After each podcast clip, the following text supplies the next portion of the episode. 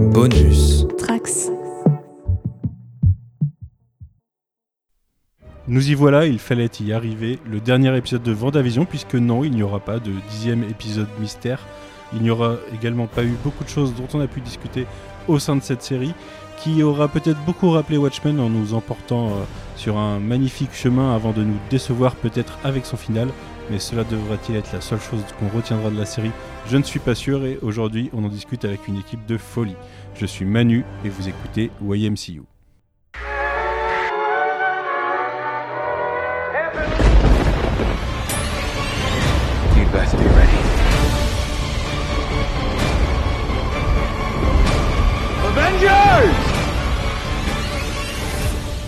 Welcome home.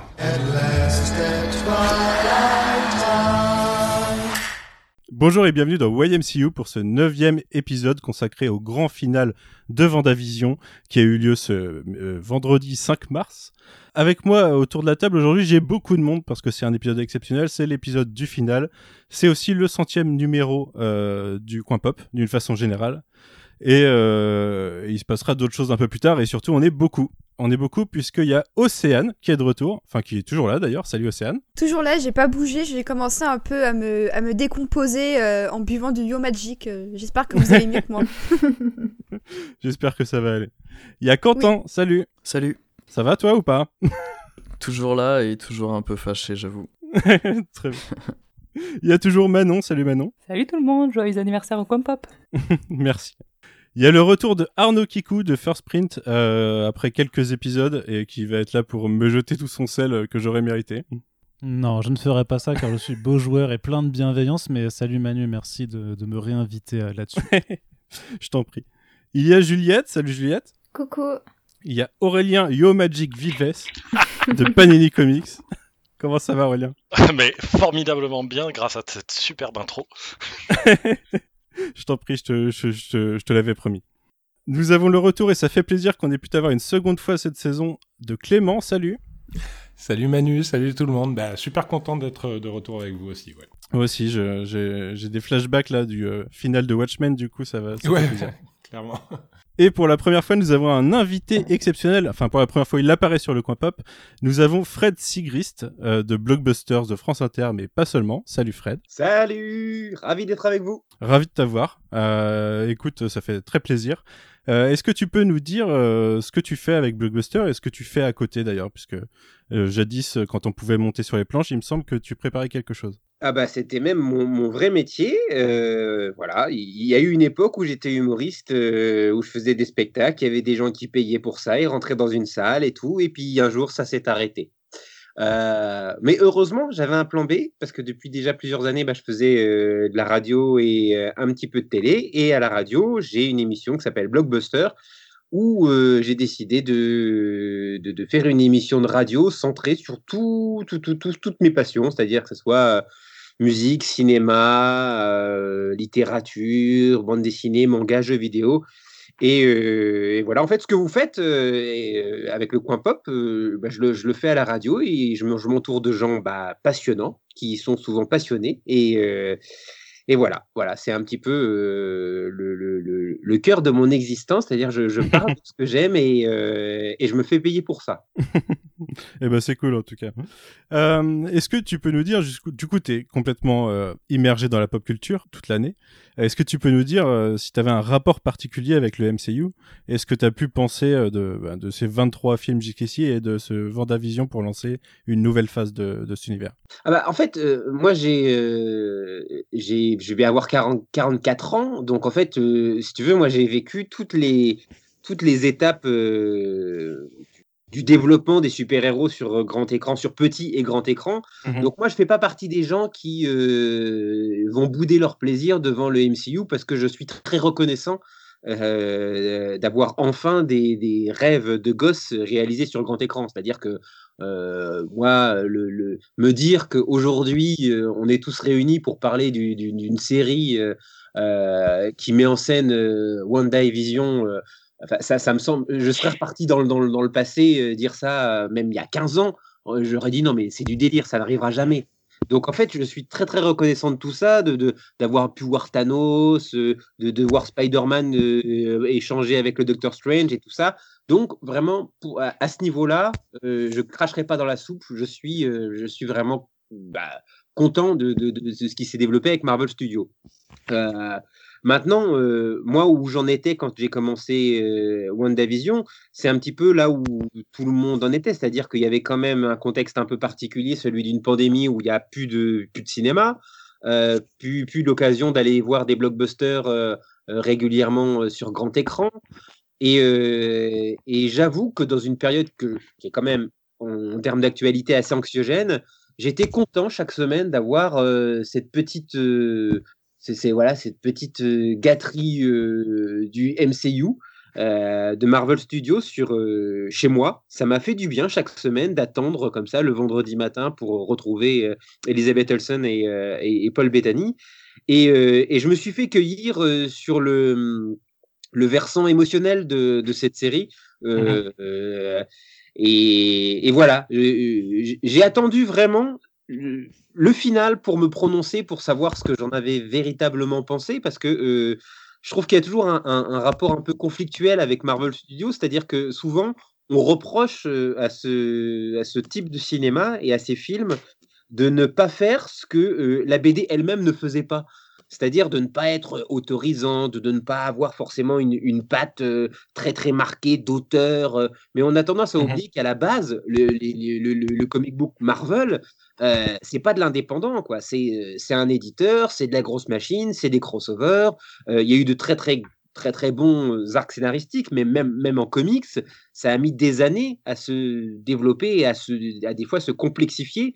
Et j'ai l'impression que quand on regarde le, le cinéma, des fois, on, a euh, envie que Marvel Studios soit euh, à la fois euh, méta, euh, qu'il y ait des mises en abîme, qu'on- qu'on- qu'il y ait des moments où on déconstruise le genre, qu'on soit sombre, qu'on soit mature, etc. Alors que le matériel de base, bah, même de très très bons arcs scénaristiques, c'était quand même un serial mensuel avec des super-héros qui se mettent des patates de forain et qui traversent des, des- des immeubles. Donc, c'est, euh, je trouve qu'il y a toujours une sorte de grand écart stylistique entre euh, l'âge des, euh, des spectateurs et aussi leur maturité en, en termes de, de visionnage, parce qu'on voit beaucoup, beaucoup de séries euh, venant d'un petit peu partout.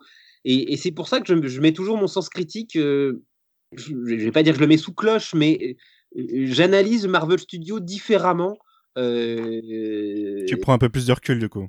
parce que voilà, je trouve que le support lui-même, euh, on, on lit pas, on lit pas les, les Vengeurs euh, mensuellement comme on va lire par exemple Promethea euh, ou Watchmen euh, ou euh, V pour Vendetta. C'est c'est- pas les mêmes œuvres, c'est c'est ça et, et ça a pas non- ça a pas non plus les mêmes ambitions commerciales. Je vois ce que tu veux dire, ouais. Ok. Mais une fois ce recul pris, est-ce que euh, ton avis est plutôt positif sur la série ou tu vois ça comme mon une, ami, euh, mon, mon ami, mon, mon ami, oui, mon ami, mon, mon ami n'est pas là, je suis tout seul, mais mon, mon avis, euh, mon avis est, est globalement euh, positif parce que euh, je trouve qu'il y a de très très très beaux moments dans cette série. J'ai un petit problème avec le final, mais qui est dû à, à- à- à mon avis à un souci récurrent chez, chez Marvel, qui est le, le- les conséquences euh, psychologiques, c'est-à-dire ce moment où euh, il pourrait faire un pas de plus pour vraiment, vraiment, vraiment transformer l'essai. Et, euh, et ils ne le font pas. Euh, mais je pense qu'on va en parler quand on va développer Ouais. la discussion autour de deux. Mais globalement, moi, ce qui m'a beaucoup plu dans cette série, et, et je pense que c'est vraiment ça qui, qui prime sur tout le reste, c'est que j'ai vraiment eu l'impression de voir des acteurs qui étaient contents de jouer. Et, euh, et c'est assez rare euh, qu'on leur laisse une plateforme au- aussi, large pour s'exprimer. C'est-à-dire que euh, Elizabeth Olsen et Paul Bettany, que je trouve, je trouve c'est d'excellents comédiens. Et là, j'ai pu les voir s'éclater en jouant avec les codes des sitcoms, avoir des vraies, des vraies scènes d'émotion où ils n'étaient pas noyés par euh, la, la débauche du tout numérique. Et, et, et on sait pour un acteur combien c'est difficile de jouer pendant des mois devant des fonds verts comme ça, sans savoir où ils sont spatialement. euh. Là, c'était deux personnes dans un salon qui se parlent Et, euh, et, j'avoue que ça ça m'a fait vraiment beaucoup de bien parce que il n'y a rien de plus beau que de voir des, acteurs jouer la comédie tout simplement sans effets spéciaux, sans rien, juste euh, deux personnages qui se parlent et, qui sont émus par ce qu'ils peuvent, ce peuvent entendre ou dire. Et, donc à ce niveau-là, je trouve que c'est une vraie réussite et que, euh, c'est quelque chose qu'il faut encourager. Moi, j'attends j'attends vraiment ce ralentissement de l'action frénétique euh, et passer de Endgame à justement euh, euh, cette série avec un, ce postulat dès le départ en noir et blanc, euh, format télé, etc. Je, je, peux qu'applaudir le, le, la mini prise de risque qui, qui a été mmh faite par, par, par, Marvel Studios au commencement. Je me suis dit, ils n'étaient pas obligés de le faire. Ils auraient très bien pu commencer par un truc pétaradant. Bah c'est ce qui était prévu quand même au début. Ça devait être Black Widow et Falcon Winter Soldier. Oui, voilà. Mais, mais en attendant, je trouve que c'est un heureux hasard que euh, on ait commencé ouais. par euh, WandaVision et je trouve que c'était un parfait, euh, une parfaite transition vers autre chose après, après Endgame. Mmh. Je suis assez d'accord avec toi. Pour rebondir sur, sur ce que tu disais sur ce fameux pas supplémentaire que Marvel ne fait pas forcément. Euh, J'enchaîne avec toi Arnaud, euh, puisqu'on t'a pas vu depuis quelques numéros. Qu'est-ce que tu as oui. pu penser euh, ces derniers épisodes depuis qu'on t'a pas vu euh, de où elle est la série?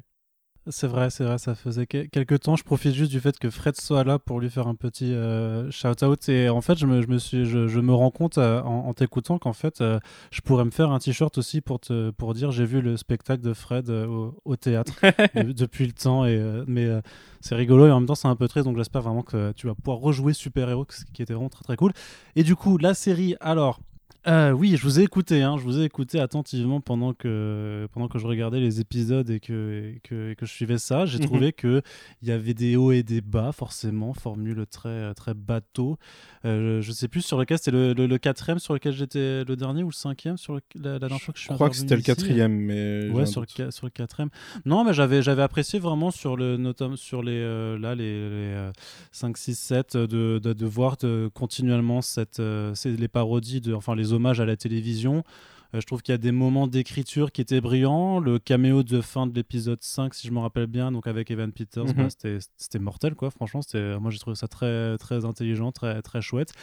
Et puis la dégringolade, de mon côté en tout cas, en ce qui concerne vraiment l'épisode 8 et, et, le 9, euh, avec euh, un peu ce qu'évoquait peut-être Fred aussi, mais euh, il y a des bonnes idées il y a des bons personnages, ils sont bien écrits, ils disent des choses intéressantes, mais il y a, d'une part l'épisode 8 qui tue un petit peu tout le processus narratif, à mon sens, parce qu'il est trop explicatif sur des choses que je pense, dont je pense que le public était à même de comprendre sans avoir besoin de les montrer.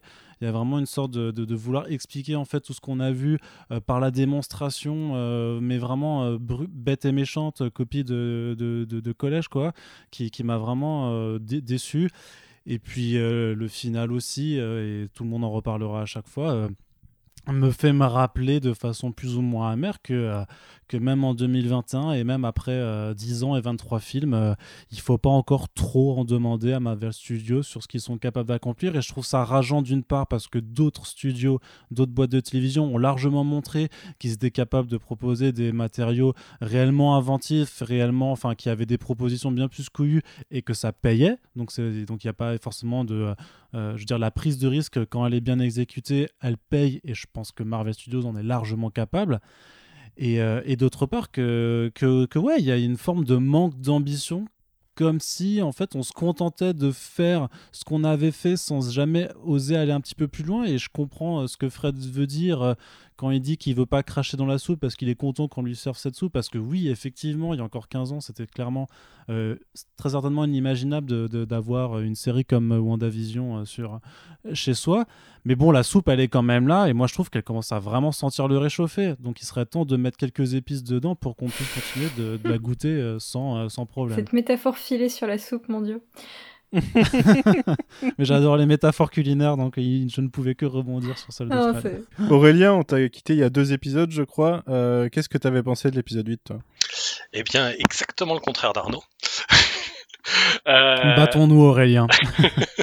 non, mais vraiment, moi, l'épisode 8, je l'ai énormément aimé. Je trouve que sous couvert de, de nous, euh, de, nous dire des choses qu'on avait peut-être pu comprendre, en tout cas certains d'entre nous, voilà, ou anticiper, il glissait très régulièrement des, choses complètement nouvelles à côté de ça, ne serait-ce que bah, le fait que Vanda ait des pouvoirs depuis l'enfance, c'était pour, pour prendre un des plus évidents, c'est, on sait que, juste pour cette scène, hein, c'est un exemple parmi d'autres, mais on savait qu'elle avait sans doute vu des sitcoms étant enfant et que c'était de là d'où venait la matrice des, épisodes précédents. Mais la vraie révélation de cette scène, c'est le fait qu'elle ait des pouvoirs depuis son enfance. Donc, euh, typiquement, il y avait toujours pour moi ce, balancier dans l'épisode. On avait débat la semaine dernière là-dessus.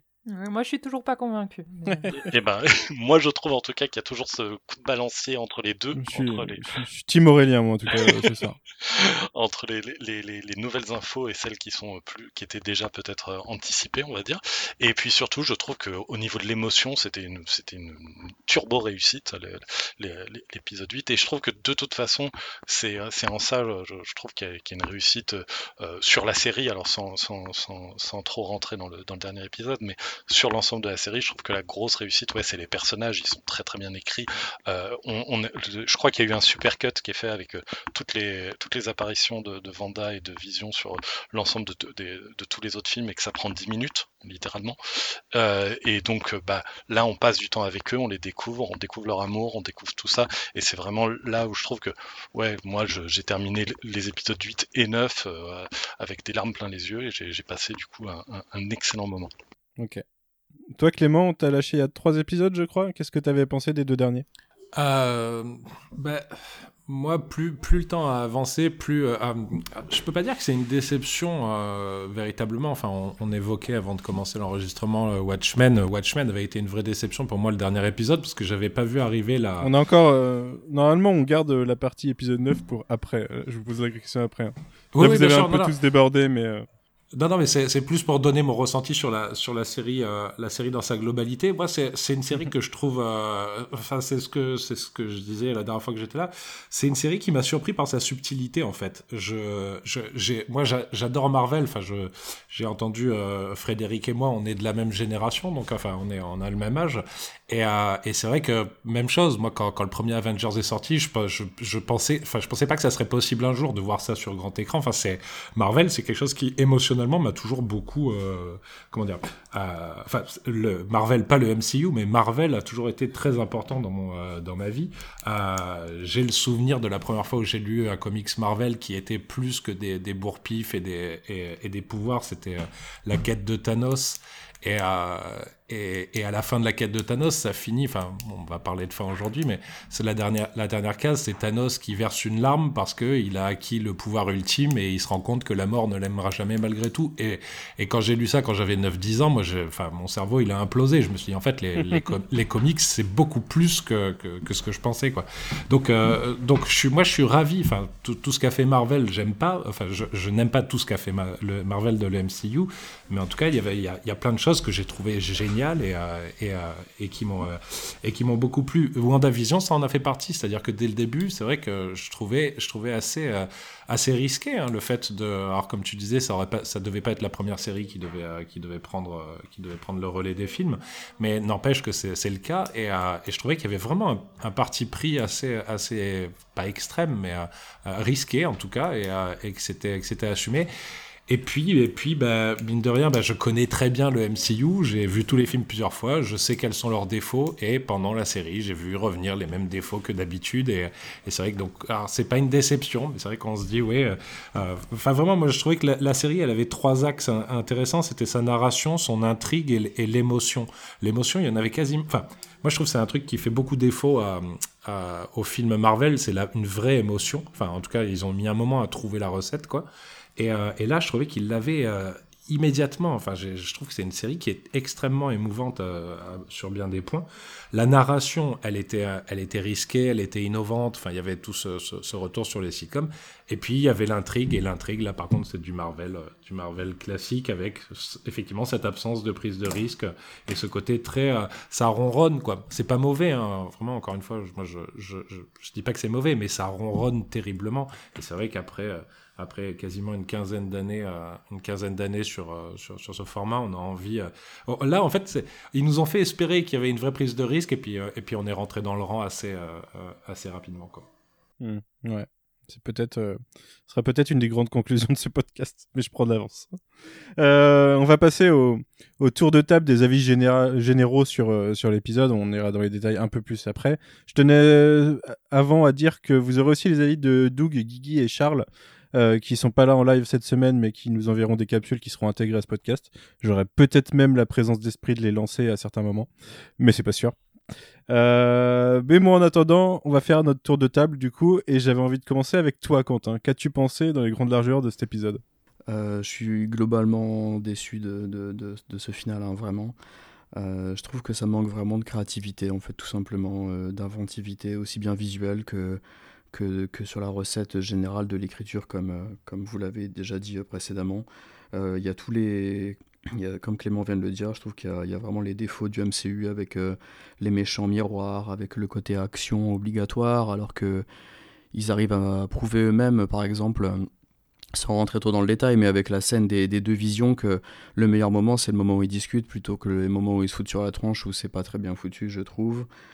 Euh, et ce qui est paradoxal, c'est qu'il y a quand même de très beaux moments. Euh, Il y a encore des super dialogues euh, entre Wanda et Vision, mais j'ai trouvé que pour Hayward, ça tombe à l'eau. Je trouve que pour Agatha, ça tombe à l'eau. Et c'est pas très bien. Je le trouve vraiment pas très Il y a bien. beaucoup de choses qui tombent à l'eau dans cet épisode. Ouais, vraiment, vraiment beaucoup. Et je suis vraiment déçu de me rendre compte que, on en reparlera bien évidemment plus en profondeur après, mais que tous les indices euh, semés tout au long de la série, en fait, mènent quasiment à rien. On n'a pas le Beekeeper, euh, Quicksilver, c'était tout ça pour ça, toutes les références diaboliques, euh, voilà. Et euh, le côté un peu.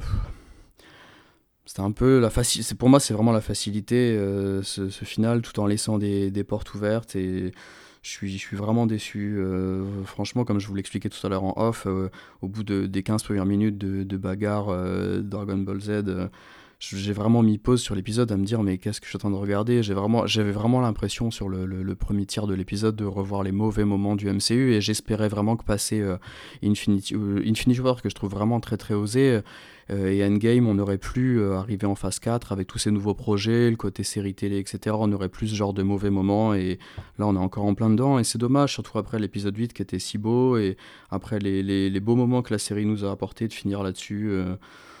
Après, je me console en me disant que finalement, on n'a eu qu'un seul épisode de bagarre euh, ridicule. On n'en a pas eu euh, trois. C'est très peu sur, euh, sur le- les neuf, mais euh, vraiment déçu. Je, vais, être- je suis désolé, hein, c'est le retour de Quentin euh, Rin- Grincheux euh, que vous avez déjà eu sur les, sur deux épisodes, sur les épisodes 6 et 7, mais voilà. Non, mais je comprends, et euh, en spoilant un peu mon avis euh, qui arrivera plus tard, euh, c'est un peu pour moi, euh, au-delà même de, du euh, Watchmen épisode 9, c'est un peu le Daredevil saison 1 épisode 13 de Netflix. Le dans, trauma. Le feeling, dans le feeling que ça me fait par rapport à- au reste de la série. Mais, euh, mais passons. Euh, en attendant, Juliette, qu'est-ce que tu as, pu- en penser, toi qui étais euh, euh, émotionnellement touchée jusque-là par les derniers épisodes? Est-ce que euh, cette avalanche d'action a, gâché ton plaisir? Bah ouais, totalement, malheureusement. bah, je, je sais pas pourquoi j'ai nourri le, le fol espoir que, euh, que ce truc, justement, allait, allait réussir à, à s'émanciper de, de l'action et d'un espèce d'énorme climax avec, euh, avec beaucoup d'effets spéciaux plus ou moins réussis. Sauf que la série bah, ne s'en émancipe pas du tout et c'est long, c'est vraiment très très long, puisqu'il y a, il y a plusieurs scènes d'action qui se, qui se passent en même temps, qui sont d'une lisibilité toute relative pour certaines. Et, euh, et voilà, du coup, j'étais assez, j'étais assez déçue qu'on qu'on retourne là-dedans, sachant que, que bah ouais, c'est une série qui était assez audacieuse et assez intéressante sur, euh, enfin, pas de, pas dans le paysage des séries normes, euh, globalement, mais pour le MCU, c'était assez audacieux et intéressant dans, dans ce côté très, très thérapie, très émotion, très discussion. Et là, bah, elle a un peu abandonné. Après, moi, j'avoue que la, la fin m'a quand même, euh, m'a quand même euh, pris à la jugulaire parce que j'étais euh, j'étais extrêmement triste et j'ai beaucoup pleuré et je trouve que que que y a euh, la série réussit malheureusement c'est que dans ce dernier quart d'heure à reprendre quand même toute, toute son émotion qui est très très belle. Et j'aime bien la conclusion de Vanda qui est un petit peu ambiguë. Ça j'ai trouvé ça vraiment très intéressant. Donc euh, donc en soi je suis assez déçue par euh, par cet épisode globalement mais mais quand même quoi il y a des belles choses qui en ressortent. Ok. Aurélien, qu'est-ce que tu en as pensé de cet épisode? Euh, alors moi, ma, ma déception, elle est pas sur la sur la- le côté bagarre, parce que à vrai dire, je, je- en fait, je- pour moi, je l'avais anticipé avant même le début de la série. on savait qu'on allait avoir de la bagarre à un moment. C'est, je veux dire, on est face à une œuvre de, super-héros Marvel. Spoiler, hein, il y aura de la bagarre dans toutes les œuvres qui arrivent, quelles qu'elles soient. C'est, un passage obligé. Au contraire, je trouve qu'on en a eu que 25 minutes peut-être. C'est beaucoup moins que ce que je m'y attendais. Donc vraiment, c'est pas là-dessus que j'ai le moindre problème.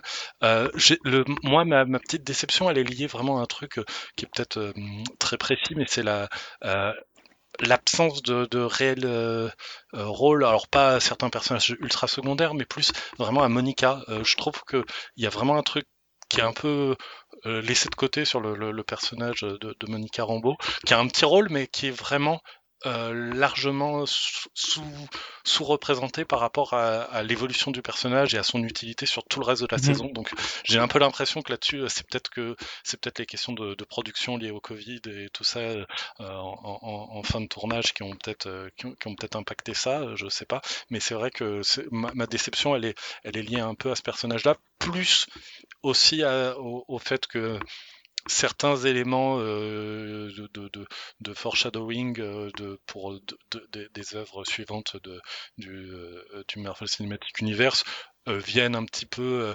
empêcher la, la, la, propreté, on va dire, de la conclusion. Mais globalement, en fait, c'est vraiment pour moi des, un peu des détails.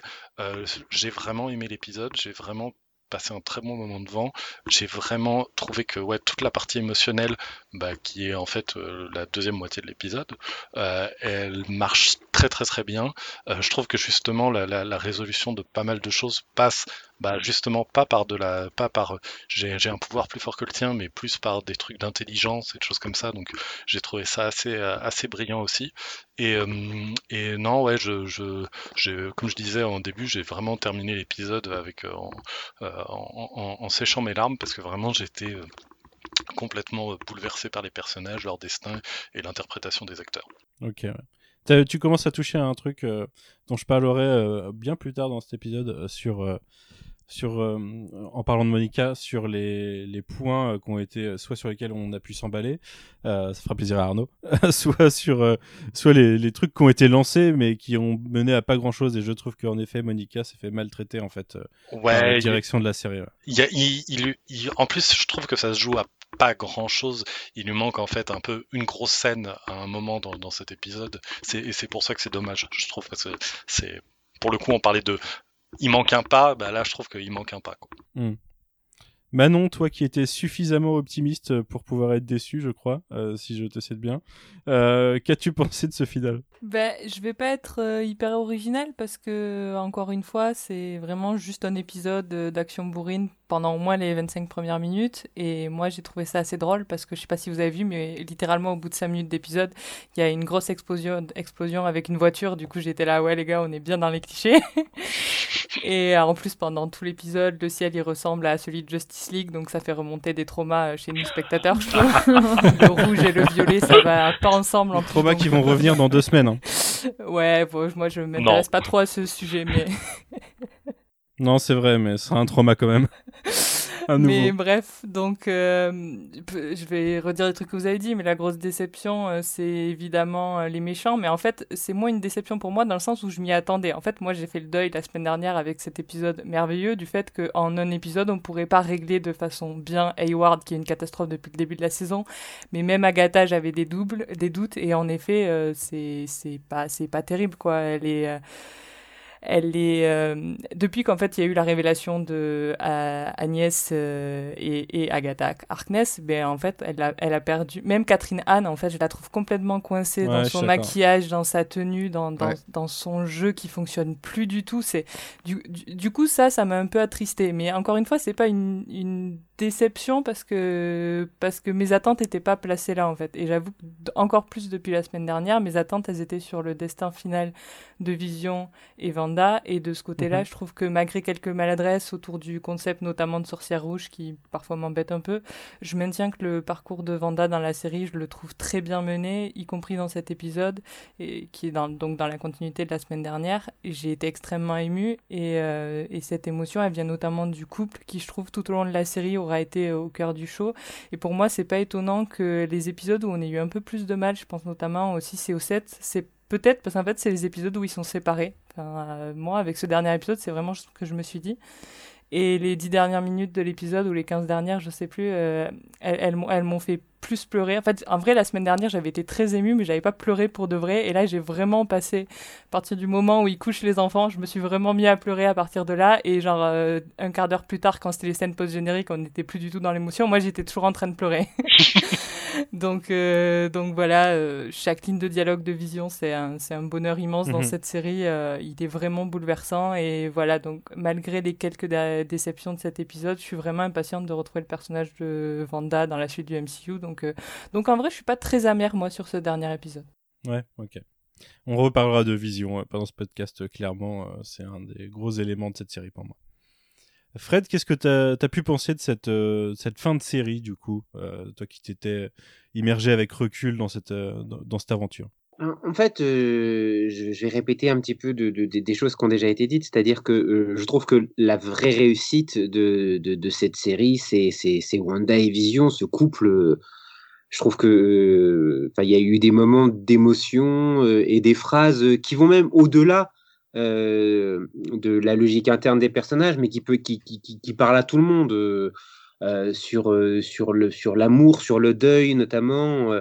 le, le, oui, le, le, personnage de, de, de, Vision avec cette sorte de, de naïveté, mais et, et, même c'est même pas de la naïveté, c'est une forme de, de vision pure de, de l'existence, euh, ça fait vraiment du bien, surtout dans une époque où euh, le, cynisme a tendance euh, à, régner en maître. Donc vraiment, tout ce qui est émotionnel dans cette série a vraiment fonctionné à fond. Et moi, pour ce final, j'ai bon, j'ai pleuré toutes larmes de mon corps déjà évidemment parce que la, perte des enfants, ça, c'est vraiment quelque chose qui me touche particulièrement de près, vu que je l'ai vécu euh, l'année passée. Donc, euh, quand j'ai commencé à, Alors que je, je, connaissais le comics, donc je ne peux même pas dire que ça arrivé comme une surprise, mais dès que ça. J'ai commencé à voir qu'on allait vers la fin, euh, là c'était parti, donc je ne savais même plus si c'était. On a pu garder l'espoir longtemps en plus. Oui, oui, c'est parce que justement j'étais un petit peu comme Wanda en regardant ces séries, je me disais peut-être qu'on peut réparer quelque chose via la fiction. Et alors que je le savais très bien, que j'avais très bien en fait que, que ces enfants bah, n'étaient qu'une projection de de, de, de, de, ses pouvoirs, que je savais comment ça allait se terminer. Et pourtant, je je sais pas, je faisais semblant d'y croire. Je me disais peut-être que la fiction, est un petit peu comme Tarantino qui, qui, tue Hitler dans ses films en se disant bah voilà, on, se soigne par la fiction. Je me disais bah peut-être que voilà dans, dans, dans ce fantasme-là, les, les, choses vont se vont se terminer différemment. Mmh et, non. Et, en même temps, c'est ça aussi qu'on bah, qu'on appelle grandir. Et donc à ce niveau-là, je trouve que le, le, contrat était plus que rempli. Voilà, émotionnellement, je trouve vraiment que c'est une réussite. mais là où j'ai mis un, temps avant de me prononcer sur la totalité de la série, c'était quelque chose que je craignais et qui s'est réalisé sur euh, je l'ai je l'ai vu venir sur le dernier épisode et ça s'est concrétisé avec celui-ci. C'est une fois de plus euh, le, le, le, les méchants, c'est-à-dire euh, mhm.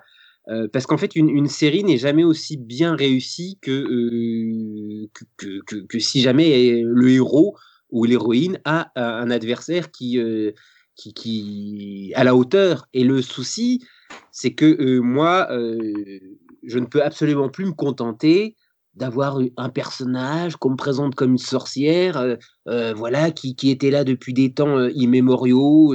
On m'explique pas ce qu'elle faisait. elle veut juste du pouvoir pour le plaisir d'avoir le pouvoir. En plus, elle, a tendance à jouer les choses un petit peu comme Kate Blanchett le, le, le, jouait quand elle faisait Ella dans Thor Ragnarok. Et Autant ça, ça me gênait pas dans, Thor Ragnarok parce que tout était au diapason. Euh, il y avait euh, Taika Waititi qui était, derrière. Il y avait ce côté un petit peu. On a toujours un peu la langue euh, de, de, tourner à l'intérieur de sa bouche pour dire Eh, vous avez vu, on fait quand même des blagues. Mais, mais, mais là, on était vraiment sur un autre. dans un autre schéma. Et, et, en plus, là, je vais prendre la, bande dessinée pour dire vraiment ce qui m'a, ce qui a définitivement achevé de me gêner, c'est qu'en général, il y a les crossovers en comics. euh, House of M, Civil War, voilà, où effectivement c'est du grand spectacle. Et, ensuite, il y a tout ce qu'on appelle les filines et puis les histoires qui se poursuivent dans, des, dans les, les séries qui appartiennent voilà, à certains héros et où on prend le temps de vraiment développer. Tais-toi, toi. Euh, on prend vraiment le. C'est mon téléphone. on prend le temps de développer les personnages. Et en fait, moi, je, je, je m'étais vraiment habitué au, fait de ralentir euh, l'action, de, de, concentrer la focale sur Wanda et Vision et qu'on soit dans une sorte de drame intimiste. Et, euh, et donc, vraiment, c'est ce que j'attends d'une du, du, série euh, qui est basée sur euh, tel ou tel héros. On le suit au plus près. Et tout d'un coup, avec ce dernier épisode, on, repart dans une logique de crossover avec des bagarres et où on va placer 36 éléments qui disent Hey, vous avez vu, mais ça, en fait, on aura la suite dans tel film. Et puis ça, on va développer dans telle série. Et puis, et, en fait, tu envie de dire Oui, vous êtes gentil, mais c'était pas l'endroit ça n'est pas l'endroit. Moi, j'étais avec Wanda et Vision dans une série qui devait avoir du fond. Donc, pourquoi tout d'un coup vous terminez sur quelque chose euh, où, la forme prime et, euh, surtout où, euh, où, en fait vous, vous sacrifiez le personnage d'Agatha Harkness qui méritait tellement, tellement plus. C'est-à-dire qu'on est quand même en 2021. Moi, je ne sais même pas comment on ose écrire un personnage de sorcière aussi unilatéralement méchante. Euh, si jamais il y avait une réflexion sur, je veux dire, on le sait quoi. Aujourd'hui, les sorcières, c'est une, c'est une figure récupérée par énormément euh, de féministes sur la planète pour dire ce que vous appelez sorcières, c'est des, c'est des femmes qui ont tout simplement euh, bah, décidé à un moment donné de dire, de dire fuck à la société et, et, et, des, des, femmes de pouvoir. Si jamais ça avait trans j'aurais aimé que ça transparaisse un petit peu dans ce personnage-là, plutôt que d'en faire une sorte de vampire de magie qui, qui, qui, est là, parce que du coup, bah... bah ça, en plus, euh, sa justification est donnée dans l'épisode à travers une phrase, et ça en fait exactement le même personnage que le Baron Mordo. Euh, parce qu'elle elle dit qu'elle elle target les, euh, ceux qui méritent pas la magie en fait. Oui, voilà, mais, mais, mais, pourquoi? C'est-à-dire que pourquoi, pourquoi, le, pourquoi, cette, pourquoi, pourquoi es-tu si méchant? C'est ça. C'est vraiment ça, c'est-à-dire qu'il me montre une scène où elle, elle, elle est capable de, prendre la vie de sa mère. Euh, euh, donc, c'est quand même pas anodin. Qu'est-ce qui s'est passé entre ces deux femmes pour qu'à un moment donné, on en arrive à une telle extrémité? Moi, ça, à la limite que, la scène euh, se conclue comme ça, ça ne me gêne pas. Mais simplement, si jamais vous me le, vous me le mettez dans la balance, expliquez-le moi. or, bah, je, suis convaincu qu'on ne saura absolument jamais euh, quelle a été la vie euh, d'Agatha de, Harkness euh, avant Qu'est-ce qui a fait qu'elle est devenue aussi motivée par le pouvoir? C'est la même chose pour, pour Hayward. attends la série Agatha en 2023 sur Disney+.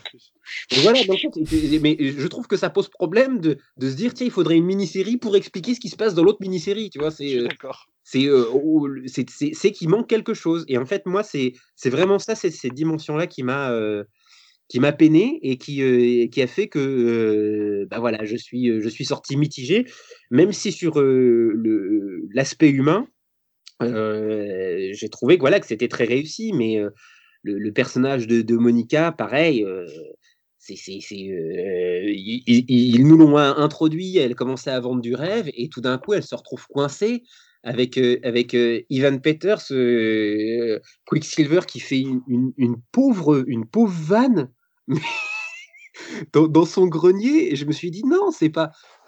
Pourquoi, pourquoi avoir été chercher Evan Peters, qui est un très beau comédien, pour, euh, pour terminer mmh son arc scénaristique dans cette série par euh, on va se battre dans. Je m'appelle Bonheur, je m'appelle Bonheur et ça se termine comme ça. C'est euh, ils savent très bien que la majeure partie des gens savent que Disney a racheté la Fox. On a vu les X-Men, on connaît Quicksilver. Euh, non, tu peux pas, tu peux pas traiter les choses comme ça.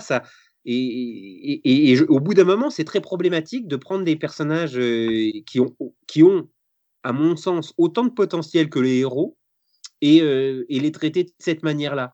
Parce que au bout d'un moment, ça nous condamne à devoir attendre bah, chaque fois un Thanos tous les 10 ans. C'est-à-dire qu'un personnage pour lequel vous allez vous dire, tiens, ça serait peut-être bien qu'on se mette à vraiment écrire des, un, bon méchant.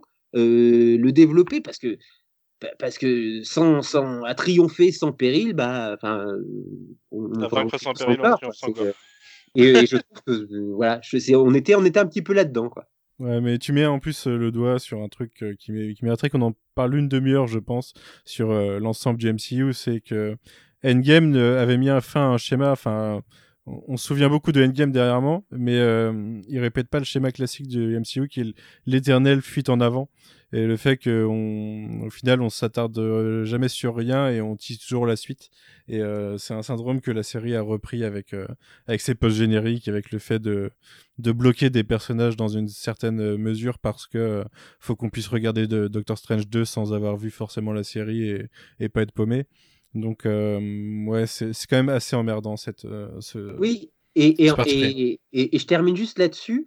Et, en fait, justement, par rapport à, cette idée de ne de, de, de, pas développer, si tu veux, y a, y y a, pour moi, ce qui m'a véritablement gêné, c'est que c'est grave ce qui vient de se passer pour, pour Wanda dans cet épisode. Et en fait, hop, elle met fin à, à cette illusion. Elle, elle a donc mis fin à l'existence de ses enfants. Et bon, bah, elle parle un petit peu avec Monica, elle dit Tu crois qu'ils vont m'en vouloir? Et elle s'en va et elle va vivre euh, euh, dans la Pampa, euh, dans, au milieu de sa, maison avec sa montagne. Mais ce même événement, dans, le, dans les comics Marvel, ça l'a rendue complètement folle. C'est-à-dire que ça, a représenté quelque chose, la, fin de ce fantasme-là. Mmh et, et, là, j'ai l'impression qu'ils ont pris cette information du comics et qu'ils se sont dit Bon, bah, finalement c'est rien qui ne puisse être vraiment résolu par une sorte de petit discours de motivation. Bon, ouais, et quand même, là, tu, tu chies dans la colle, Wanda, il faut pas faire ça. Ouais, vous avez raison. Bon, bah, ok, disparaissez les enfants. Et, et tu vois, je me suis dit, eh ben, c'est une fois de plus les pudeurs de gazelle de Marvel. Bah, en fait, la façon dont je le vois, c'est qu'ils ont, ils sont servis de la série pour clore ces traumas, ces traumas passés et en faisant ça, en faisant qu'elle arrive à globalement faire sa thérapie euh, in-universe pendant ce temps-là, euh, ça, ça l'exonère d'être traumatisé parce qu'aurait dû être son plus gros trauma en fait, qui est la fin, de, la fin de cette réalité. Ouais, ouais, et euh, oui, tout à fait. Et, et, je trouve que ça c'est très problématique, quoi, parce que bah, voilà, c'est quand même un peu énorme. C'est, bah, après elle, la c'était quand même, elle avait, elle avait donné vie à des enfants, quoi. Oui, la, la scène post-générique. Oui, mais ça fait partie de la fuite en avant dont je parlais. Oui, mais pas que dans le sens où, euh, euh, certes, ça, ça, ça, ouvre sur quelque chose d'autre, mais on, on reste dans, aussi quand même dans un, dans un, dans, dans un média qui, qui, euh, qui, imite en tout cas le, le, média comics papier, qui est aussi celui d'une, de, de, de, toujours avoir quelque chose d'autre à raconter euh, le mois prochain. Et, mais au-delà de ça, il y a quand même une forme de, on, on ne nous laisse pas justement avec une Vanda qui a balayé ça d'un coup de, de, baguette magique pour le coup. Et, et, et c'est bon, ça va on voit quand même dans, le, dans le, le, temps de la série, même si c'est dans la scène post-générique, que non, ça va pas. Ouais, moi je suis mhm. assez d'accord avec ça, euh, sur, même si je comprends tout à fait ce que dit Fred et que c'était assez violent sans, la post-gène. En fait, le problème de la post-gène, c'est que c'est la deuxième post-gène qu'on s'est tapé tout le crédit, une autre post-gène et que. Je les aurais mis dans l'autre sens. ouais, moi aussi. Je trouve ça un peu bizarre en fait, parce que euh, celle-là est plus à rattacher à la fin de la série avant les post-gènes. Parce que pour moi, c'est la. Enfin, elle a réglé une partie de ses traumas, mais je pense pas complètement. Mais on en reparlera mm. plus tard. Mais du coup. Euh, le, le, le, truc, c'est que c'est, les, les, post, les scènes post-génériques, ça arrive comme une sorte de, de petit appendice où on t'indique voilà où elle en est, mais comme si c'était écrit. Moi, ce qui m'intéresse, c'est de voir, euh, c'est de voir les acteurs jouer. Euh, dans la, la fin de, de, de, Game of Thrones, euh, j'ai eu exactement le même problème. Beaucoup de gens ont dit, mais non, mais tu sais, c'est réaliste qu'au bout d'un moment, Daenerys, elle, euh, oui, il n'y a pas de problème. Évidemment que c'est réaliste que on a, senti monter ce, changement en elle. Euh, mais simplement, au bout d'un moment, ce que j'ai envie de voir, c'est un acteur qui joue euh, ces modifications, ces, évolutions des mœurs et, ces bouleversements euh, mentaux qui sont, qui sont, qui sont les siens. Et j'ai pas envie qu'on me le dise d'une phrase ou qu'on me montre par une, par une petite scène. C'est-à-dire, j'ai vraiment envie d'avoir un travail d'acteur sur. Voilà. Et, et, le souci, c'est que souvent, Marvel, se contente de, de, de, le faire via une phrase. Ça a été la même chose avec Monica quand elle est réapparue dans l'hôpital. On lui explique que sa mère est, est, morte pendant qu'elle avait disparu, et tout de suite après, on la voit rentrer dans le soir de trois semaines après. Et en fait, à chaque fois, ce moment où on pourrait avoir une vraie séquence de jeu où on montre une, une femme ou un homme brisé parce qu'il vient de vivre, et eh ben en fait, non, ils, n'osent pas, et je ne sais pas pourquoi, je ne me l'explique pas. Ils n'ont pas le temps de faire des séries de 10 épisodes. Non, je pense pas que ce soit ça en plus pour le coup. Euh, il y, a une, y, a un vrai, euh, y a une vraie problématique de fond par contre. Euh, vous, avez, vous avez pense, compris que j'aimais beaucoup le MCU dans, dans son ensemble, mais il y a une vraie problématique de fond sur le fait que le MCU par exemple refuse complètement de regarder des sujets comme la mort en face. C'est-à-dire a, euh, c'est, euh, euh, le, le, fait d'avoir la scène avec Monica, certes, esquive de trois semaines et on la retrouve après, mais c'était quasiment la première scène qui disait avec le snap, avec tout ce qui s'est passé, etc., on parle de mort, on parle de deuil, on parle de, de, de perte des gens, on parle d'années perdues, etc. Et c'était vraiment la, première scène qui abordait ça de, front. D'ailleurs, c'est pour moi une des, forces de, la série Vendavision, c'est cette euh, scène d'ouverture de l'épisode 4. Et elle, c'est une des premières scènes qui aborde la mort vraiment de front. Alors après, avec cette esquive de, trois semaines, certes sur le, sur, le personnage de Monica, mais euh, c'est entre guillemets, le MCU a globalement un problème avec la mort, le deuil et tout ça. Je trouve que Vendavision est la série qui corrige le plus ce problème-là, même s'il reste peut-être justement des scènes problématiques comme les points de Fred. Océane, euh, je crois que je t'ai pas donné la parole depuis que je t'ai dit bonjour. Bah, et t'es la première à qui j'ai dit bonjour, donc ça fait genre 40-45 minutes. Voilà. Déchaîne-toi, vas-y. Alors, euh, j'ai pas du tout aimé la première partie euh, de l'épisode. Ça, ça fonçait vraiment dans tout ce que je craignais et absolument tout ce que je craignais s'est produit. Donc la grosse mhm. explosion sortie de nulle part, les combats en l'air où on voit que dalle. Enfin, j'ai pas envie d'y repenser parce que ça me fait mal physiquement d'y repenser. Et en fait, euh, j'ai été cueillie à un moment où je m'y attendais pas du tout. C'est euh, euh, la discussion entre Vision et What Vision, où on a toute cette métaphore sur le bateau. Et c'est là que je me suis dit, ok, je pense que le pire de cet épisode est derrière nous, parce que quand un épisode arrive dans le MCU à résoudre un conflit par une discussion, c'est là que j'ai retrouvé ce que j'aimais dans Vendavision, c'est-à-dire des, discussions et des dialogues qui sont superbes et Vraiment, euh, moi, Vision, je trouve que c'est un, des un des personnages qui a les plus belles lignes de dialogue, non pas de, de Vendavision, mais de tout le MCU. Je me souviens encore de tout ce qu'il dit dans, dans, Age of Ultron, et pour moi, ça a vieilli vraiment euh, très très bien, contrairement à certains aspects euh, du film, encore plus aujourd'hui. Mais j'ai trouvé qu'à partir de cette discussion-là, j'ai un peu repris confiance pour la deuxième partie de l'épisode. Et alors autant, il y a beaucoup de choses à dire sur Agatha, effectivement. Euh, et je trouve que Katrina est beaucoup mieux dans, dans, ces 30 secondes à la fin où elle, redevient voisine. Je, la retrouve à, nouveau merveilleuse, loin de, de ces stéréotypes un peu de, sorcière un peu euh, diabolique et caricaturale, même si je pense que c'était quand même un peu voulu euh, d'avoir ce, ce, ce trait-là un peu poussé. Et vraiment, pour moi, cette discussion entre les deux visions a vraiment tout, tout débloqué. Et c'est là que j'ai compris que, ok, il y avait le quart d'heure de bagarre réglementaire. Mais je trouve que c'est pour moi l'extrait de dialogue qui montre que dans sa deuxième partie, avec la fin des échanges, euh, le fait qu'on confronte Vanda euh, aux habitants qui lui disent mais meuf t'as as pris le contrôle de nos cerveaux on a cauchemardé tout ce que tu cauchemardais tu prétendais que tu faisais le bien pour nous mais en fait on vivait ta douleur. Enfin c'était horrible. Et ça je trouve d'ailleurs que c'est plutôt bienvenu qu'on lui rappelle justement à quel point elle a infligé beaucoup de douleur à ces gens-là. Et euh, je trouve que la fin de l'épisode est de mieux en mieux au fur et à mesure qu'il se termine. Et c'est pour ça que même si je suis plutôt frustrée euh, par beaucoup de, décisions que, que prend l'épisode je trouve quand même que les scénaristes ont réussi un peu à retomber sur leurs pattes dans ce qu'ils voulaient raconter sur le deuil, sur l'amour, euh, sur euh, la famille, euh, le, dialogue Families Forever. je, ma notion de la famille est un peu craquée, mais je trouve cette ligne de dialogue magnifique dans la bouche des, des personnes qui le prononcent. Et c'est pour ça que même si je termine un petit peu mitigée, je serai pas aussi négatif que vous parce que pour moi, il y a quand même beaucoup de, points positifs de dialogue dans cet épisode. Et, euh, je trouve Elisabeth Olsen euh, et Paul Bettany vraiment euh, formidables dans leurs, échanges à la fin. Le casting des enfants aussi, que je trouve vraiment très très chouette, très très mignon. et, c'est pour ça que moi, la fin, je la trouve vraiment très très belle et on, s'attendait à ce que ça finisse pas bien. Enfin, j'ai eu un espoir pour les enfants. Très honnêtement, moi, je pensais vraiment qu'ils allaient rester et au final, bah non. Hein, donc, j'ai vite été fixée sur, euh, l'idée de me préparer à ce qu'ils ne soient plus là. En fait, euh, c'est peut-être une défense aussi de l'épisode, c'est qu'on on se prépare psychologiquement à ce que ça se déroule de la même manière que Vanda aussi doit affronter ça.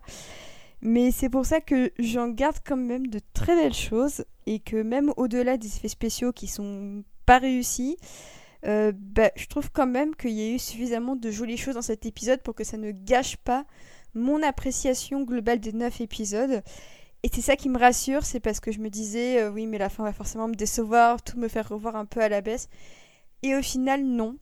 Donc, ne serait-ce que pour ça, je trouve quand même que ça s'apparente par moment davantage à du damage control qu'autre chose. Donc, c'est pas suffisant pour euh, faire un final de qualité mais il y a quand même des points que je suis sincèrement prête à défendre. Et, euh, je vais faire le, rapidement, pour, de, pour ma part, le parallèle avec l'épisode 9 de Watchmen. J'ai nettement plus de choses à défendre de cet épisode de Vendavision mhm. que de l'épisode 9 de Watchmen. J'en suis la première attristée, mais euh, je quitte la série le cœur un peu amer comme Vanda, mais pleine d'espoir aussi à l'idée de voir Vanda dans une autre phase de son existence. Ok. Clément, tu as commencé à nous en parler un petit peu, mais est-ce que tu as des choses à rajouter sur ce dernier épisode? Ouais, euh, bah, je me rends compte que je suis, euh, je suis plutôt à me ranger derrière, derrière Océane sur, sur l'appréciation globale. Enfin, pour moi, effectivement, le, le l'épisode a le, point de bascule dont elle a parlé, c'est-à-dire la discussion entre les deux visions, qui, euh, qui là nous, nous fait passer dans une partie vachement plus quali. Après, juste euh, avant de développer un peu plus, moi, je, tiens à dire, en général, quand j'apprécie, euh, une œuvre, j'essaye de jamais me demander, enfin, j'essaye de jamais la juger à l'aune de ce que je voulais qu'il y soit.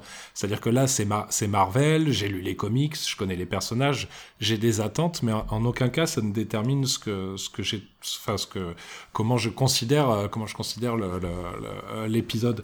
Par contre, quand une série me, me, enfin quand une série ou un film, là dans, dans ce cas-là une série euh, met en place certaines choses, j'estime être en droit d'attendre qu'elle les maintienne. Et, et pour moi, c'est ça le souci en fait de cet épisode, c'est mhm. que c'est que j'ai l'impression qu'ils avaient ils avaient plein de choses. Encore une fois, j'ai pas envie qu'il y ait, enfin mon, mon désir c'est pas qu'ils partent dans complètement autre chose, mais euh, par exemple la, narration à travers le, sitcom. Euh, ah, ça disparaît, puis ça disparaît totalement. C'est-à-dire qu'il y, avait des, y avait des choses à faire éventuellement pour un climax euh, super impressionnant avec, ces, histoires de dimensions parallèles. Ça, mis à part quelques, objets qui bug et qui changent, d'apparence, mais il n'y a pas plus. Et c'est vrai que moi, je ne pouvais pas m'empêcher de repenser à tous les comics que j'ai lus quand j'étais... j'allais dire quand j'étais ado, mais j'en lis, j'en lis encore. Mais enfin, surtout quand, quand tu es, quand es dans, sur les personnages de télépathes, beaucoup dans les X-Men, il y a plein de passages comme ça où ils explorent la psyché des personnages ou ce genre de choses. Et je me dis, mais il y avait un truc à faire avec l'univers de la télé, il l'avait. Enfin, j'ai pas l'impression de, de, demander quelque chose de complètement fou. C'était déjà en place dans, dans, leur série et ils en font plus rien. Et, euh, donc, ça, c'est ce qui m'a un petit peu déçu. Et, pour rentrer un tout petit peu plus dans le détail aussi de, ce que vous avez abordé à plusieurs reprises et ce sur quoi je suis complètement d'accord. Moi, j'ai été cueilli par d'abord par le concept avec cette série et après par l'émotion. Sauf que dans cet épisode 9, euh, de l'émotion, il y en a dans la deuxième partie et je vous rejoins tous. J'ai été, été vraiment touché par tout ce qui se passait. Sauf que moi, j'ai un vrai problème avec cette émotion, c'est qu'elle est, euh, c'est qu'elle est amenée par un parcours de personnage pour Wanda qui où il manque quelque chose. Ou alors c'est moi qui suis pas attentif, mais pour moi, la résolution de son deuil, je, je, serais incapable de la situer dans l'épisode.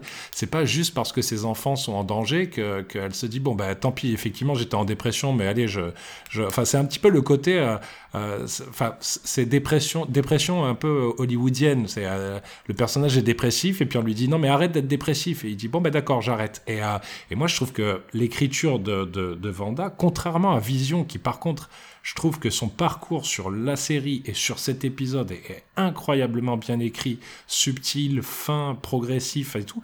Là, Vanda, moi, son moment de bascule sur, euh, sur le fait que qu'elle accepte ce deuil et qu'elle et qu'elle devient combative, je ne, je ne le vois pas dans l'épisode. Et du coup, j'ai un vrai problème avec ça euh, euh, dans, de, pour, pour connecter à l'émotion à l'émotion finale. Quoi. Mm. Si je vais me permettre, pour moi, c'est l'épisode 8, justement, l'épisode de la bascule.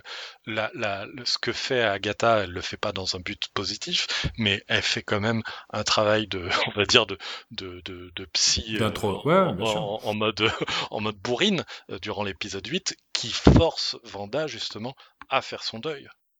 Pour moi, ça, se, finit, euh, ça se finit dans cet épisode. Pour moi. Oui, non, mais de toute façon, ça se poursuit là, mais il y, a quand même le, gros du, le, gros du, de, de, de, de l'évolution qui se fait sur l'épisode 8. Bah c'est, du coup pour moi j'en reviens toujours au même souci c'est que c'est une série enfin j'en parlais euh, je sais qu'on en, on en parlait avec Manon euh, sur sur l'épisode euh, l'épisode d'avant. La subtilité de cette série a toujours été quelque chose qui m'a beaucoup étonné parce que encore une fois j'adore Marvel mais c'est pas c'est pas des, des, des gens enfin ils sont pas très subtils. Après ça s'explique pour des raisons industrielles de public et tout ça il y a pas de problème. Mais là cette série elle m'avait cueilli par sa subtilité et tout d'un coup là c'est enfin vraiment ça la résolution de sa problématique c'est au-delà de son deuil enfin elle a juste à accepter son deuil, mais, mais son questionnement sur sa nature, sur qui elle est et tout, moi, pour moi, je trouve ça hyper confus. Et ce qui fait qu'on passe à. En fait, le combat sert à, nous faire oublier que c'était pas totalement. bon, peut-être pas totalement effectué ou consommé ou réglé, et le, et, le combat commence, et puis du coup on est, on est lancé dans, dans l'action trépidante, et, et on oublie de se dire, enfin moi ça m'a rattrapé, en fait pour être honnête, ça m'a rattrapé sur la scène finale où j'étais dans l'émotion, et où tout d'un coup je me suis dit, mais en même temps, Qu'est-ce qu'elle a compris sur elle? Pas grand-chose au final, quoi. Et, euh, ça m'a un peu, ça m'a un peu déçu. Si, je peux me permettre, je pense que c'est à la fois l'épisode 8 où je pense pas qu'elle elle clôt son deuil, bien au contraire, mais en tout cas elle apprend des choses sur elle-même et elle apprend peut-être à un peu mieux l'accepter. Et moi, pour le coup, en aucun cas, d'autant plus parce qu'elle perd les enfants, la question du deuil est clos à la fin de la série. Mais je pense que la scène déterminante aussi, c'est celle où elle, on la met face à ce qu'elle inflige réellement aux gens dans la ville, en fait. Et à un moment, mm. elle a littéralement à choisir entre continuer de faire du mal, genre à torturer des gens de façon très claire, ou à choisir sa vie de famille. En fait, à un moment, on la met face à ce choix où elle a, enfin, j'en reparlerai plus tard, mais elle a un peu ce sursaut de réflexe un peu de, de super-héroïne qu'elle a quand même été dans les films précédents, où, où du coup, il y a à la fois cette question, elle, accepte qu'en fait, son deuil et sa façon de, elle accepte le sacrifice. Voilà, d'une certaine façon, il y a ça. Et euh, pour moi, ça.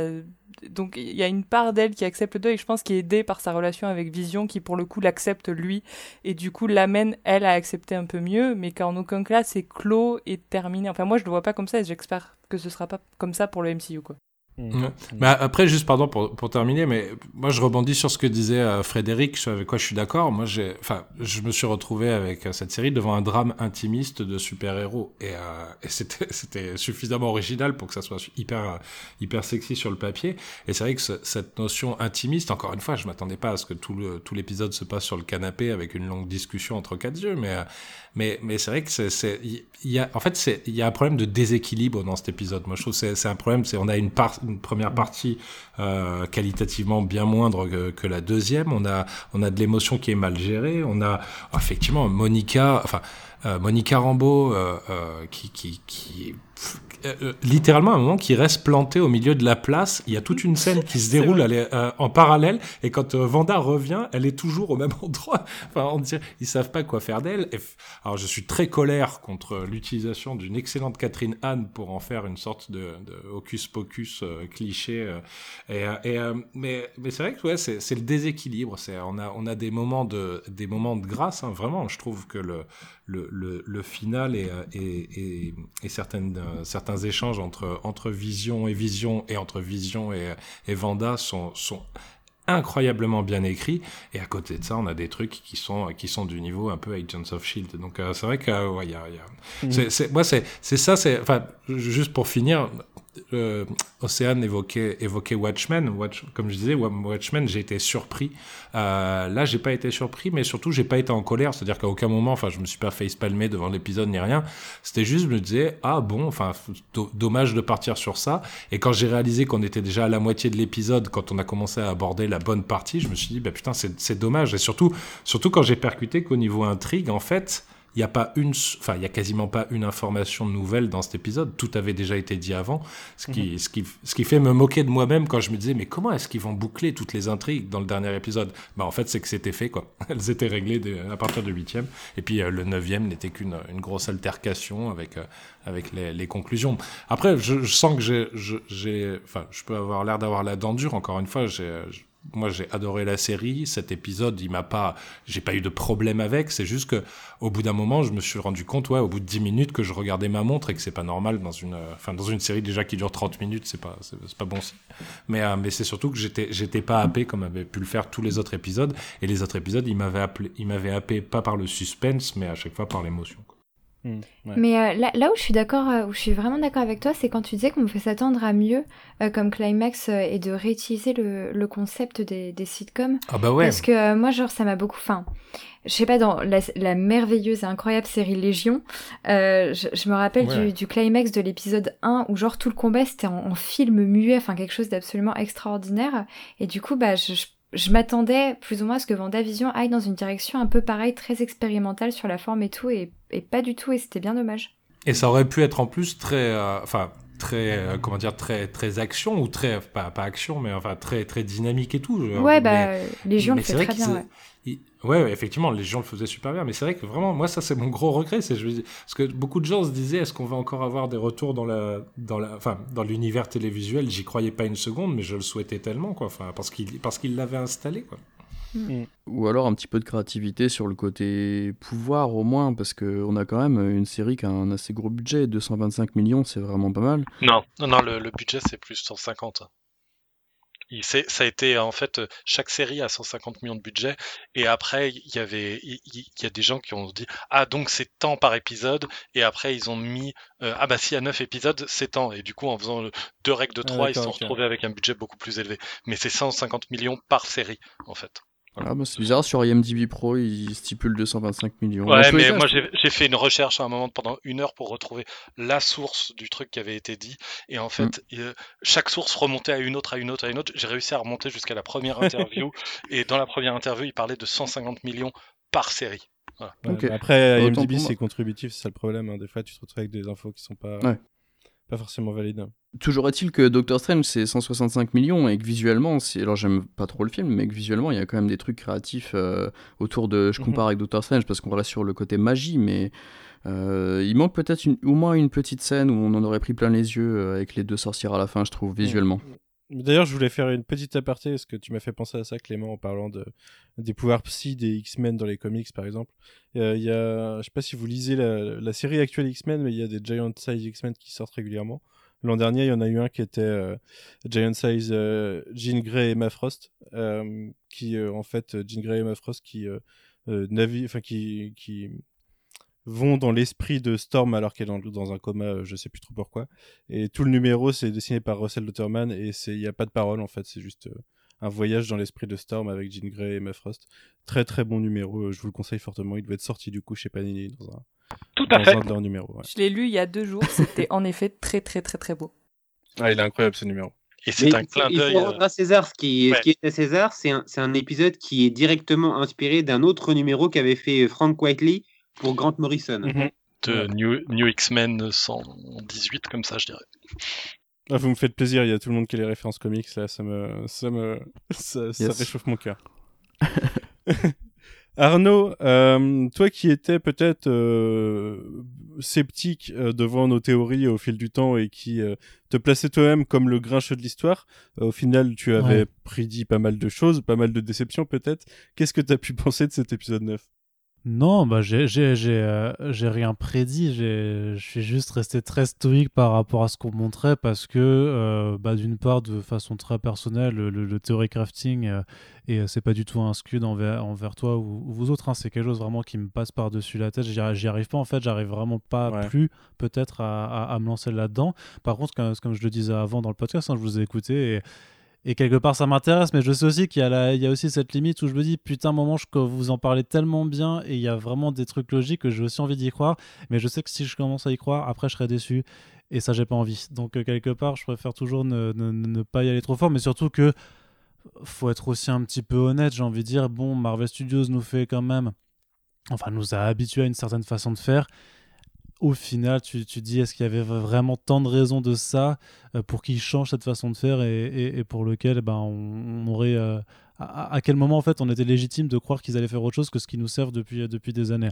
Donc euh, cet épisode 9, euh, mais tu vois, quelque part, ça m'a même pas au final. Moi, moi, je suis moins, je suis moins forcément, je suis moins déçu parce que j'avais beaucoup moins d'attentes au final. Et quelque part, moi, c'est vraiment l'épisode 8 qui, qui m'a cassé les pieds euh, à, être vraiment trop, euh, trop explicatif et trop, et trop vraiment. T'as pas de cœur, c'est pas possible pour pas aimer cet épisode 8.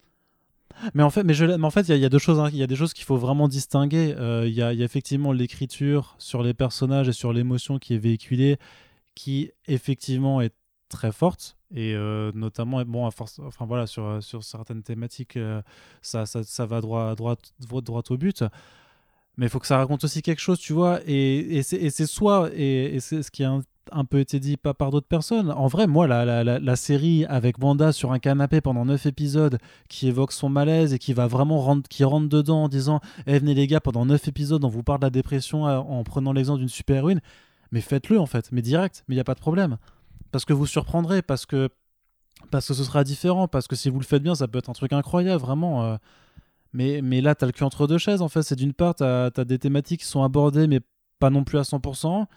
Et de l'autre, on revient à des, on va dire, à des codes plus établis dans le registre super-héroïque, avec les limites euh, d'un budget voilà, qui, qui n'est pas si, si énorme et qui fait que bah, ça restera pas une expérience telle que celle que tu peux voir, tu peux voir au cinéma. Donc, euh, voilà, à force d'essayer de un peu d'innover, mais pas trop, et de rester dans, dans le, dans le classique, bah, tu essaies de de plaire un petit peu partout et au final tu plais à personne et c'est un peu le, le genre de... moi j'ai envie d'une et je pense que Marvel Studios est capable de le faire j'ai envie de que Marvel Studios aille à fond dans un choix et qu'il l'assume jusqu'au bout et, et qu'il ne et pas qu'il fasse quelque chose qu'à moitié. Je, je, trouve ça dommage. Tu vois les, les j'ai eu pas mal de, de, de, discussions avec des gens qui trouvent que c'est chiant à mourir le côté vas-y on fait de la branlette visuelle et, euh, et musicale et on tu, tu nous enverras les noms non, non, mais, mais, mais je comprends, je comprends hein, parfaitement que ce soit pas du tout la cam de, de, certaines personnes, de certaines personnes, mais au moins ils vont dans le truc, tu vois, et ils le font. Et alors, si ça m'avait horripilé, bah, j'y serais pas, serais pas resté. Et si ça m'avait, et en l'occurrence, ça m'a plu et j'y suis resté. Là, tu vois, j'ai l'impression que c'est une série qui, qui, a su réellement euh, ma. Euh, les, les, les, débuts, le trio d'épisodes, euh, c'était mortel. Enfin, cette histoire de, de parodier les séries télé, je trouve ça ultra bien. Et, euh, mais après, ouais, tu reviens à un combat de débiles avec une sorcière versus une autre sorcière, avec une vision versus une autre vision. Euh, on retourne dans le trope euh, usé et surusé et qu'on a déjà reproché à Marvel Studios et à beaucoup de studios hein, quand ils font des films de super-héros, c'est arrêter que de faire en sorte que le méchant soit juste la réplique du héros avec les mêmes pouvoirs, sauf qu'il est méchant. C'est chiant, c'est nul. On a déjà vu ça pendant 10 ans, 23 films. Stop, arrêtez de faire comme ça, vous pouvez le faire, c'est pas compliqué. Euh, et, ça, ça, je trouve ça vraiment agaçant. Mais encore, j'avais pas plus d'attente que ça, donc j'ai pas. Et pourtant, j'ai vu vos, euh, vos retours bien avant d'avoir lancé l'épisode, donc je m'étais dit, aïe aïe aïe aïe, qu'est-ce que ça va être, qu'est-ce que ça. Je, je vois Océane, je vois Manu, ils sont pas contents. Euh, et, je vous sais, je crois, un peu plus conciliant que, que, moi sur, certaines, sur certains angles, je crois. Donc je me suis dit, putain, je vais vraiment faire, être, être encore plus aigri que vous. Je comprends. Et au final, je me, je me suis juste dit, euh, ouais, bah, euh, on, on, savait un petit peu, quoi. C'est, ça, ça, ça réussit pas à sortir de, de d'une certaine formule. Et je mm. trouve ça un petit peu dommage quand même. Ouais. C'est ce qui me rend triste, c'est que je pense que t'as raison. euh, je pense que. Mais j'aime pas, hein, j'aime pas du tout. Tu vois, parce que c'est vrai qu'on en a parlé un petit peu euh, en, en, off, mais euh, c'est vrai que vu que je vous écoutais, qu'à chaque fois, je t'avoue, hein, quand j'écoutais tes théories, je me disais quand même, et à voix haute en vous écoutant, je faisais, mais non, Manu, putain, mais non, arrête maintenant, arrêtez tous, c'est pas possible. et, mais j'ai même pas cet esprit de vous dire, ah, j'avais raison tous, que ça, ça m'amuse pas, tu vois, de, de, niveler par le bas et de dire, ah bah vous voyez, c'est rien passé de ouf, je trouve pas ça, je trouve pas ça chouette, j'aurais vraiment kiffé. Euh, qui est Mephisto, euh, qu'il y ait une vraie, qu'il y ait un vrai rapport au multivers à la limite, euh, que qu'il y ait des vrais, qu'il y ait le Grim Reaper, comme tu me racontais. tu spoil beaucoup de choses sur ma rubrique de fin. je suis désolé, je suis désolé, mais j'aurais vraiment kiffé hein, qu'il y ait tout ce truc parce que c'est souvent quand on en parle, je veux dire, c'est pas c'est pas du théorie, du théorie crafting, tu vois, qui est non plus complètement déconnant. C'est-à-dire qu'il y, y, a un sens, et je pense que les gens qui sont dans la prod le savent aussi, qui mettent des easter eggs parce qu'ils savent très bien que ceux qui connaissent, ils vont reconnaître, que ça va permettre un peu d'avoir de, des choses à discuter. C'est cool qu'il y ait des discussions, tu vois. Mais à un moment, tu dis quand même, putain, ce serait quand même cool si Manu, en fait, il était à la prod et qu'il avait quand même dit, hé eh, les gars, vas-y, on y va à fond et on va mettre Mephisto. Vraiment je sais pas c'est mais je pense que ça me semble pas si inatteignable comme comme truc euh, j'ai pas l'impression que ce soit si difficile à demander mm mais je pense que le, le problème, euh, le problème de la série, c'est qu'on s'est trop emballé sur, sur beaucoup trop de choses qu'on attendait plus profondes et qu'on attendait plus liées à un futur du MCU. Et euh, en, sans, sans voir que c'était une série intimiste en fait, et qui était là pour euh, vraiment nous parler de l'intime de Vanda et Vision. Et, et le problème, c'est que comme tu le dis, la série a le cul entre deux chaises, et, et du coup fait quand même, essaie quand même de faire la formule Marvel à côté, et ça donne ce final. Et mmh. ouais, ça m'emmerde. Alors, pour, euh, pour développer un peu plus mon avis, je crois que j'avais dit la semaine dernière un truc genre euh, si je lance l'épisode et qu'il fait 35 minutes, ça va m'énerver déjà. Euh, alors ça faisait 48, mais je savais très bien que ça allait en faire 41 du coup. Parce dans, 10 de générique, hein, toujours. Exactement, donc, je savais très bien que c'était dans la quarantaine de minutes, quoi. Donc déjà, ça m'a un peu saoulé quand j'ai lancé ça. Et deuxième chose qui m'a saoulé très rapidement, sur ce previously qu'on ne peut pas passer, alors j'aimerais, pour une fois, j'aimerais bien avoir une fonctionnalité, euh, s'il vous plaît, de plateforme. De, je, peux, je peux ignorer le previously. Parce que quand. Euh, la réplique des runes. Parce que quand, voilà, quand il y a la réplique qui te dit dès le previously comment ça va se terminer, euh, ça me saoule beaucoup. Et c'est, bah, vous voyez, hein, vous le dites, c'était assez évident de cette réplique-là. Et ah, le fusil de Chekhov qu'on oh te remet dedans, histoire que tu l'as pas cassé. Mais tu vois, c'est pareil que l'épisode 8, quoi. Si on explique, on rappelle, machin, c'est arrêter de prendre le public pour des demeurés, purée. Ah ouais, là, mais le fait que ça, ça se fait dans le preview aussi, ça m'a tué. Et du coup, je me suis dit, ok, bon, bah, je sais comment le combat va se finir. J'espère donc qu'il va être euh, court. Quelle ne fut pas ma déception. euh, mais voilà, pour les points négatifs, il y a déjà ça, c'est pas mal. Et euh, mais les bras me tombent devant l'impression qu'ils ont coupé 20 minutes de scénario et qu'il y a beaucoup de choses euh, qui qui sont pas bouclées en fait, qui sont pas expliquées. Il y a, y a des trous dans l'intrigue, je trouve. Euh, on en reparlera. Mais Vision, Vision blanc, euh, où es-tu? Euh, Et même par rapport à Hayward et compagnie, euh, il y a des. Enfin, on en reparlera tout à l'heure. Mais franchement, ça m'a buté quoi. Euh, J'ai vraiment l'impression qu'il y a un épisode où ils avaient peut-être plus de budget ou pas d'envie, euh, un contrôle éditorial euh, en fin de projet et ils ont effacé la moitié du truc. Je, je suis assez perplexe devant le format de, enfin ouais, le format de cet épisode. Euh, du côté un peu plus positif, euh, je suis assez étonné d'arriver à une heure de podcast, je crois, euh, à être le dernier à parler sur 9 personnes et personne n'a parlé de euh, Vanda transformation en Scarlet Witch, euh, de, de, cette tiers euh, magnifique. Euh, ça, on te le laisse, c'est ton, c'est ton, ton bonbon, Manu. Mais en plus, là où là où ça m'étonne qu'on n'ait pas parlé de cette transformation, c'est que tout à l'heure, Clément, tu disais que tu avais du mal à voir où se faisait la transformation pour Vanda d'un point de vue émotionnel. Et j'ai le sentiment, en fait, que c'est parce que c'est un peu, euh, de façon maladroite, euh, inclus avec cette transformation. Tu vois, une sorte de d'acceptation de ses pouvoirs qui, euh, qui, est lié à un certain, un certain état d'esprit qui fait que dans sa tête, ça a changé à ce moment-là. Il y a une sorte de déclic, quoi. J'ai un peu ce sentiment, ce qui justifie un peu plus euh, les changements de Vanda derrière.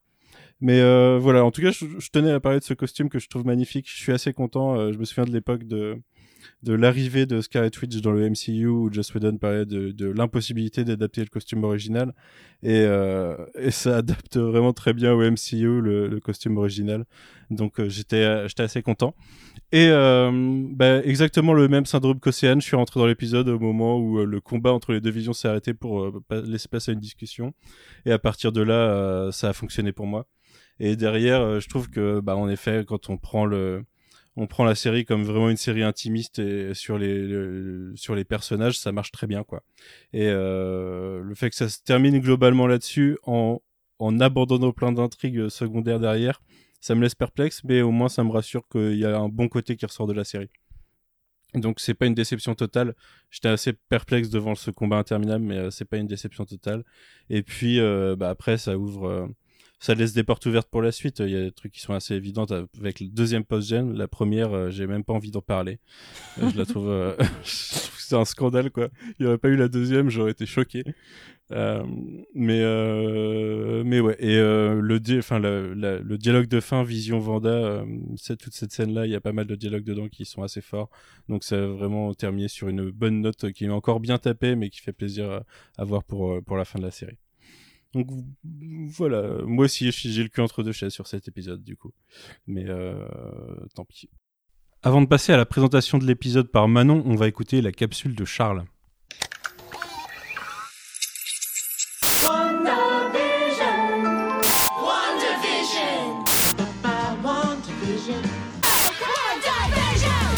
Salut tout le monde, désolé de ne pas pouvoir être avec vous, je vous fais quand même un petit euh, message audio pour vous donner un petit peu mon avis sur euh, cette fin de saison et globalement sur euh, la, la, la, série Vendavision. Euh, ce dernier épisode, d'abord, bah écoutez, euh, je le trouve plutôt bien réalisé. Je trouve qu'il se passe beaucoup de choses. C'est pas forcément un épisode qui va euh, trop vite. Vous savez, parfois il y a ce syndrome-là, une saison qui prend son temps et un dernier épisode qui rush parce que parce qu'on n'a pas prévu assez d'épisodes, tout simplement.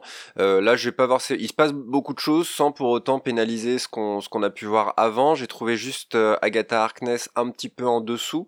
là où je trouvais son personnage plutôt intéressant dans les épisodes antérieurs. Un personnage qui ne comprend pas vraiment lui-même les, les pouvoirs de Vanda, qui a une sorte de fascination, euh, relation un peu amour-haine. Euh, je trouvais ça plutôt intéressant. Euh, là, bon, bah écoute, globalement, c'est Vanda qui prend la confiance et qui domine, on va dire, pour, pour faire simple, qui domine Agatha Harkness. Voilà, donc c'est pas forcément un personnage qui va très très loin. C'est vraiment l'épisode révélation de, bah, de Scarlet Witch, hein, tout simplement. Vanda devient Scarlet Witch. J'ai bien aimé la partie costume, etc. Je pense que c'est quelque chose dont vous allez pas mal parler, donc je vais pas trop m'éterniser. Mais voilà, globalement, disons que c'est une fin intéressante. Je peux pas m'empêcher d'être déçu par les scènes post-génériques euh, qui ont été euh, voilà qui, ont le mérite d'exister. Euh, la, dernière scène post-générique, je trouve intéressante le, parallèle avec Thanos, le côté je, vais me reposer dans mon jardin et en fait non, elle est derrière en train de, de réviser ses, ses classiques avant d'aller voir Doctor Strange. Je trouve ça intéressant. La scène post-générique précédente avec Rambo, pour moi c'est l'important n'est pas tant les scrolls puisqu'on en parlait, on, on devinait qu'il allait avoir peut-être un un petit moment, un lien avec les Skrulls. Je trouve la manière dont c'est révélé pas forcément très très subtil. Voilà, je trouve que ça aurait mérité un petit peu plus de de voilà de, mise en scène quelque chose de, plus intéressant. Et puis euh, c'est surtout deux scènes post génériques euh, fainéantes en fait dans, dans en soi puisque ça ça fait le lien avec quelque chose de ouf. Nous on attendait je pense on est beaucoup en tout cas à avoir attendu euh, un caméo un peu un peu fou. Ne, serait-ce que Nick Fury on j'aurais pas été transcendé de voir Nick Fury dans, dans cette saison là mais dans ce final euh, là. Mais là, en fait, voilà, Nick Fury, on nous parle de Nick Fury, on nous fait comprendre qu'il y a Doctor Strange aussi quelque part, pas trop loin. On ne nous les montre pas par économie. Hein, euh, je, parlais euh, dans, dans, dans l'épisode de la semaine dernière, je parlais beaucoup de, de l'économie de plan et, et, d'un budget parfois qu'on sent parfois un peu limite. Pour moi, c'est ça. Voilà, on voulait pas mettre un cachet pour pour pour Strange ou pour euh, pour Fury. Donc euh, voilà, on, les suggère et on les montre pas, on ne les nomme même pas. Un peu déçu sur ce point. Euh, je pense qu'en vérité, la, la, phrase la plus importante de ces deux scènes post-génériques, c'est Rambo, on vous attend au cinéma. moi, ça m'évoque directement la, la, phrase de Nick Fury justement dans Iron Man 1 qui disait vous faites partie d'un univers plus grand, mais vous ne le savez pas encore, qui s'adressait à Nick Fury, à Tony Stark, pardon, et globalement aux spectateurs et spectatrices du MCU qui ne s'attendaient pas à voir bah, le MCU tout simplement arriver dans les années suivantes voilà, je, moi je le comprends comme euh, comme un presque un, foreshadowing qui, qui nous indique que, que, quelque chose va se passer avec Rambo euh, dans le MCU euh, ciné sur grand écran. Et eh ben écoutez, moi c'est plus cette phrase là qui m'a hypé puisque je pense que c'est un personnage que j'aurais plaisir à revoir sur d'autres sur d'autres écrans. Donc voilà, voilà pour cette fin d'épisode. Captain Rambo, they're asking for you in the theater. Thank you. All right, let's go.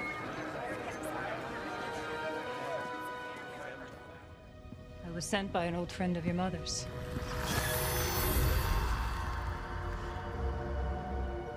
He heard you've been grounded. He'd like to meet with you. Where?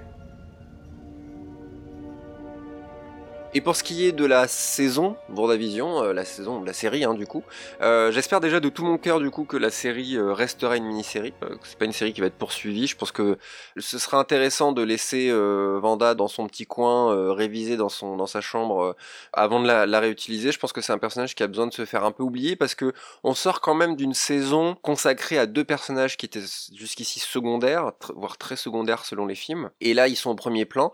Je trouve qu'ils ont été très bien utilisés, tant scénaristiquement qu'en termes de mise en scène.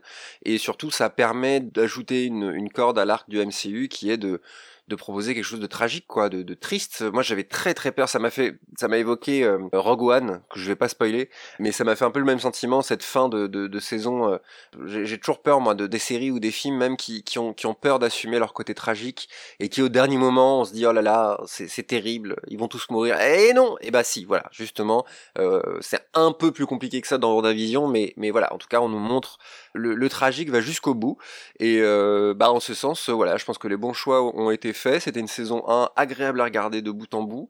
Petit ventre mou au milieu, mais bon, c'est pas euh, pas non plus regardable puisqu'on est quand même sur des épisodes assez courts. Je suis assez content que cette série existe dans l'univers du MCU. Voilà, je trouve que c'est des bons choix. Je suis beaucoup moins optimiste pour euh, Falcon et Winter Soldier. Je, vois pas du tout. Voilà, je suis très inquiet pour cette série-là. Je vais pas vous mentir. Je comprends pas l'intérêt. Je, pense que c'est une série qui va qui va être là pour faire euh, boum boum et ta ta ta ta ta ta.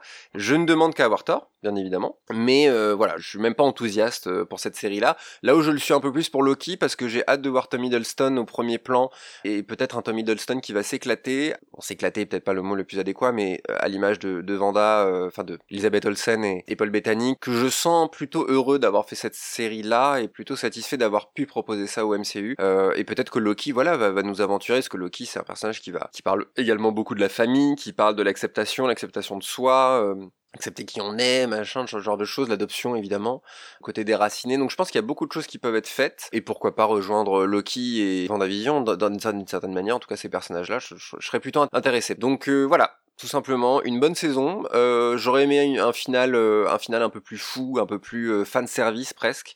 Euh, donc je ne m'autoriserai pas à critiquer l'absence de fan service, mais un peu plus quand même, on n'aurait pas été contre. Puis tous ces personnages secondaires hein, qu'on n'a pas découvert, mais Jimmy, Jimmy Woo, je le trouve intéressant. Je pense qu'on le reverra aussi, euh, Rambo. Euh, Jimmy j'ai aimé, aimé le, le, le, petit clin d'œil, enfin le clin d'œil, oui, à, à Ant-Man euh, avec, les, avec les menottes, je trouvais ça cool. Et il y a aussi, moi j'ai vu une scène de les bottes qui restent, moi ça m'a fait penser, les, bottes qui, de Agatha Harkness qui restent dans les, dans les décombres, moi ça me fait penser au Magicien d'Oz. Euh, donc voilà, même dans cette fin de saison, ils ont aimé euh, rajouter des petits éléments, peaufiner un peu cet univers propre à Vanda et, et le lier par divers moyens au, au, reste du MCU. Voilà, donc ça reste une déception, je vais pas vous mentir, là je sors de l'épisode, j'enregistre directement après. Déception dans le sens où j'aurais aimé quelque chose qui me fasse à l'image de la fin de la saison 1 de, Mandalorian, que j'avais évoqué aussi dans l'épisode euh, WMCU, euh, où j'étais. Où là vraiment j'étais euh, j'étais euh, quasiment bouche bée face à mon écran. Je fais what? Qu'est-ce que c'est que ce caméo de ouf? Et là non, voilà. C'est pas que je l'attendais, mais c'est que je me dis quelle que soit la surprise, je, la prendrai de bon cœur. Il n'y a pas vraiment de surprise. Voilà, il n'y a pas vraiment de surprise. Il y a beaucoup d'ouvertures et il y a des conclusions, des ouvertures, pas mal de choses j'aurais aimé être un peu plus euh, poussé dans mes retranchements. Euh, voilà, là les arcs narratifs sont terminés et on ouvre sur, euh, sur l'avenir. J'attends j'attends la suite avec impatience selon les projets, mais voilà, en tout cas une saison 1 très très satisfaisante. Voilà pour mon avis. Salut. Manon, peux-tu donc nous présenter l'épisode? Alors, donc ce dernier épisode, il s'appelle euh, The Series euh, Finale, euh, ou le grand final dans sa version française, ce qui n'est pas leur titre le plus inspiré, on va pas se mentir. Il est toujours réalisé par Matt Shackman et écrit par Jack Schaeffer, crédité comme, qui était crédité pour le premier épisode et qui, si je comprends bien, est celle qui est désignée un peu comme la showrunneuse principale sur la série. Donc, euh, bon, on a déjà parlé de plein de choses euh, qui se sont déroulées dans cet épisode, mais je vais essayer de les reprendre euh, peut-être un peu dans l'ordre. Donc, pour rappel, les deux menaces principales, c'était donc Hayward, ils sont Vision version arme de destruction massive qui veulent tuer Vanda d'un côté, et Agatha de l'autre qui semble en avoir après les pouvoirs de Vanda. Donc, ça, c'était là où on s'était arrêté à l'épisode précédent. Mais euh, et on reprend exactement là où on s'est arrêté à l'épisode d'avant avec Agatha face à Vanda qui réussit très rapidement à mettre euh, ses enfants à l'abri. Donc là on a un premier round d'affrontement, ils vont être très nombreux dans cette euh, dans cet épisode entre les deux sorcières qui est gagné par Vanda à coup de vol de voiture même si on voit déjà que Agatha semble lui voler sa magie à chaque fois qu'elle l'utilise contre elle. Et donc là arrive euh, le vision passé à la javel, comme dirait une euh, amie à moi, que Vanda méprend pour le vision qu'elle connaît et qui essaie un peu de mhm. lui exploser la tête. Scène un peu chelou. Donc heureusement, elle est sauvée par le vision euh, plein de couleurs de Westview. Et comme c'est bien pratique, et on l'a déjà dit à de multiples reprises, ça nous permet d'avoir un combat sorcière contre sorcière et vision contre vision. Oh là là là là. Ensuite, côté Sword, Hayward se fait avoir comme un bleu et laisse Jimmy voler un téléphone et tout raconter à ses potes du FBI, qui rappliquent donc en fin d'épisode pour arrêter Hayward. Bon, comme l'arc est assez simple, je suis allé direct à la fin. Hein. Faudra, quand même un moment qu'on s'arrête pour que quelqu'un m'explique Hayward. D'une façon générale, euh, vous pouvez me faire un essai sur le personnage, je, je veux comprendre. moi, moi, moi j'ai juste noté, donc j'ai pas tout suivi au plan, mais à ce stade, il dit clairement qu'il veut buter Vanda. Mais donc voilà, pour le point Sword, parallèlement, on retrouve euh, enfin Pietro et Monica, qui étaient donc dans le grenier de la maison euh, d'Agnès, euh, où on apprend que donc fake, fake Pietro n'est d'autre Pietro. que... Pietro, oui, donc... Ah non, non, je n'aime toujours pas cette vanne. Mais donc ça n'était pas son nom, hein, bien sûr. Son vrai nom c'est Ralph Bonheur, hein, parce que des mauvaises vannes, il en faut au moins une dans chaque épisode, qui était donc le proprio de la maison d'à côté, quoi. donc vous faites ce que vous voulez de cette info.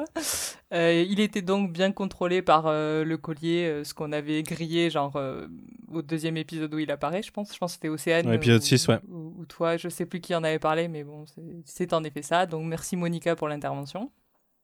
Euh, retour euh, avec euh, Vanda et Monica qui discutent un peu magie et notamment du Darkhold, donc on pourra reparler là pour le coup, donc le fameux bouquin magique qui fait mention de la sorcière rouge. Donc je le mentionne parce que ça pourra avoir son importance. On, mhm. on, dit ici que la sorcière rouge serait plus puissante que le sorcier suprême et qu'elle serait destinée à détruire le monde. Ok, très bien. ça pose des trucs, hein, ça pose des trucs comme ça. C'est pour ça que je me suis senti obligée de mettre quelques trucs sur lesquels il faudrait qu'on discute, parce qu'en fait, c'est 30 minutes où on a l'impression qu'il se passe rien, mais en revoyant l'épisode, je me suis rendu compte qu'il y avait deux, trois trucs importants quand même. donc, ce combat entre euh, Vanda et Agatha, il les a conduits au cœur de la ville, et donc proche des habitants, euh, que Agatha libère de l'emprise de Vanda, et donc euh, chacun se met à parler à Vanda, lui demander de mettre fin au sort, ou lui dire d'avoir pitié, de libérer leur famille, enfin cette, euh, cette très bonne scène par ailleurs. Donc plus que jamais consciente du mal qu'elle leur inflige, Vanda ouvre euh, enfin le portail pour permettre à la population de sortir. Euh, la population à ce stade de la ville, c'est plus qu'une trentaine de personnes a priori. Hein. Ouais ouais, les 4000 on les a jamais vus. Hein. Mais ça permet également au Sword du coup de rentrer dans l'ex et surtout euh, ça a pour effet que Vision et ses enfants se mettent à disparaître. Donc finalement Vanda referme la brèche et on a droit à un plan famille euh, dont aussi on n'a pas parlé mais qui est quand même très mignon. Euh, et on retourne et, en fait ouais, c'est là qu'on voit qu'il y a des allers-retours où c'est pas où c'est horrible parce qu'on repart dans un combat vision vision Vanda Agatha et les jumeaux plus Monica parce qu'il faut bien la mettre quelque part contre le Sword. Mm-hmm. Donc voilà, côté vision, euh, on l'a dit, c'est une très bonne scène. On... Qui, donc ça, se fight un peu, mais on arrive surtout à la partie où ils vont s'auto-raisonner en se posant plein de questions existentielles, notamment euh, qui est le vrai vision ou qu'est-ce que le vrai vision, euh, dans une très chouette scène, mais c'est qui donc qui se termine par le fait que Vision transmet sa mémoire, si on comprend bien, à donc ses souvenirs en tout cas à, aux visions White Vision et qui quitte la bataille. Il le débloque en fait. Ouais. Oui, parce qu'il dit qu'il a les datas, mais pas les, pas les souvenirs en tant que tel. Donc euh, fin de cette intrigue là. Sinon, euh, donc euh, oui, donc Hayward tire sur des gamins, tout va bien. parce que c'est vraiment une pourriture, pour reprendre ce que, ce que disait Océane. Je, euh, crois qu'il voulait dire qu'il était méchant. ouais, voilà. Du coup, euh, Monica nous montre encore une fois qu'elle est un peu badass parce qu'elle peut se prendre des balles. Mais, euh, mais voilà, c'est le moment du caméo de Darcy, qu'on avait tous un peu oublié quand même, qui défonce euh, Hayward toujours dans sa camionnette de cirque ou, ou je sais pas trop quoi. Ce qui est, voilà, euh, un peu anecdotique. Donc, retour au duel de sorcières. Vanda, euh, utilisant un vieux pouvoir, euh, ramène. C'est long, ce combat, hein. Ouais, ouais, c'est long, hein. vous avez vu, ça fait trois fois que j'y reviens. Donc elle la ramène euh, dans son souvenir de la scène du bûcher qu'on avait vu dans l'introduction de l'épisode précédent. Euh, S'ensuit une conversation euh, sur un peu le jeu de qui est la pire de nous deux. Après, on a une tentative de chantage déjà plus intéressante d'Agatha qui propose à Vanda qu'elle lui file tous ses pouvoirs et que elle, euh, en contrepartie, elle corrige le sort et elle peut mener sa petite vie telle qu'elle le voulait dans Westview. Donc à nouveau de la baston. Euh, et là, c'est ce que tu disais tout à l'heure, le fameux truc qui était montré dans le Previously. On a l'impression que euh, Vanda, de colère, euh, lui déverse toute sa magie sur elle, mais en fait, non, tout ceci n'était qu'une illusion. Elle n'est pas complètement desséchée comme une momie. Elle a piégé Agatha. Et c'est à ce moment-là qu'on a droit à la transformation en Scarlet Witch.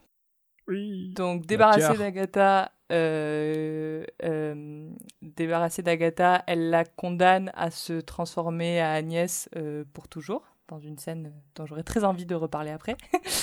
et euh, Hayward est arrêté par le FBI. Donc, euh, Vanda et toute sa petite famille retournent dans leur maison se dire adieu, alors que l'ex diminue peu à peu, peu à peu son périmètre. Et c'est à partir que là, de là que j'ai beaucoup pleuré. Du coup, je ne veux pas rentrer dans les détails de ce qui se passe après, mais, euh, mais bon, on l'a dit, be- beaucoup d'émotions, la scène dans la maison, c'est... voilà, euh, on en a déjà beaucoup parlé en vrai en plus. Et donc on a les deux scènes post-génériques. Euh, La première qu'on comprend pas très bien ce qu'elle fait là autour de Monica et de ce qui nous tisse Captain euh, Marvel 2, j'imagine, mais pourquoi à ce moment-là c'est très bizarre. Et la deuxième scène post-générique sur laquelle on reviendra aussi, je pense. Donc voilà, c'était un peu long, je suis désolée. Non, mais c'était très bien. C'était exhaustif. Euh, comment vous voulez faire? Est-ce que vous voulez euh, par- euh, parler de scène en particulier? Est-ce que vous voulez euh, commencer sur cette magnifique scène de début de fight et de euh, Agatha qui révèle euh, euh, ses motivations qui sont une, on ne peut plus basique et une réplique de ce que dit de ce qu'est Mordo en fait euh, déjà. Euh, pour moi, pour moi, c'est pas en fait, c'est pas une réplique de ce qu'est Mordo. Elle dit ça, mais euh, euh, elle n'est pas un narrateur fiable. Elle, elle est à aucun moment un narrateur fiable. Quand elle dit ça, c'est juste une justification qu'elle donne, mais sa seule justification, c'est la recherche de la connaissance depuis le début. La, manière dont elle est définie par les autres sorcières du, du Coven dans l'épisode 8, c'est que en fait, elle est allée fricoter avec des, des sortilèges auxquels elle n'avait pas le droit par rapport à son niveau, et du coup, pour moi, c'est la définition du personnage. C'est quand il y a de la connaissance magique à aller chercher, elle y va, euh, quelles que soient les conséquences derrière. Je suis assez d'accord et pour moi c'est vraiment l'épisode qui prouve que pour moi Agatha c'est certes une sorcière très puissante et tout ça mais c'est aussi euh, ce que représente le fait que Vanda s'enfonce dans la magie un peu plus au lieu d'affronter ses problèmes. C'est pour ça que tout à l'heure quelqu'un parlait de vampire et moi c'est pas tant un vampire émotionnel, c'est pas tant un vampire au, au sens qu'elle absorbe ses pouvoirs, c'est plutôt un vampire émotionnel au final parce que euh, Agatha a aidé euh, Vanda à, à maintenir l'illusion, à s'y plonger. On, se souvient quand elle l'aidait à refaire des répliques, euh, quand elle euh, elle l'a séparée de, Monica et tout ça pour avoir une emprise euh, sur elle. Pour moi, c'est vraiment une emprise de comment comment quelqu'un peut abuser de la faiblesse de quelqu'un. Pour moi, Agatha, elle est surtout coupable d'abus de faiblesse et et c'est pour ça que hum, je, trouve cette méchante très superficielle en apparence parce qu'elle est juste dans une, quête de pouvoir absolu avec le Darkhold, euh, avec tous les pouvoirs de Vanda qu'elle veut acquérir. Mais je trouve que c'est quelqu'un, je trouve que c'est une méchante qui parle à un niveau plus personnel à Vanda parce qu'elle représente euh, quelqu'un qui, veut qui veut absorber ses émotions pour, euh, pour s'en nourrir et c'est quelque chose de, de, très dark. Alors j'ai pas envie de faire le, le lien avec euh, la, la dépression et de dire que Agatha est une représentation physique de la dépression de, de Vanda, parce que je pense pas que ce soit ça qui soit sous-entendu, mais je trouve quand même très intéressant que jusqu'au bout, quand euh, j'avance un tout petit peu juste pour un, point précis, mais quand Vanda balance tous ces éclairs euh, rouges à, à Agatha, j'ai vraiment vu quelqu'un qui mettait l'énergie du désespoir. Et, euh, et pour moi, ça va vraiment au-delà de juste je veux avoir ton pouvoir, c'est qu'elle a vraiment une incidence psy- psychique sur, euh, sur Vanda et que c'est une emprise qui est hyper dangereuse parce que jusqu'à présent, l'animation du MCU c'était vraiment euh, ouh, je, suis puissant, je peux lancer des éclairs, ou j'ai des fouets, des, de, de machins biluchons, bref. Je trouve que Agatha a un pouvoir plus intéressant sur Vanda que elle a un contrôle psychologique sur elle. Et c'est pour ça que même si euh, je suis vraiment pas fan de, de l'Agatha en costume sous ses vraies couleurs, je trouve quand même que il y a quelque chose de très intéressant dans son personnage et c'est pour ça que je croise les doigts pour qu'on la revoie. Moi, j'aurais préféré qu'elle ait pas de pouvoir en fait. Je suis complètement d'accord avec ce que Océane elle dit, mais si, si Agatha n'avait pas eu de pouvoir et que c'était juste une femme euh, assoiffée de, alors elle, elle aurait pu être assoiffée de pouvoir, mais qu'elle n'ait pas de pouvoir magique et que son, comment dire, son sa capacité d'impact sur Wanda ne soit que psychologique, ça aurait fait un personnage passionnant. Moi, c'est enfin, dans Civil War, j'adore le, c'est euh, le personnage de Daniel Brühl, euh, Baron Zemo, parce qu'il, parce qu'il a, parce que justement, son, moi, c'est un des rares plans euh, que je trouve que je trouve intéressant dans les plans de méchants de tout Marvel, et, et, et elle aurait pu avoir ce, ce côté juste je, suis dans ta tête et je, te, je fous le bordel et je me sers de toi parce que moi j'ai pas de pouvoir et que toi t'en as. Et ça, enfin, euh, Océane, tu disais que c'est pas forcément l'incarnation de la dépression, euh, Agatha. Ouais, c'est c'est quand même un peu l'incarnation des gens qui tournent autour de toi quand tu te sens faible et qui ont l'air de d'en profiter pour euh, pour abuser de toi. Donc euh, ça, ça, enfin, moi j'aurais préféré vraiment qu'elle ne soit pas une sorcière, quoi. Mmh. Carrément. Mais je trouve que d'ailleurs, il y, a un effet miroir entre le, personnage d'Agatha et de Hayward, l'un comme l'autre. Euh, et en fait, il y a une espèce de, trinité de méchants en fait dans, les personnages de la série. Euh, Vanda, qui est mine de rien quand même une méchante de la série, euh, mais c'est lié à sa dépression, c'est lié à ses traumatismes émotionnels, c'est lié à sa faiblesse et à sa fragilité psychologique. Et derrière, il y a des personnages qui sont Agatha et Howard qui essayent d'utiliser, qui, sont euh, présentés comme des prédateurs, qui essaient d'utiliser cette faiblesse, cette détresse émotionnelle pour utiliser du coup les, forces de, Vanda à leur bénéfice. Euh, Hayward dans un bénéfice technologique, celui de relancer la machine vision pour en avoir une arme, et en effet de miroir, euh, Agatha euh, dans, un, dans, une, dans, une, démarche pas du tout technologique, mais mystique. Mm. Mm. Et je viens de me rendre compte que c'était vachement le pitch de la Reine des Neiges, tout ça. Voilà. C'est que là, ça vient de me frapper. J'étais en mode putain, mais Vanda, c'est Elsa, mais c'est terrible. Mais bref, excusez-moi. ouais, elle, elle, a les, elle a les Go à la fin. Euh... Oh non, putain. Fred, je sais que, vu qu'on parle, on parle de méchants, je sais que tu voulais revenir. Ça t'avait ramené à des, à des mauvais tropes d'écriture des méchants du MCU. Euh, oui, bah justement, en fait, euh, par rapport à ce qui, à ce qui vient d'être dit, je, je, je, suis totalement d'accord parce que si, par exemple, on aurait très bien pu garder le même schéma de sorcière euh, sans pour autant qu'elle soit obligée de mettre les oripeaux. Tout à l'heure, j'ai entendu Hocus Pocus, sa tenue Hocus Pocus. Je, je, suis assez d'accord qu'il la dessert beaucoup plus qu'elle ne la sert.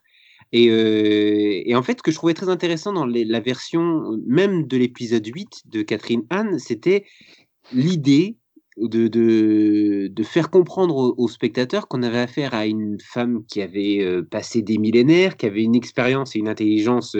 Euh, elle avait vu des, des, des tonnes d'aspirants et d'aspirantes à la magie, et euh, elle savait des choses que le spectateur et les personnages autour d'elle ne savaient pas. Mmh Or, euh, dès l'instant où elle, elle chope sa tenue de, de super vilaine, etc., elle, est, bah, elle devient comme Eward, c'est-à-dire une sorte de, de, de, de pantin désarticulé qui fait ce qu'il est censé faire pour faire avancer le scénario. C'est-à-dire que, mmh bah voilà, je dois être, je dois pousser Wanda dans ses derniers retranchements, et tout d'un coup, alors qu'on m'a montré comme quelqu'un de très très intelligent, euh, eh ben, je, je, deviens plus que l'ombre de moi-même. Et Ward, c'est un petit peu la même chose, c'est-à-dire que pendant très longtemps, pendant les premiers épisodes, tu peux te dire bon bah ce gars-là a peut-être un agenda. Euh, alors il veut, il veut vision, mais il y a pourquoi il veut Vision? Pourquoi il est, si important euh, dans le, Marvel euh, Cinematic Universe d'avoir cet armement-là? Quand on a vu les autres films, quand on voit cette réalité des super-héros, il y a tellement de manières de, les justifier très rapidement. C'est-à-dire que ces gens-là sont dangereux, en fait.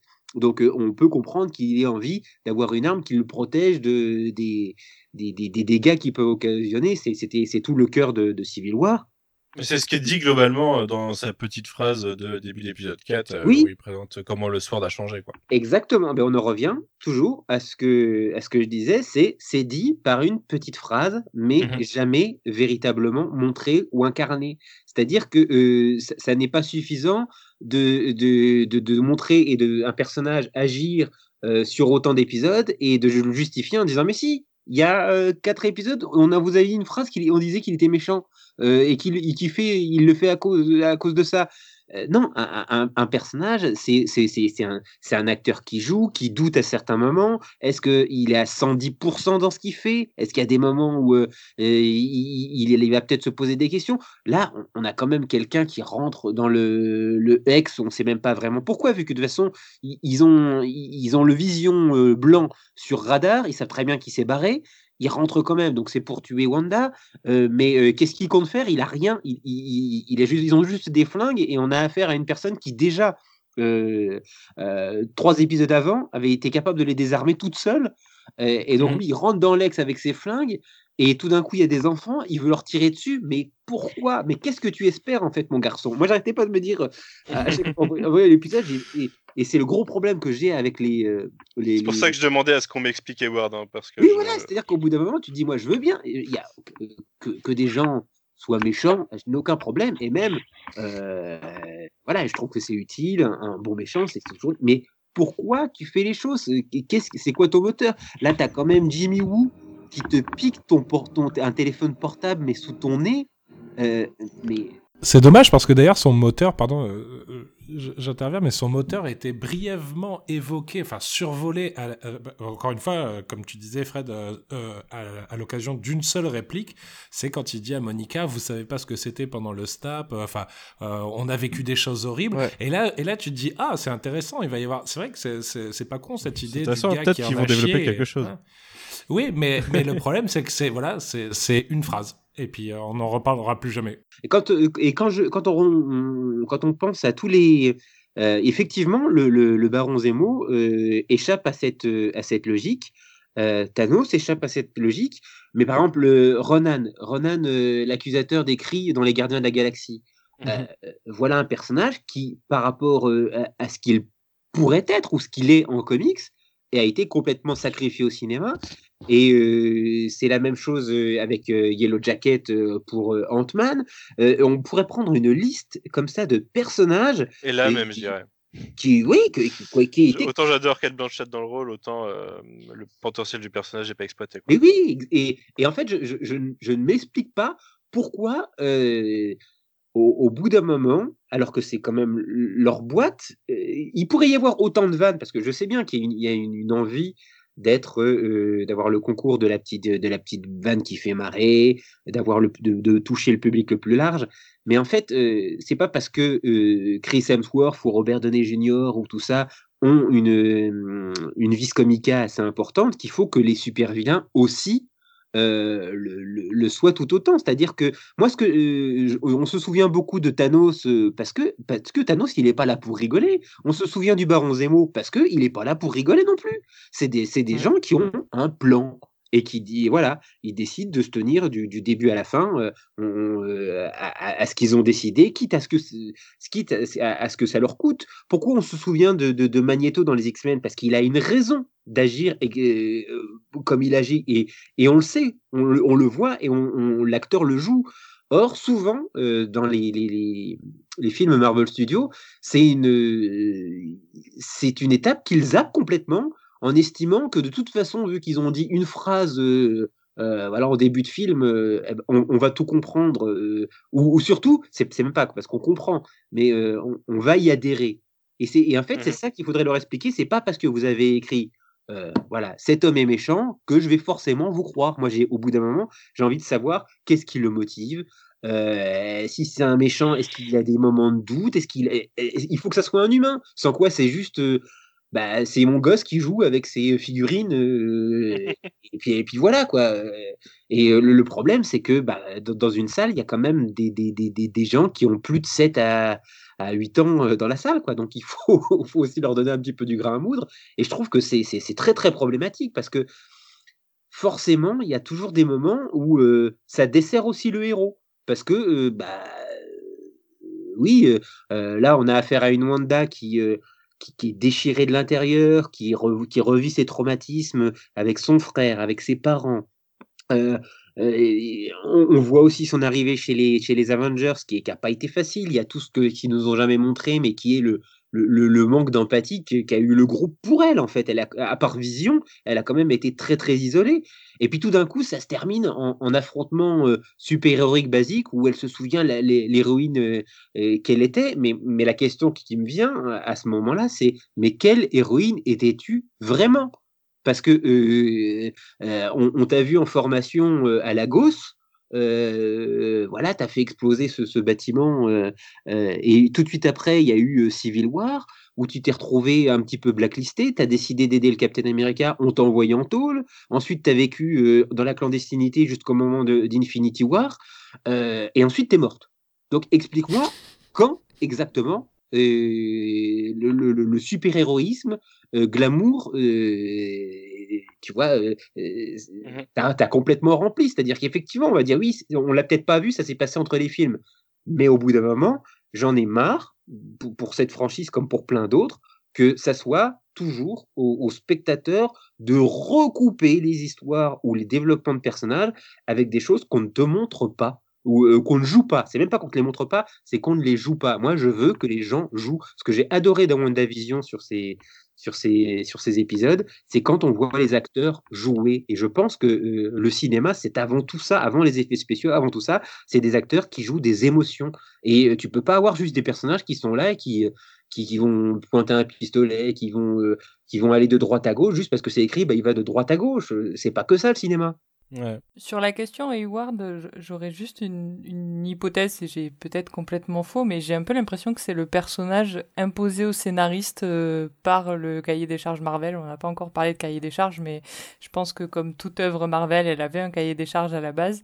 Et j'ai un peu l'impression que c'est cet élément qui leur est imposé parce qu'il fallait toute cette intrigue autour du Sword, parce qu'il fallait développer le personnage de Monica.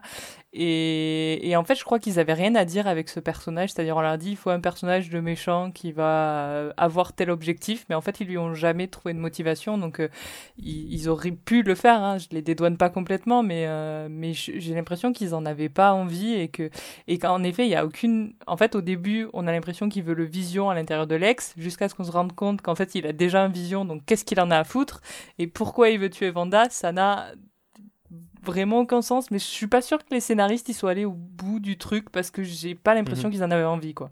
Moi pour il, il, manque un peu le, le, des trucs sur Hayward, mais je trouve que le, euh, j'ai pas l'impression qu'il soit tant imposé ou qu'il manque, euh, euh, euh parce que si on l'enlevait, euh, je veux dire, il, y a énormément de la, de la, série qui se casse la gueule. Il y a quand même tout, toute une grosse part des intrigues qui sont liées à, l'irruption du Sword et tout ça, donc je, je, pense pas qu'il soit tant imposé que ça. Par contre, je pense que oui, il manque, euh, il manque des scènes importantes euh, sur sa justification. Ouais, elles sont à peine abordées. Il y a des trucs. Il a l'air d'avoir un trauma aussi, un deuil, quelque chose euh, qui est pas, qui est pas du tout abordé, qui est juste sous-entendu et c'est pas assez. Mais moi, il y a juste un truc intéressant avec Hayward, c'est que quand on revoit l'épisode 8, on se dit si Hayward avait juste eu euh, la, décence et la dignité humaine de donner le corps de Vision à Vanda, bah, on n'en serait tout simplement ah pas là en fait.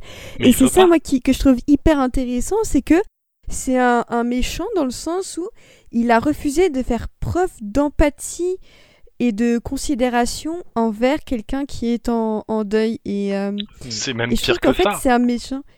Bah c'est ça, pour moi c'est vraiment pour ça que pour moi c'est vraiment un, un, un, immense connard. Et je voyais des gens euh, essayer un peu de le défendre sur Twitter et j'ai juste envie de dire mais les gars ce mec euh, c'est il est il, il manque d'empathie alors que lui-même fait très souvent appel à ses propres traumas en disant vous avez pas connu le snap et tout ça t'es même pas foutu de rendre le cadavre de, de la personne que Vanda aimait, t'es même pas foutu de lui rendre parce que tu préfères l'appât du gain et l'appât de nouvelles technologies. Donc j'ai envie de dire qu'à un moment, faut pas se plaindre que, euh, que tout, tout parte en vrille en fait. C'est que si t'es incapable d'accepter un geste hyper humain d'empathie envers quelqu'un, et ben on va peut-être pas se dire que Vanda, enfin que n'importe quelle personne va créer ce que a fait Vanda, évidemment, et c'est pour moi pas du tout une manière de cautionner ce qu'a fait Vanda, mais le fait est que l'une des racines de ce qui a fait que Vanda a fait ça, c'est que on lui a manqué d'empathie en fait, on lui a manqué de contact humain et qu'encore une fois la seule personne qui aurait pu l'aider ne l'a pas aidé. C'est pour ça que pour moi Hayward est quelqu'un d'intéressant dans le sens où c'est un méchant hyper fade et tout ça, mais au fond la fadeur c'est aussi de refuser d'être humain envers des gens qui, sont en deuil et c'est pour ça que pour moi euh, je trouve que c'est l'exact euh, personnification de quelqu'un qui te refuse euh, ton empathie alors que tu es, euh, que es dans, la, souffrance. Et pour moi, c'est clairement le, vilain bureaucratique type de, chez Marvel, on va pas se mentir. Mais je trouve quand même que dans sa manière de refuser à Vanda de faire son deuil, euh, bah, il, refuse quelque chose que pourtant n'importe qui mériterait en fait tout simplement. Mais en fait c'est mais c'est totalement une euh, c'est totalement une réécriture d'Antigone en fait. Enfin vous allez me dire je fais que des des parallèles ce soir mais mais c'est exactement ça mais c'est c'est un personnage à qui on refuse un corps et en fait comme bah il y a eu un manque d'empathie de la part d'un personnage à la base, et bah il est complètement puni pour ça. Et du coup, en fait, il se prend un enchaînement de catastrophes dans la gueule juste parce qu'à la base, il a refusé le, geste tout simple qui est le geste de l'amour en fait. Et c'est exactement que le ça. en plus. Il fait pas que le refuser. Il, il, à ce moment-là, il fait exprès d'amplifier le deuil de, de, Vanda. Tous les gestes, toute la scène euh, qui se passe au Sword avec Vanda, il est en train d'essayer de la faire craquer parce qu'il veut qu'elle utilise ses pouvoirs pour ramener Vision en service pour qu'il puisse avoir son arme. Donc c'est pas juste un manque d'empathie, c'est carrément de la sociopathie à ce moment-là. Il est en train de la torturer volontairement, émotionnellement. C'est euh, il, quand je parle de prédateur tout à l'heure, c'était vraiment par rapport à ça. Je vous trouve tous très durs. Ça, vous savez combien ça coûte un synthézoïde Justement, parlons de ce, ce synthézoïde, c'est-à-dire que euh, effectivement, il refuse à Wanda la possibilité de faire son deuil. Mais moi, ce qui m'a interpellé depuis le début de, de, cette série, c'est quel est le rapport du Marvel Universe, du Marvel Cinematic Universe dans son ensemble, c'est-à-dire qui d'un moyen, à ces Avengers? parce que tout le monde a l'air de, voir les films comme nous, euh, de savoir comment euh, Vision est mort, euh, qui il était au sein des Vengeurs, mmh qui, que Wanda était, était amoureuse de lui, mais à quel moment, j'essaie de, de, de, de, revoir dans ma mémoire, à quel moment Vision apparaît au aux yeux du grand public, et, une fois de plus, ça c'est un truc qui s'est fait hors champ. C'est-à-dire que euh, euh, Vision, on l'a vu euh, sur le parking, enfin sur l'aéroport de Civil War désaffecté. Non, non, le parking.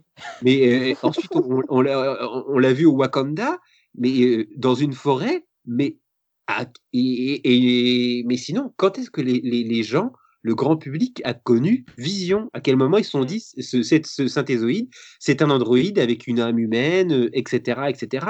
Et euh... Ah bah, Age of Ultron, quand même, travaille pas mal la question. Toutes ces scènes dans Age of Ultron, c'est génial.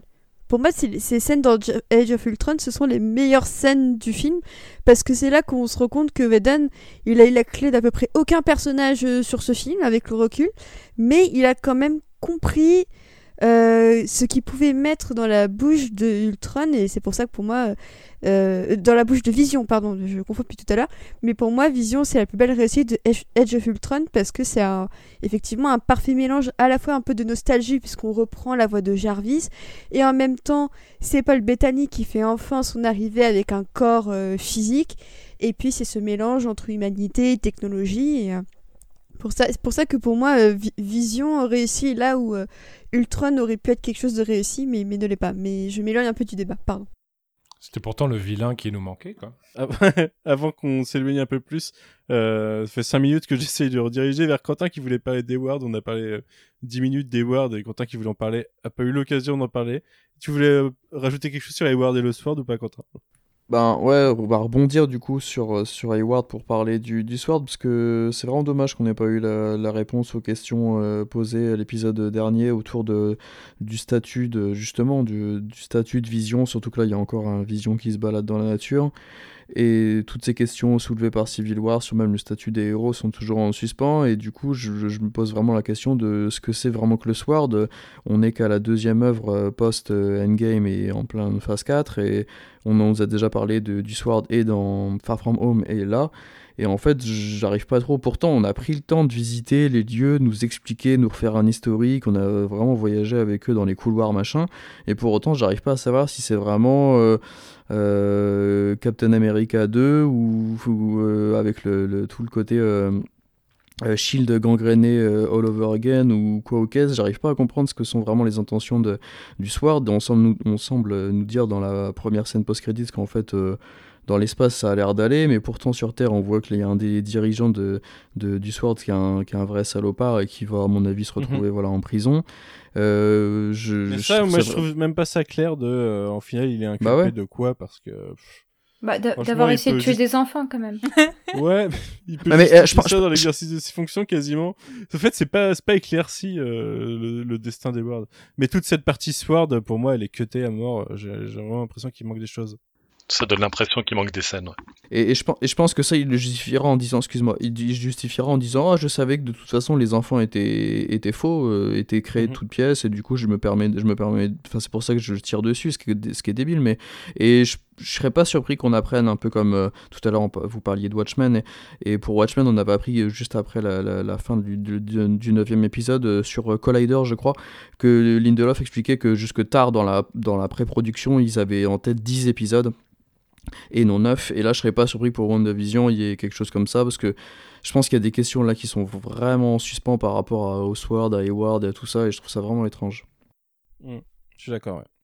On avait commencé à dévier sur Vision. Euh, est-ce que quelqu'un veut rajouter des choses, euh, parler un peu plus en profondeur de cette scène qu'on a pas mal mentionné, de la discussion entre les deux visions Bah moi, moi je veux bien parce que euh, Là, ça a été, ça a été pas mal critiqué jusqu'ici le fait que à nouveau on soit face à un personnage qui se, qui se réaffronte lui-même.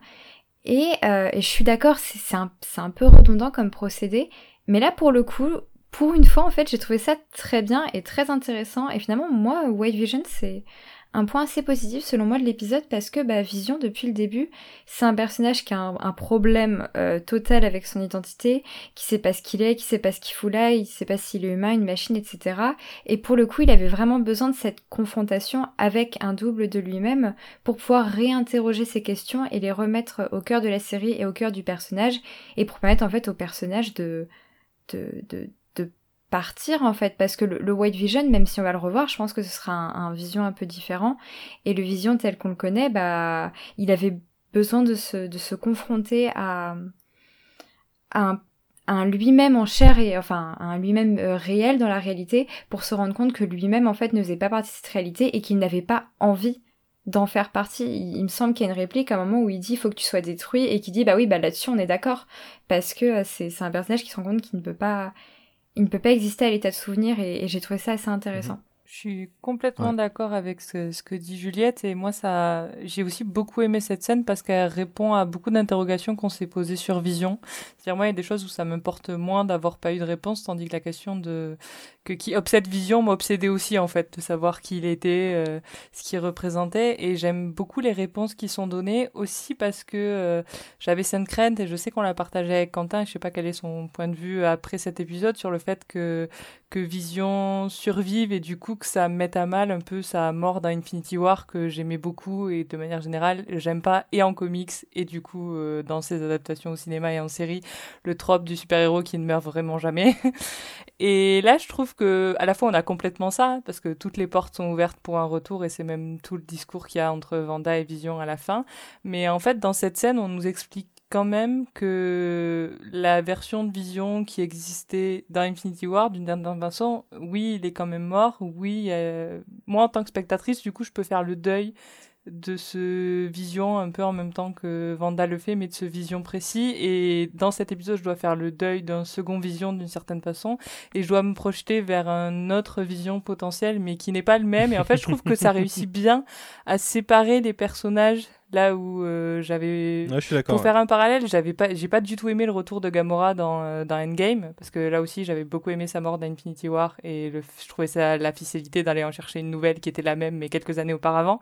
Là en fait on n'a pas ça, c'est pas la même quelques années, enfin ou le même quelques années auparavant, c'est vraiment des versions différentes parce que leur, la façon dont ils sont nés, dont ils ont évolué sont pas les mêmes. Et enfin, je sais pas, je trouvais que c'était super bien interrogé, que ça donnait les bonnes réponses à des questions que je me posais. Enfin, moi, c'était, ça m'a plu en tout cas. C'est vrai. Mais c'est vrai que ça- c'est vrai que symboliquement, euh, ce, ce face-à-face, enfin, d'un côté, tu as un vision qui, qui est en possession de tous ses souvenirs, mais qui n'y a pas accès, et de l'autre, tu as un vision qui est littéralement un souvenir, en fait, qui, n'est, qui est venu au monde du fait d'être le souvenir de Vanda, de, de, de celui qu'elle a aimé. Et, euh, et c'est, c'est vrai que les- les- l'échange, euh, enfin, notamment sur, euh, je me rappelle plus le nom du bateau, enfin, ce, ce, ce- Mhm. ce fameux. euh, Le bateau de Thésée. c'est ça, ouais. Qui est, qui, est, qui est passionnant, effectivement, parce que là, là, on touche en plus à des vrais, euh, enfin, à des, à des vrais sujets du transhumanisme. C'est, enfin, qu'est- qu'est-ce que, qu'est-ce que, est-ce que le, est-ce que l'identité est encore là une fois que tu as tout changé? Enfin, a- moi, c'est, c'est, c'est une super scène qui est Mhm. hyper bien. En plus, le cadre est, le cadre est joli, enfin, le- l'endroit où ça se déroule. Enfin, il y a, il y a- il y a tout un truc qui marche très, très bien sur cette scène. Je pense vraiment, c'est, Ouais, une bibliothèque. C'est vrai que j'avais pas c'est pointé vraiment du la doigt, mais c'est vrai que oui. Ouais, la, con- la connaissance et, et ainsi de suite. Mais, mais non, c'est vrai que c'est, c'est, c'est pas pour- c'est pas étonnant que ça soit le moment de bascule de l'épisode pour plein de gens parce que Bah c'est ouais. vraiment une bonne scène. À moi, ça- le fait que la résolution soit euh, deux personnages intelligents et qui sont connus pour euh, beaucoup réfléchir euh, finissent par résoudre leurs problèmes en, en parlant et en réfléchissant. J'ai trouvé ça exceptionnel. Ça, ça m'a vraiment remonté l'épisode d'un coup au fond de mon Ouais. cœur. quoi. Mm, pareil. Moi, j'ai cru qu'il allait lui faire une wargame. C'est, c'est-à-dire que pour, pour, euh, pour battre, euh, battre un ordinateur, il faut refuser, de, faut refuser le combat. Enfin, pour ceux qui Mhm. ont vu le vieux film. T'allais dire un truc, Fred, non? Oui, non, mais en fait, euh, c'était euh, par rapport à, à- à la réussite que constituait Vision sur l'ensemble de la série, parce que je trouve que euh, c'est pas un hasard si dès qu'il est à l'écran, euh, le, le- le- je trouve que la série monte d'un cran, même dans les dialogues. Je pense que ça tient en grande partie à l'interprétation de Paul Bettany, mais aussi à la manière dont on écrit ce personnage, parce qu'en fait, euh, avec ce regard un peu distancié sur l'humanité, je pense que les auteurs peuvent faire ce que ce qui a déjà été fait dans des séries telles que Star Trek avec Data, c'est euh, de, de- de- de montrer l'hu- l'humanité quand elle est quand elle est débarrassée, euh, bah voilà de tout, euh, de toutes les, les scories qu'on traîne quoi. Il, voit les choses un peu plus clairement. Il est plus humain qu'un humain en fait.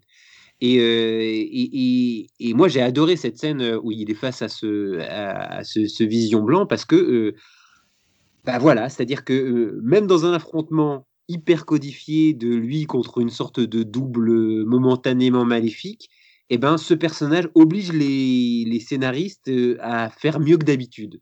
Et, et je trouve que c'est ça qui est, euh, qui est assez frappant avec le, le personnage de Vision, c'est que c'est un personnage qui oblige les gens euh, euh, à être meilleurs en, en termes de, en termes de jeu, en termes d'écriture, en termes de tout.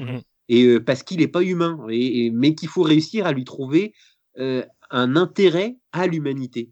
C'est euh, lui, il choisit de voir euh, ce qu'il y a de de, de, de, de- de- de meilleur en nous. C'est quelque chose d'ailleurs qu'on pourrait retrouver aussi quand on, quand on compare avec euh, des, des personnages de, de, de, de DC Comics comme Martian Manhunter ou même Superman. Mhm. C'est-à-dire ce Ouais. côté je ne suis pas comme vous, mais j'aimerais j'aimerais être humain. Et, euh, et c'est rare en fait aujourd'hui de voir un personnage qui, qui dit ah bah tiens moi j'aimerais bien être humain, j'aimerais bien euh, avoir votre mortalité, avoir euh, avoir vos défauts, avoir ce il y a quelque chose de beau chez vous. C'est rare d'avoir un personnage qui dit ça aujourd'hui. Il y avait beaucoup ça dans Westworld et dans Blade Runner 2049, c'est-à-dire que les, les, int- les individus synthétiques sont plus humains parce qu'ils ils ont la valeur de la vie, alors que nous, on y est habitué et qu'on n'y fait plus attention. Et le film et la série Westworld fonctionnaient beaucoup sur ça aussi. ouais. Mm. Manon, je sais que tu voulais revenir sur, euh, je cite, pourquoi Juliette a raison et en fait Vision c'est le meilleur personnage de tout le MCU. Non, mais du coup, j'en ai déjà un peu parlé là, mais, euh, mais, mais oui, j'ai formulé ça comme ça parce que je me souviens que c'est un des premiers trucs que tu avais dit dans, ta, dans ton premier podcast, Juliette. Et, euh, Oui, tout à et, fait. euh, et j'avais toujours cette toujours été un de mes personnages préférés parce que je reviens sur ce qu'a dit Océane dans Age of Ultron, c'est lui qui même si j'ai revu ce film à la hausse, moi, pour le coup, avec le temps, dès mon premier visionnage, c'était le personnage qui sauvait le film, je trouvais, et, il mhm. avait déjà que des lignes de dialogue extraordinaires, donc euh, c'est c'est pas quelque chose de nouveau, mais je trouve en fait que sur l'ensemble de la série, si on se sort de cette scène en particulier, mais sur l'ensemble de la série, Paul Bettany, il fait un travail de fou parce que dans les premiers épisodes, c'est vraiment sur l'aspect comique où moi je me souviens de cet épisode 2 que j'aime particulièrement et de toute la scène où il, joue le magicien euh, bourré parce qu'en fait il y a du chewing-gum qui est coincé dans ses mécanismes. C'est quand même un très bon gag. Et, euh, et genre, dans, dans son corps, il, se passait des trucs, il était complètement élastique, c'était merveilleux. Donc, dans l'humour, je trouve qu'à chaque fois, il est d'une justesse incroyable. Et dans tous les genres, là où, par exemple, j'ai trouvé, j'adore Elisabeth Olsen, elle est merveilleuse dans toute la série, hein, mais par exemple, sur l'aspect euh, documentary, je trouve qu'elle est en face cam, par exemple, je l'avais trouvé un peu en dessous. Je trouvais qu'elle maîtrisait pas très bien le truc. Lui, pour le coup, même euh, dans cet épisode-là, je trouvais que ses face cam, ils étaient, ils étaient merveilleux et, et je trouve qu'il apporte euh, un plus qui est, qui est, qui est quand même assez fou. Et, et oui, voilà. Donc, j'adore Paul Bettany et, et, Juliette avait raison depuis le début. Quelqu'un veut rajouter quelque chose sur Vision ou pas? Bah, du coup, on le reverra, c'est cool. Ouais, ouais. Ouais, c'est une bonne nouvelle. Après, il est laissé en suspens, hein, vraiment le Vision Blanc, il disparaît, on n'entend plus parler, quoi. Ouais, mais il reviendra, je pense. Ouais, d'un autre côté, le Vision Blanc, en plus, à ce moment-là, parmi ses souvenirs qui sont débloqués, il y a quand même sa mort face à Thanos, donc et donc sans doute peut-être sa double mort même. Euh, donc, Ouais, c'est ça, faut, faut l'encaisser, quoi, c'est pas. Ouais. Mmh. non, mais. Je suis d'accord il y a aussi le fait qu'il est programmé pour tuer Vision. Donc à partir du moment où il se rend compte que lui, il est Vision, moi je me suis dit, oh mon dieu, on va le voir se, se suicider ou quoi, ça va être une scène incroyable. Et en fait, non, pas du tout, il se contente de disparaître. Mais euh, mais il y, y, a ça aussi techniquement, du coup, il est programmé pour se, pour se tuer, ce robot. Hmm. Ça n'a pas euh, répondu à ma, ce que j'appelais ma, ma théorie unique la semaine dernière sur euh, la façon dont il se dirait adieu et où Vision se sacrifierait en étant transféré dans l'esprit du Vision Blanc. Mais non, au final, euh, c'était beaucoup plus euh, simpliste que ça et ça laisse beaucoup plus de portes ouvertes en fait. Euh, est-ce que quelqu'un voulait revenir sur des parties du combat entre Vanda et Agatha? Je sais, toi Manon, tu voulais revenir sur certains points éventuellement. tu as parlé notamment quand tu faisais la présentation de l'épisode de, de, cette, de l'utilisation du Darkhold que tu, tu imagines ouvrir sur quelque chose de plus tard.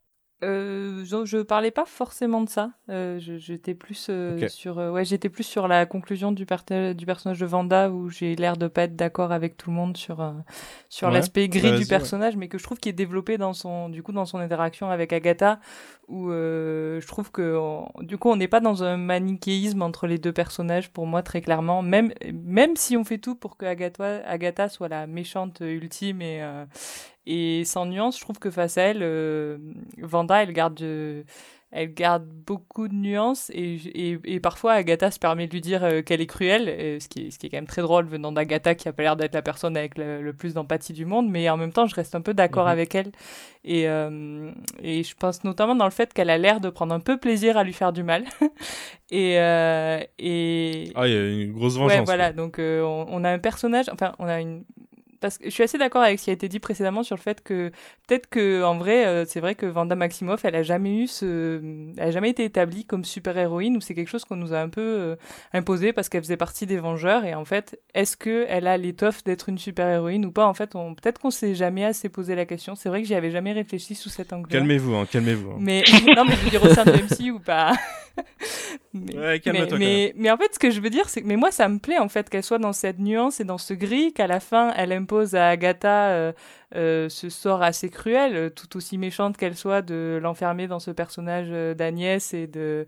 Je, je, je trouve qu'il y a quelque chose d'hyper malsain là-dedans et. et même si elle fait le choix, parce qu'en fait elle fait les bons choix, moi je trouve qu'elle est dans cet endroit où, on, où, euh, où elle n'est pas comme tous ces autres super-héros qu'on connaît dans l'univers Marvel. C'est-à-dire que même s'ils ont un passé trouble, je pense à Black Widow, je pense au Gardien de la Galaxie, euh, je pense à Winter Soldier qui, euh, forcément était le mec manipulé, du Mhm. coup il n'y a pas de conséquences, parce que vu qu'il était manipulé, ben, il n'avait pas de libre arbitre, c'était pas sa faute. Là, comme je l'ai déjà dit à plusieurs reprises dans ce podcast, moi je suis contente que Vanda, euh, elle soit euh, à l'origine de ses actions, même s'il y a toute une partie qui s'est déroulée de façon inconsciente. Euh, à partir du moment où elle en prend, elle prend connaissance de ce qu'elle a fait, elle le change pas directement pour autant. Il lui faut du temps euh, et, et elle continue à torturer des gens de, de- en, en toute conscience jusqu'à ce moment où il y a trop de culpabilité, où elle est trop face de façon réelle euh, face aux conséquences de ses actes, donc elle change de position.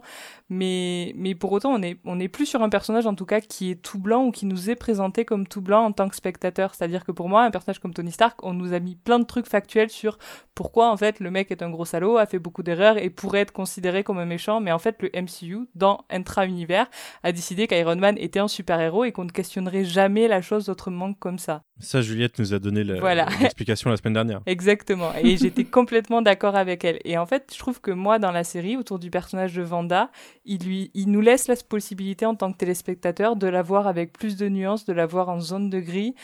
De, pour moi, à la fin de l'épisode, quand on voit toute cette ville euh, qu'il a, au moment où elle repart, où elle est donc sa tenue avec sa capuche et, et un peu en mode paria euh, visuellement, ce qui n'est pas très très original, mais la façon dont les gens la regardent, euh, tous avec des regards euh, assassins, et, et euh, au moins à l'intérieur de la ville, on sent qu'il y a une forme de conséquence et que et qu'elle elle, elle s'excuse à Monica, mais elle s'excuse pas aux autres euh, aux autres personnes, c'est-à-dire qu'elle elle, elle, assu- elle assume pas à 100% et, et, et je sais pas, il y, y a toute cette nuance de gris sur le fait que certes sur le moment elle a renoncé à Lex et à ses enfants, mais elle part.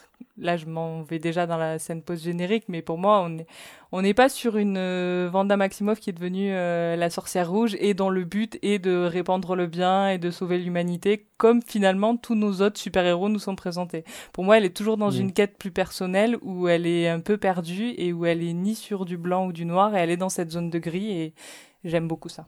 Oui, sur ce que disait Manon, je, trouve, enfin, je pense que c'est en fait la première introduction dans le Marvel Cinematic Universe du concept de mutant, en fait. C'est-à-dire euh, craint et euh, haï par un monde qui les rejette. C'est-à-dire que euh, en montrant que Wanda, avant, même avant même d'être récupérée par l'Hydra, elle avait ses pouvoirs et en la montrant comme ça en but à cette société qu'elle a manipulée, euh, euh, même si c'était parce qu'elle le faisait pour soigner son deuil et tout ça, c'est exactement le, cœur dans le monde Marvel de, ce qui pose problème avec les mutants en fait. Et, ça ne m'étonnerait pas sou- que, ce soit vraiment par elle qu'on introduise tout ce, ce concept que les lecteurs de comics euh, bah, connaissent depuis des années, mais là, en, voyant les, regards de, cette ville sur elle qui s'en va comme ça, je me suis dit, mais oui, en fait, voilà, là, je pense que Marvel Studios enfin, a fait son choix et est en train de nous dire que Wanda est une mutante, en fait. Moi, je ne l'ai pas lu comme ça, et pourtant Dieu sait que je suis une grande fan de mutantes et que je veux les voir partout. Mais, euh, mais du coup, euh, j'ai. euh, En fait, même si je trouve c'est une lecture hyper intéressante, euh, je l'ai pas lu comme ça parce qu'on a plein de mutants qui, certes, en effet, ont ce côté paria. Et c'est vrai que cette scène, elle a quelque chose de vraiment comme ça, mais il y a par ailleurs, il a plein de mutants qui ont jamais fait le mal autour d'eux, euh, comme a pu le faire Vanda, en fait. Donc, euh, j'assimile pas forcément euh, cette nuance de gris. Euh, je pense à un personnage comme Diablo, j'ai l'impression, je me souviens pas d'un run où Diablo il fait quelque chose de moralement répréhensible et pourtant tout le monde le déteste. Pour le coup, je trouve que Vanda, les gens ont des raisons de la détester sur plusieurs de ses Ouais. actions ou du fait de ses traumas, elle a fait quand même beaucoup d'erreurs et il y a des raisons de la regarder comme ça. Après, Mais Ce que je pense, c'est que là, pour, là, ils, ont, ils ont voulu, ils ont tenté d'expliquer pourquoi dans ce monde-là, euh, les gens auraient une défiance naturelle vis-à-vis des mutants. C'est-à-dire que tu veux dire en- que ce serait comics, l'origine euh, de pourquoi on n'aime pas les mutants? Voilà. Ah, c'est intéressant.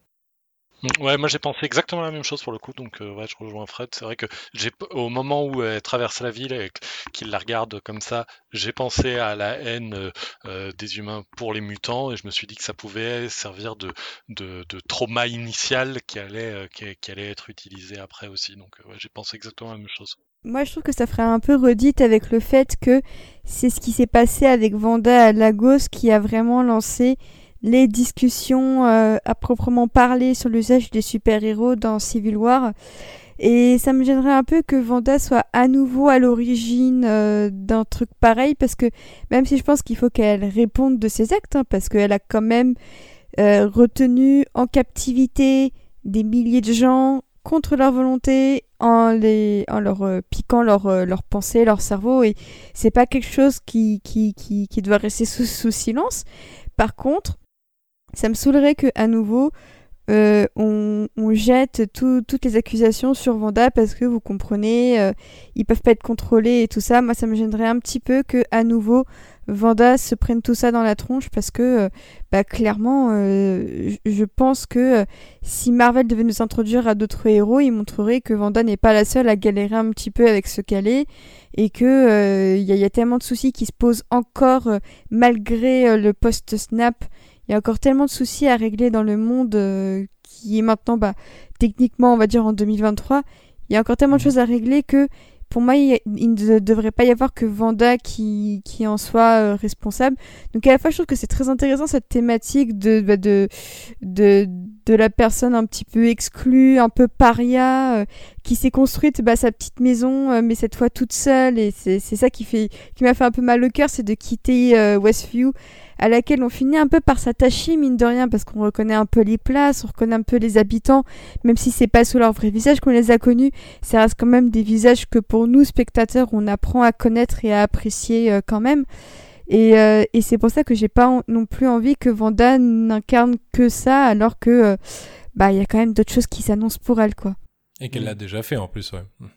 Mais moi, j'avais juste une question pour Manon, parce que j'ai trouvé ces réflexions super intéressantes sur, sur le, le caractère gris, de, enfin l'aspect gris de, de, Vanda. Mais justement, moi, il y a un truc dans le combat qui m'a vraiment, quand c'est sorti, je me suis dit, oh non, pas ce vieux cliché, c'est la prophétie, quoi. Parce que, euh, enfin, maintenant, quand tu évoquais le Winter Soldier, tu, et je suis d'accord avec toi, on va sûrement le faire passer pour un gentil en disant il était manipulé. Mais là, c'est encore, encore une prophétie, elle va, euh, qui, qui, qui, en fait, la prive en quelque sorte de son libre arbitre.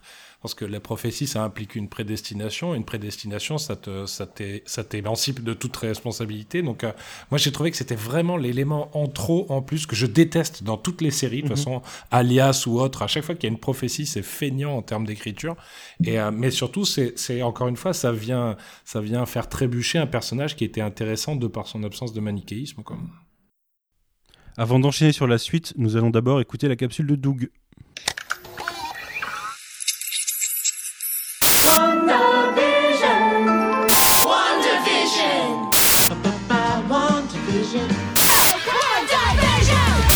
Salut Manu, salut tout le monde, hyper euh, content de revenir pour cet épisode final de WandaVision, merci à toi.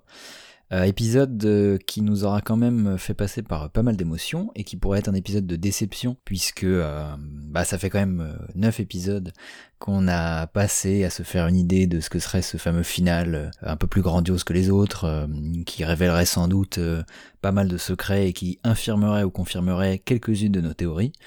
Et pour le coup, c'est pas le cas.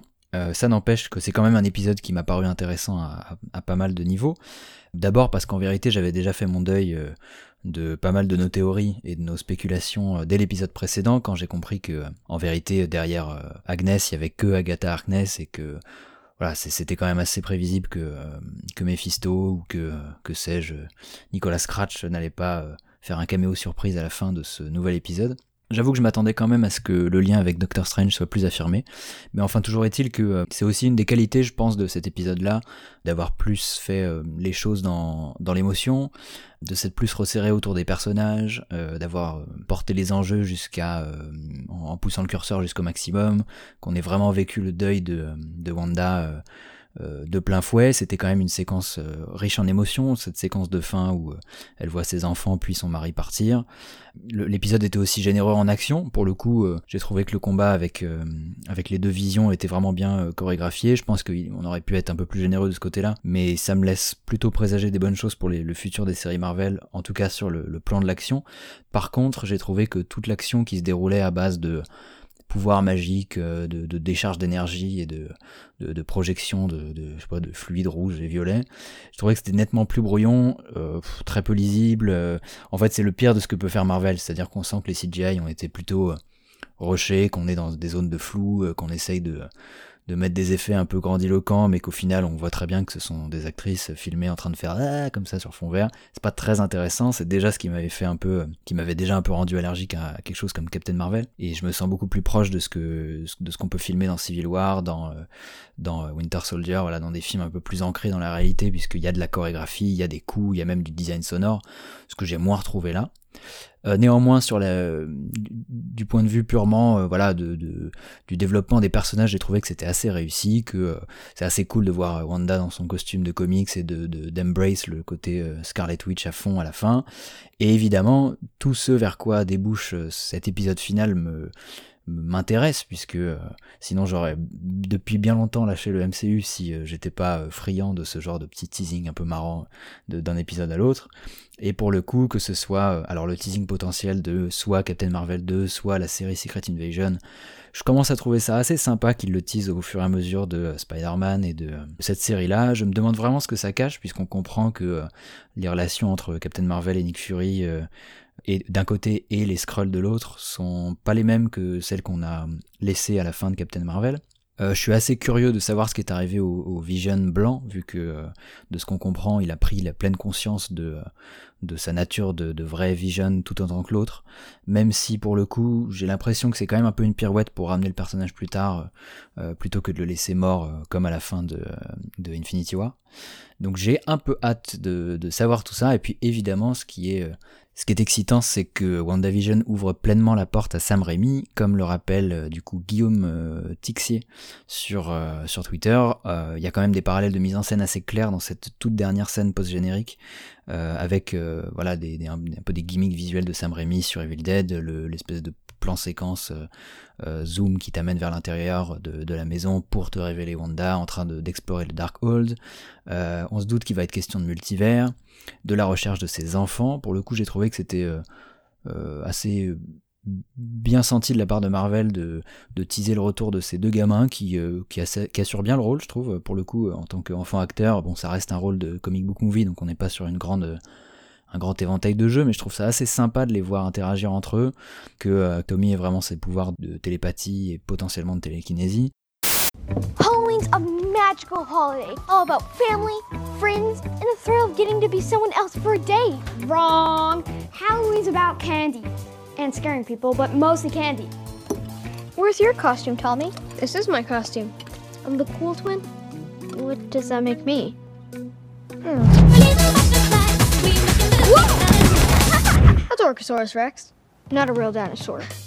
Voilà, ça laisse présager des trucs qui peuvent être assez sympas à voir évoluer sur grand écran.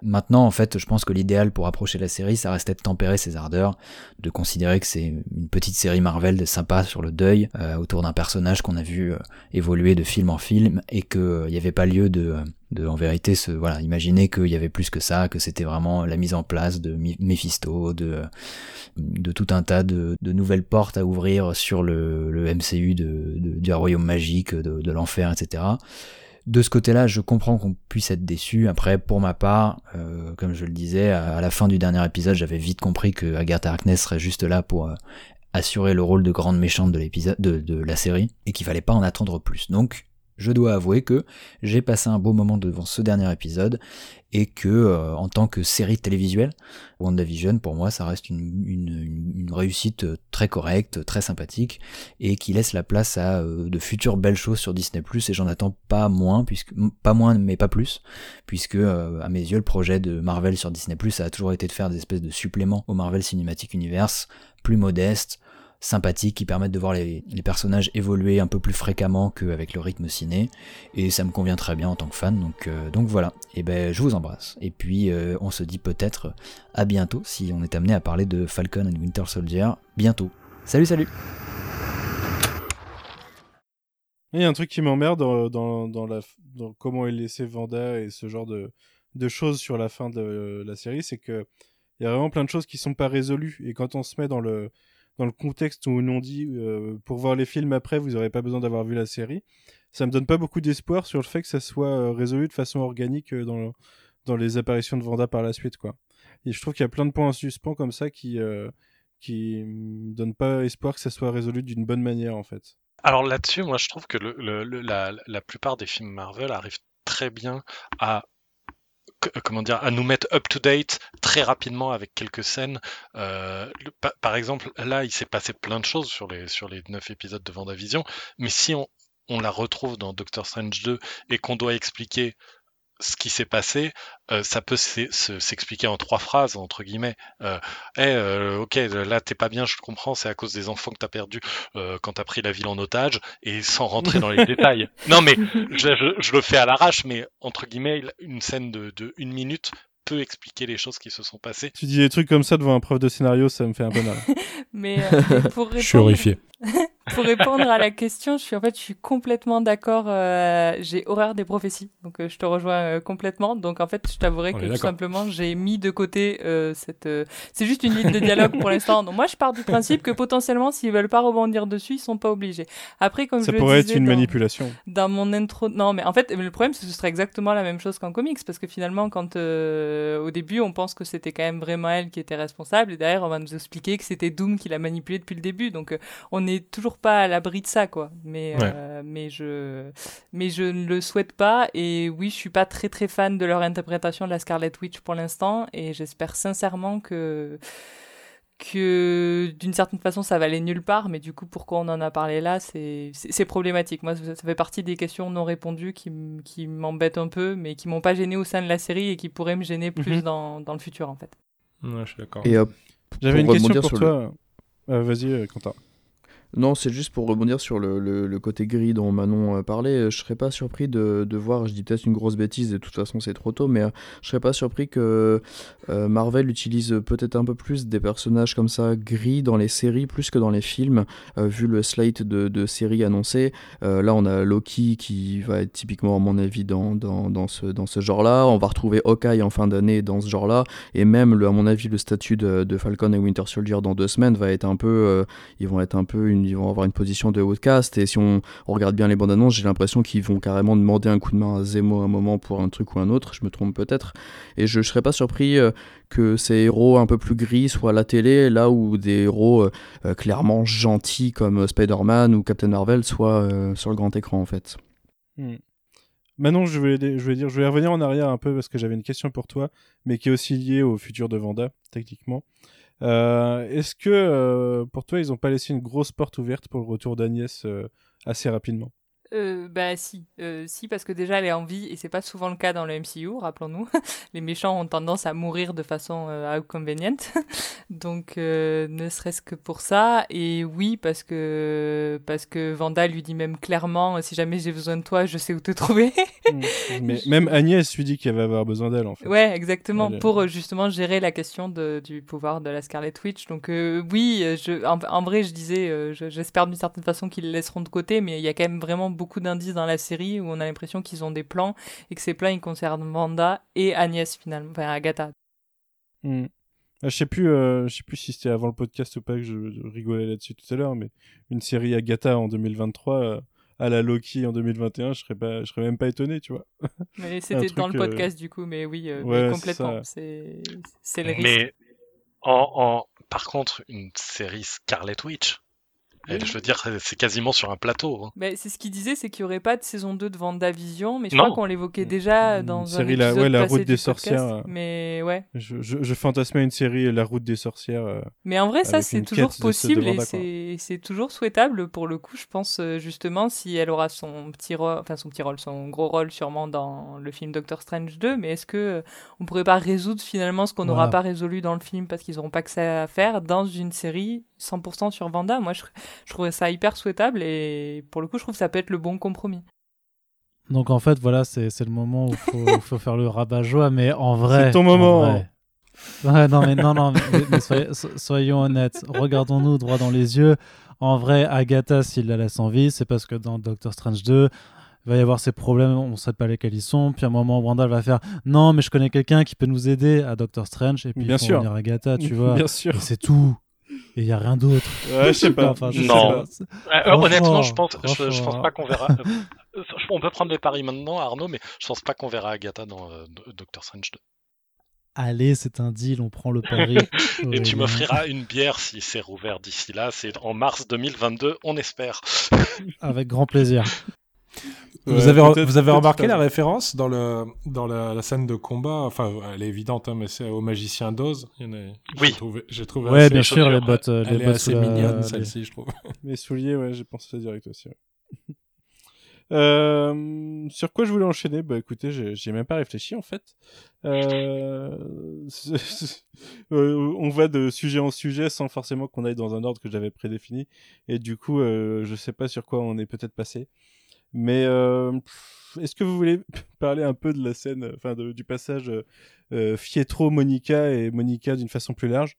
C'est un peu, moi pour moi, c'est un peu un, acte manqué Monica dans la série finale. C'est le plus grand gâchis. Euh, alors moi, en fait, pour moi, l'arc de Monica, en fait, aurait dû s'arrêter euh, à l'épisode 7 euh, quand elle a quand elle a ses pouvoirs, en fait, tout simplement. Hein. Mhm. Parce que je trouve qu'ils n'ont pas fait aussi fort avec le personnage que dès lors qu'ils ils lui ont donné ses pouvoirs. Et c'est dommage, en fait, parce qu'elle avait un tas de choses encore très intéressantes à dire sur le deuil.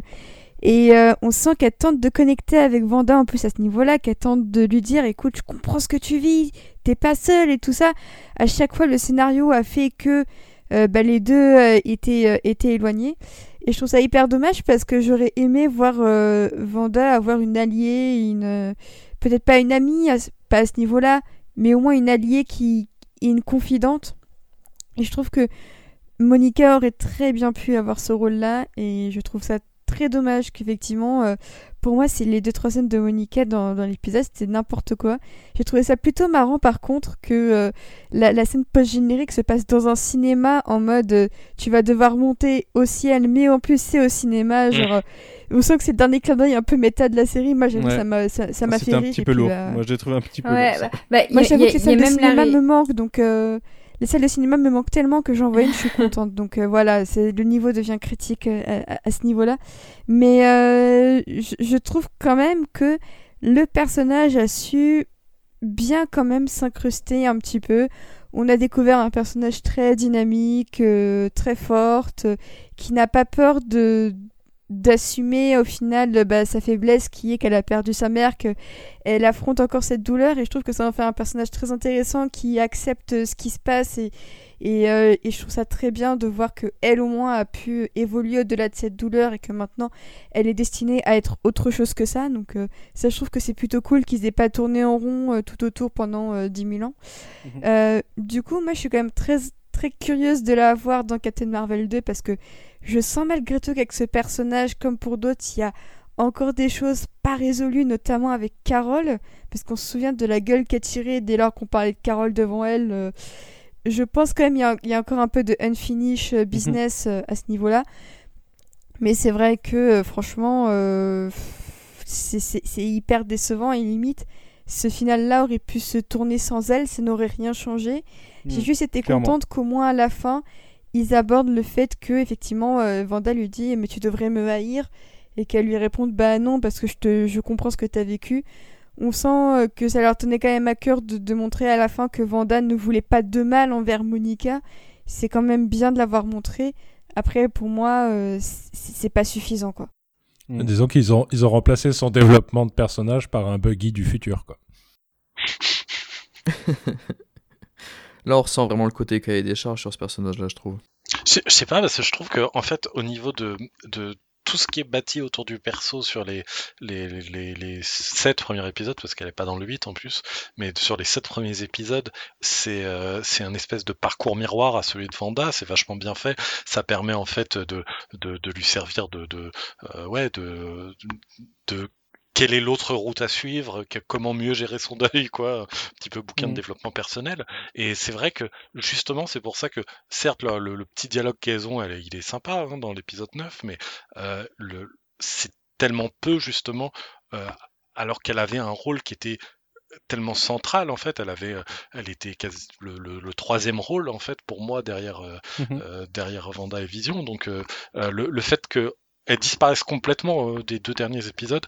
C'est, pour moi, c'est pas tant euh, que euh, c'était un cahier des charges et tout ça, mais il y a vraiment un espèce de ouais, d'acte manqué. T'as employé Emmanuel hein, mmh, Vraiment, moi, c'est mon sentiment. ouais. Je... Mmh. Et puis le le, le, reveal de post-gen, déjà, c'est un truc qu'on avait grillé. Enfin, je me souviens d'où on parlait dès, dès l'épisode 5, je crois.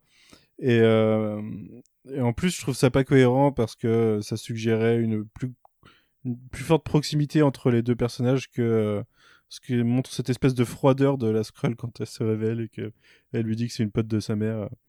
J'ai l'impression qu'elles se connaissent pas au final et je, trouve ça pas hyper cohérent avec ce qui était ce qui était dit avant. Et en fait, je trouve que ouais, ça fait vraiment euh, on a introduit le personnage pour gagner du temps dans Captain Marvel 2 mais elle avait pas vraiment grand-chose à faire là au final. Je l'ai ressenti comme ça. Et je trouve ça un peu dommage. Moi, je rejoins, quand... enfin, je rejoins plutôt l'idée de cahier des charges de Quentin et ce que tu viens de dire. J'entends je, qu'ils lui ont trouvé une pertinence avec le, parcours parallèle avec Vanda. Mais globalement, dans la façon dont c'est intégré aux épisodes, euh, aussi parce qu'elle est liée à l'intrigue du sort, que je trouve pas hyper bien intégrée dans les épisodes plus, plus globalement, je trouve qu'elle s'est un peu trop forcée et du coup, j'ai beau avoir euh, développé pas mal d'empathie pour l'actrice et, et je trouve que ce qu'elle a joué, elle le joue bien, mais elle est pas hyper servie par le scénario et la façon dont c'est écrit, quoi. Ouais, je suis d'accord. Captain Marvel 2, c'est novembre 2022, je crois, il me semble. Un truc comme ça, ouais, c'est fin 2022. Ouais. Plus d'un an et demi, ouais. Mm. Mais peut-être qu'elle sera dans Secret Invasion. Je sais pas quand est-ce que c'est prévu. Peut-être, on, ne sait, pas. Je crois pas qu'il y ait une date exacte. Ouais. Et son... d'ailleurs, son team-up avec euh, les enfants euh, dans le combat au centre-ville, euh, vous en avez pensé quelque chose ou... J'ai pas trouvé ça formidablement amené. Hein. Ouais. Non. C'est, c'est ouais, c'est-à-dire que là, grosso modo, c'est le moment où elle est, elle utilise vraiment le plus ses pouvoirs pour la première fois de manière consciente. Euh, si c'est juste pour dire euh, une petite phrase au gamin, ah, d'Ivoire, t'es cool, ouais, moi aussi, t'as pu des pires. Euh, non, non, non, non, non, non, pas, pas, pas là, pas maintenant. Je suis assez d'accord. C'est vraiment, là, là, pour le coup, on touche du doigt les, les, les, les carences scénaristiques de. de, de... Enfin, c'est surtout les facilités scénaristiques, genre voilà. Mais moi, j'ai pas, non, j'ai pas accroché. Ouais. Là-dessus, en tout cas.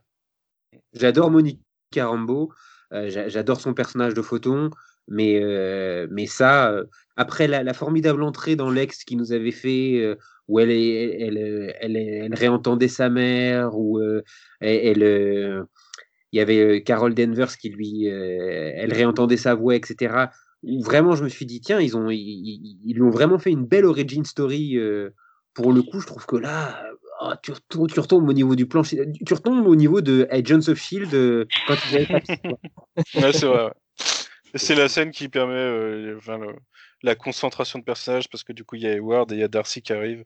C'est le, le, retour caméo de Darcy qu'on voit ah pas ouais, vraiment. Mais ça, ça c'est pareil. Comment tu peux imaginer dans une série aussi chère et que tu veux quand même tu, que tu veux être chiadé, comment tu peux terminer euh, avec un camion de glace qui te Enfin, je veux dire, c'est, on n'est pas dans Die Hard, quoi. C'est, euh, là, c'est des super-héros, c'est, euh, et c'est quand même un camion de glace qui rentre dans le, dans le, dans le, dans, le, dans la voiture militaire du, du Sword, là. Et donc, euh, Edward, il est resté coincé tout du long parce qu'il y avait un camion de glace. Il n'a pas pu sortir de l'autre côté. Enfin, c'est, Alors, du coup, il y a quand même une explication c'est que le camion de glace est en fait un tank, normalement, vu que du coup, il, est transformé, il a été transformé par Lex, mais techniquement, il a toujours la même matière. Donc, techniquement, c'est toujours un tank. Donc en soi, c'est c'est pas complètement absurde. Ça n'enlève rien à l'absurdité de la scène qui est d'un ridicule oui, ça reste. Euh, à mourir, mais, euh, mais en soi, ça reste logique. C'est surtout une utilisation déplorable d'une excellente Cat Dennings qui est, qui est clairement trop rare dans la série, parce que moi je trouve qu'elle fonctionne super bien. Euh, et vraiment, pour ouais, juste la voir, la voir sortir sa petite réplique et puis disparaître, ça m'a fait beaucoup de peine, moi. Mais on, on sait qu'il y, y, a une partie de la, la, production de la série qui s'est faite euh, euh, l'été dernier, euh, donc avec des restrictions Covid, etc. Et il y a peut-être une partie de la, des, des, des, des scènes, ou en tout cas peut-être avec Cat Dennings, entre autres, qui n'ont pas pu être tournées comme il le souhaitait tout à fait pour des pour des, mmh. pour, pour ce genre de raisons aussi. Parce que c'est vrai qu'il y a des trucs un peu chelous au niveau de euh, même de la physicalité des personnages. Euh, Darcy qu'on voit littéralement euh, trois secondes en, si on cligne pas des yeux quoi. C'est un peu c'est un peu bizarre par exemple mmh. avant de finir je, je, vais revenir sur le combat Agatha Agatha Vanda juste pour pour sa conclusion notamment mais euh, je voulais juste dire un truc, il y a un retour d'un move de Edge of Ultron de Vanda qu'on n'avait pas vu depuis Edge of Ultron. Cette avancée en mode euh, en mode fantomatique, euh, un peu saccadé euh, quand elle va euh, manipuler l'esprit d'Agatha. C'est le, le retour de ce qu'on n'avait pas vu depuis euh, son apparition, quoi. Les Ouais. fameux pouvoirs de sorcière, euh, de freaky sorcière euh, dont parlait Fietro euh, dans l'épisode euh, 6. Ouais, moi d'ailleurs, j'étais Ouais. su- j'étais super contente de, de revoir ça. Je trouve que c'est un pouvoir super intéressant et à nouveau, euh, euh, ça, ça peut être utilisé bah, pour, euh, pour explorer la psyché et, et s'amuser visuellement et tout ça. Bon, le problème, c'est que pour le moment, c'est toujours pas assez exploité, mais au moins, on sait qu'ils ont pas oublié qu'elle a ça et, euh, et j'espère que ce sera. Enfin, qu'ils en feront bon usage à l'avenir parce que, parce que je trouve ça super cool. Et en même temps, ça remet en question. Enfin, je me souviens qu'il y a pas mal de théories qui courent sur le MCU en général et sur tout ce qui s'était passé par rapport à la vision qu'elle faisait avoir à Tony. Est-ce que c'était une vision, est-ce que c'était une prémonition ou quoi? Là, apparemment, en fait, elle, c'est pas des prémonitions. elle- Elle est juste dans la psyché des gens, quoi. Ouais, c'est ça, mais elle manipule leur peur, en fait, leur plus grande peur. Ça, c'est ça le truc. Est-ce que, est que je peux saisir ce moment juste pour revenir sur le débat que j'ai pas voulu lancer plus tôt, mais sur euh, le fait qu'on n'est pas d'accord de elle a ses pouvoirs depuis toujours, où ils ont été déclenchés par. euh, Oui, c'est vrai. Parce que je crois que vous êtes très nombreux à défendre l'hypothèse qu'elle a du coup des pouvoirs depuis toujours et que c'est ce qui nous est montré dans la scène, euh, la pre- le premier flashback de l'épisode précédent. Ce qui peut être sous-entendu par ça, ouais. Moi, je suis pas d'accord. Moi, je Moi, je pense suis pas non d'accord. plus. Moi, je suis pas d'accord, c'est pas sous-entendu, c'est dit. Moi, j'ai entendu le créateur de la série le, le confirmer cette semaine. hein. C'est vrai? Ouais. Ah, ben merde. Ouais, ouais. On a gagné, Aurélien, on a gagné. Non, en fait, j'étais J'aime d'accord. pas euh. les créateurs de la série, des vieilles séries. C'est- Bon bref, bon bref, oui, mais et c'est bon, euh, sur euh, IGN, euh, sur IGN.com, euh, il y a euh, une interview du, de Matt, euh, euh, Matt Shackman, et, et il dit bien que justement, il avait montré cette, cette scène-là pour montrer qu'elle avait ses pouvoirs avant même euh, son passage à l'Hydra. Oui, mais c'est la- c'est l'avis du. euh, C'est l'avis du scénariste qui compte, euh, monsieur Sigrist. Non. faut vraiment que les, les, les gens de la prod arrêtent de faire des interviews. Euh, c'est bien, c'est bien de garder de la subtilité ou du doute de temps en temps. euh, c'est. C'est un peu dommage, euh, les, les avalanches. de- voulais- ne, ne- ne tuez pas le messager. hein.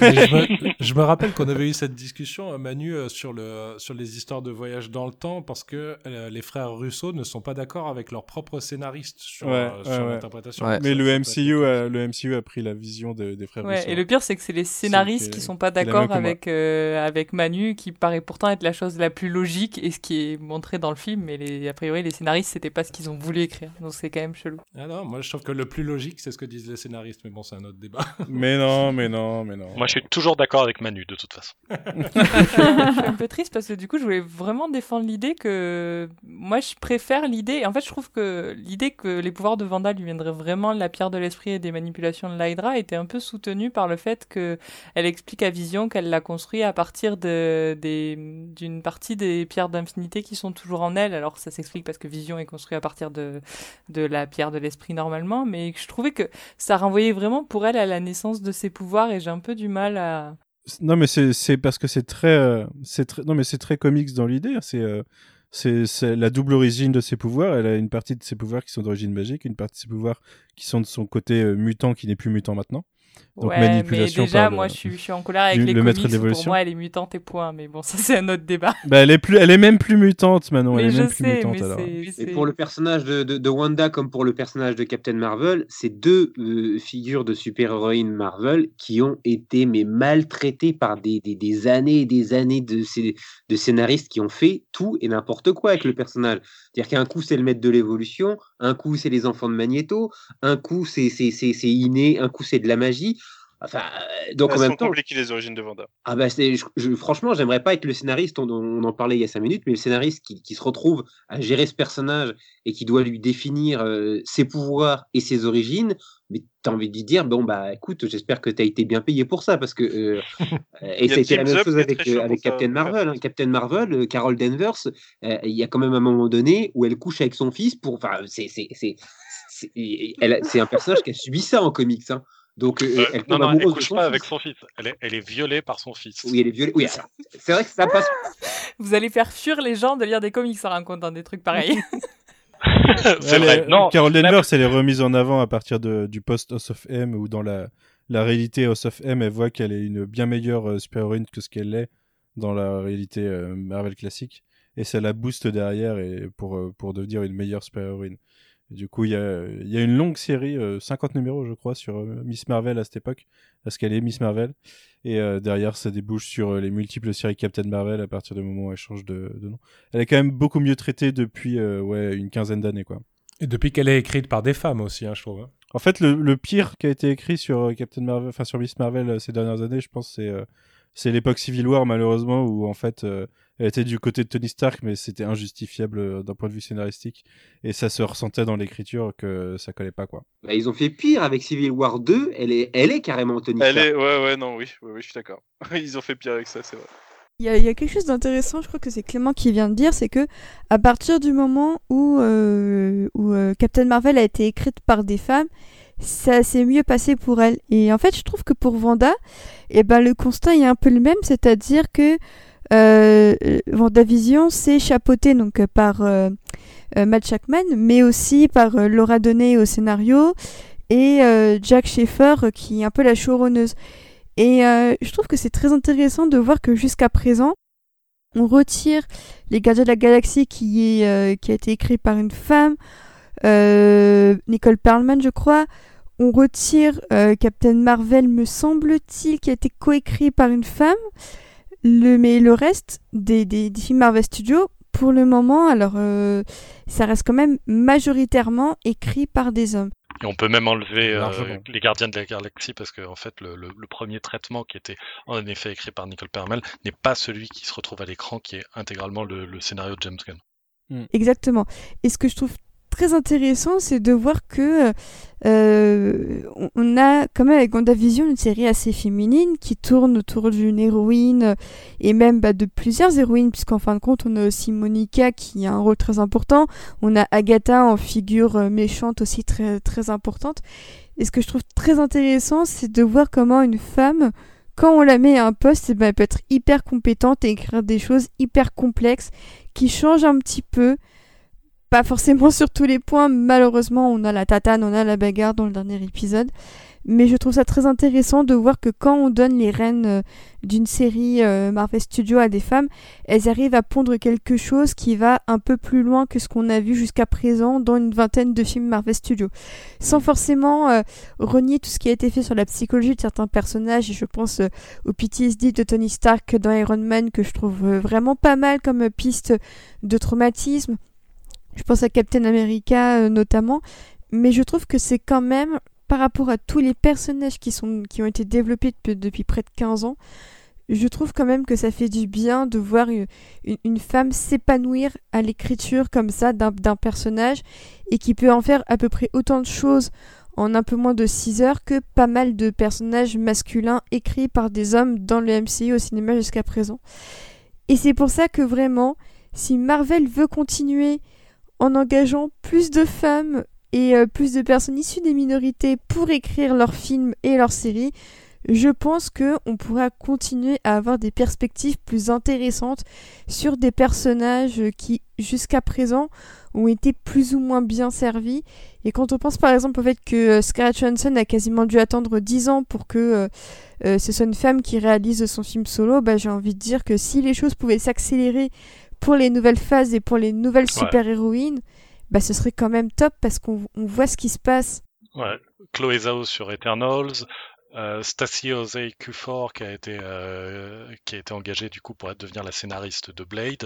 Euh, mm-hmm. C'est vrai qu'on voit que même sur des films du coup qui sont pas. Nia d'Acosta pour Captain Marvel 2. Ouais, aussi. mais justement là, j'avais pris des exemples qui n'étaient pas des personnages féminins parce que je trouve ça intéressant de voir que justement Chloé Zhao et Stacy Osei Kufor sont engagés pour des un film de d'ensemble de, et pour un, un, un film de, de, personnages masculins du coup en plus quoi. On sort ouais. un peu de ce truc de bon c'est un personnage féminin alors on, on est un peu obligé de là non c'est pas ça c'est ils, ils, prennent vraiment euh, les, les, devants et ils, ils, font plus que le, le minimum syndical c'est un mm. constat qu'on avait déjà fait sur, je me souviens quand on avait parlé de Watchmen, hein, on sentait que la salle d'écriture de Watchmen, qui avait intégré vraiment volontairement euh, des, des, gens issus des minorités, des femmes, et, enfin ça avait donné des, des takes sur des, sur des problématiques classiques qui étaient hyper intéressantes dans la série. Je pense que c'est une richesse mm -hmm. à chaque fois, effectivement, de, de, varier un petit peu ces scénaristes. Quoi. Bien sûr. Ouais.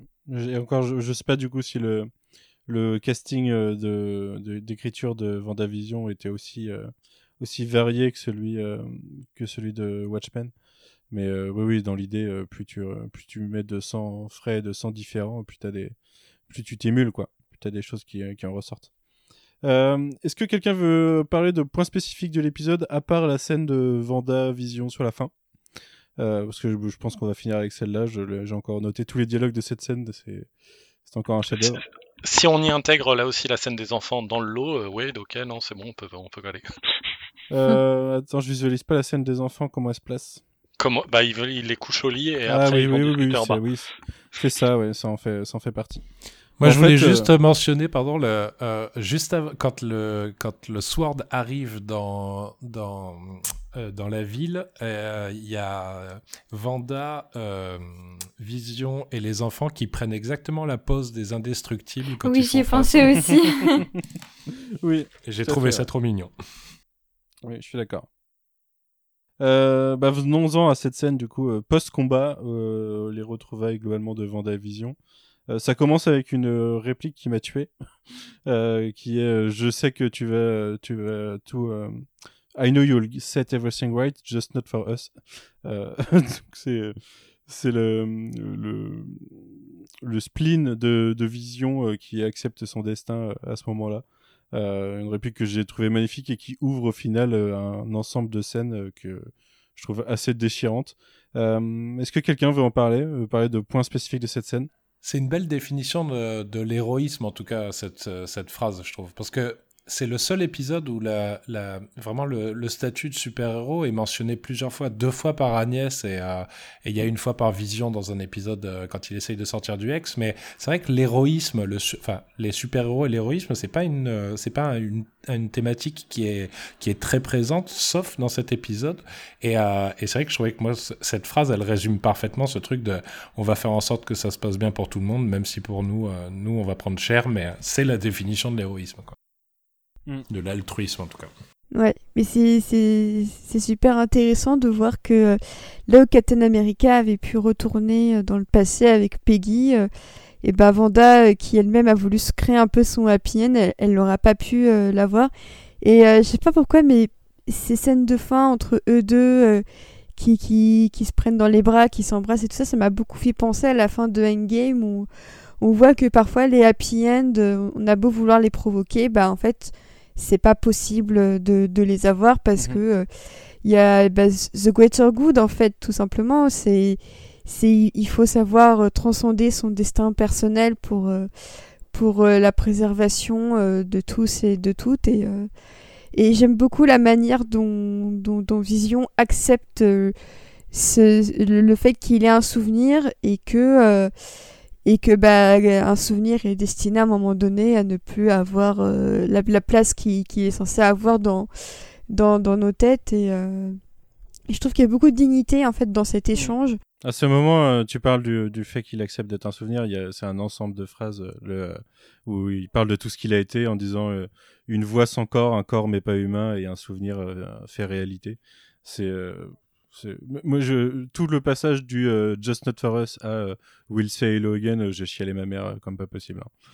Ouais, c'est pour ça que pour moi c'était vraiment une très belle porte de sortie pour le personnage de Vision entier en fait quand il résume Mhm. tout ce qu'il a été c'est un peu dialogue explicatif pour résumer euh, euh, bon bah voilà euh, starting from nowhere et maintenant bah j'en suis là et bah je vais crever à nouveau Bah, on a on a le on a la résolution cathartique, l'adieu dont on parlait la semaine dernière quoi.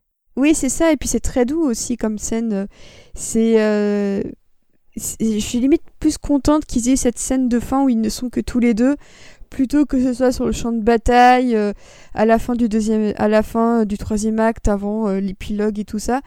Je suis quand même contente que l'épisode ait vraiment passé dix bonnes minutes à, à faire ses adieux, à les préparer avec minutie. Et on sent encore une fois que les scénaristes, ça leur tenait à cœur d'écrire ces adieux-là, de la même manière qu'ils ont passé euh, les épisodes précédents à justement recréer cette relation et à nous en montrer un petit peu le, le quotidien qu'on ne pouvait pas voir jusqu'à présent et qui était là juste entre les films. Et on sent que les scénaristes aussi, en fait, ça leur fait de la peine euh, de devoir écrire ça. Mais, euh, Mais moi, ce que j'ai beaucoup aimé avec ce, avec ce dialogue, c'est que bah, il, il conclut vraiment tout le propos de la série qui est, là depuis, euh, bah, depuis le début, en fait, avec cette esthétique euh, rétro, qui est euh, le, le, traitement du, du, deuil à travers le, à travers la question de la mémoire et du souvenir. Et en fait, ce que, ce que fait Vanda depuis le, le début de la, de la série, c'est refuser ses, ses, souvenirs, en fait. Elle les refuse totalement en faisant vivre les personnes qui avaient disparu. Bah, elle refuse de se, de se de se souvenir qu'ils ont disparu. En fait, elle modifie complètement ce truc-là. Et, euh, et, là, on a cette conclusion où c'est en mode, ben non, en fait, tu peux pas, tu peux pas modifier ce qui s'est passé, tu peux pas modifier la, réalité. Et, euh, et, du coup, bah, on, va devoir partir et, on est obligé, c'est inéluctable. Et du coup, je, je, trouve ça assez beau. C'est, euh, bah, c'est même aussi en parallèle avec le dialogue qu'il avait avec White Vision où il dit vraiment cette réplique, bah, en fait, la, mémoire, c'est la pourriture, la, la mémoire, c'est les voyages, mais bon, en même temps, bah, c'est ce qui nous définit à un moment. Et, euh, et on est obligé d'être comme ça. Et, c'est vraiment un, une série que je trouve vraiment très intéressante sur cette question du, deuil et de l'identité. Par exemple, c'est, tout con, mais, la série te dit, tu, tu peux perdre des personnes contrairement à ce que tu penses, ça ne te fera pas changer euh, toi foncièrement. Ces personnes, elles restent en toi. Et, euh, et je vais et je vais reparler de la, question du, du, deuil du jumeau parce que pour le coup, ça me touche très personnellement. Et euh, juste dans l'épisode 3 où simplement quand elle dit euh, I'm a twin, elle parle au présent parce qu'en fait oui elle l'est toujours et en fait Vanda c'est ça qu'elle doit accepter c'est que elle, elle a pas besoin de les faire revenir pour qu'ils existent encore en fait dans sa mémoire et, euh, et à ce niveau là le le casting de Pietro euh, en, en, utilisant le tracteur était merveilleux parce que ça montrait vraiment cette espèce de, de, jeu un peu étrange sur la mémoire où finalement si on veut tellement se raccrocher au passé qu'on veut recréer les êtres, est-ce qu'on les recrée réellement Bah en fait non pas vraiment et notre mémoire se confond et ça fonctionne pas comme ça. Et, et du coup bah, pour, en, pour en revenir à, à cette fameuse scène, bah, je la trouvais géniale parce que c'était vraiment la conclusion de tout cet thème en mode bon bah -hmm. c'est ça les souvenirs et voilà. Mmh. Bah, c'est très. Tu, tu parlais de, du fait que les gens restaient avec, avec nous et c'est très explicité dans, au moment où Vision demande à savoir, avant de disparaître, à savoir ce qu'il est.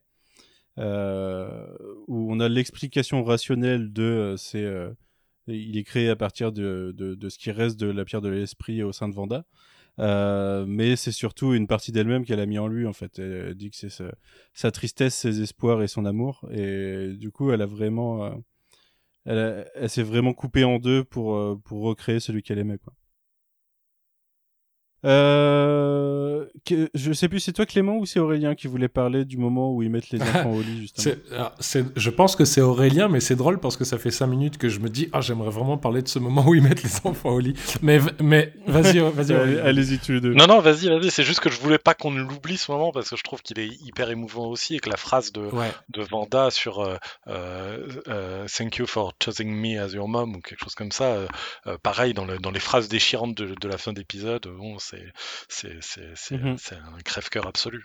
Moi, c'est un, c'est un geste de la scène ouais, ouais. qui m'a vraiment beaucoup touché. Vous allez voir, enfin, c'est un peu stupide, hein, mais euh, parce que c'est complètement J'imagine il y a voilà, un peu qu'il faut être parent. ça, c'est-à-dire que moi-même j'ai deux enfants et, et, en fait si dans la scène il les embrasse et, et chacun en fait intervertit sa place avec l'autre pour aller embrasser l'autre enfant et ils se prennent la main brièvement à ce moment-là quand ils se croisent et enfin c'est juste je trouve que ça, ça résume vachement bien la, la finesse de jeu de Bethany et Olsen qui sont mais vraiment enfin ils sont ils sont incroyables hein, dans la série. Moi je je, je, je m'en remets pas. Ils font passer tout un tas de trucs par des comme ça des tout petits gestes des attentions des regards qui sont euh, qui sont très très impressionnants quoi en rebondissant là-dessus et en sortant de cette scène et en revenant encore du coup en arrière, moi je pense que la scène qui a commencé à me déchirer, euh, alors déjà c'est visuellement je trouve qu'avoir euh, Vision euh, dans son costume de Vision et la sorcière rouge dans son costume de sorcière rouge euh, qui marchent ensemble à un moment mm -hmm. on les voit de dos, enfin le plan j'étais en mode, je crois que j'étais aussi contente que quand j'ai vu Captain America choper le marteau d'un Endgame, c'est pour vous dire,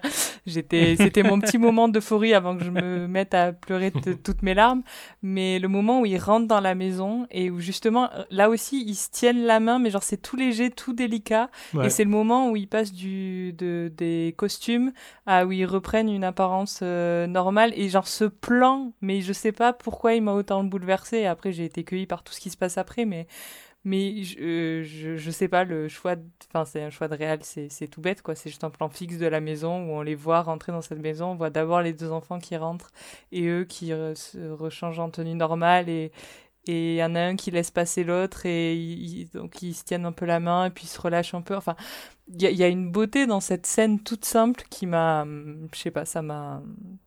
C'est peut-être parce qu'on est, on, sait que euh, on, arrive à la fin de ces personnages, qu'ils vont mourir, euh, tout, tout pointe vers ça à ce moment-là, et ce retour à la normalité qu'on sait être éphémère est déchirant justement parce que euh, du coup euh, on n'est plus du tout dans un à ce moment-là, on n'est plus du tout dans un truc de super-héros. On n'est plus dans le Sword, Edward, Agatha, etc. On est juste dans euh, la, la, le, le, deuil qui va surgir. Euh, c'est. D'ailleurs, c'est marrant, Manu, mais je réalise qu'en fait, euh, le parcours de Vanda quand elle voit disparaître Vision et ses enfants, c'est exactement la même configuration que Nora dans The Leftovers. et je pense que c'est aussi pour ça que ça m'a autant touché, c'est de, c'est que euh, je trouve qu'il y a beaucoup de, il y a beaucoup de, de, de, similitudes entre Nora et Vanda. C'est que les deux euh, elles perdent leur famille et, euh, et, leur et, la reconstruction est hyper difficile et elles vivent toujours euh, encore dans le passé. Et, euh, et c'est pour ça, je pense aussi que, que cette scène avec Vanda m'a à ce point touchée. C'est qu'on sait qu'elle va à nouveau être toute seule.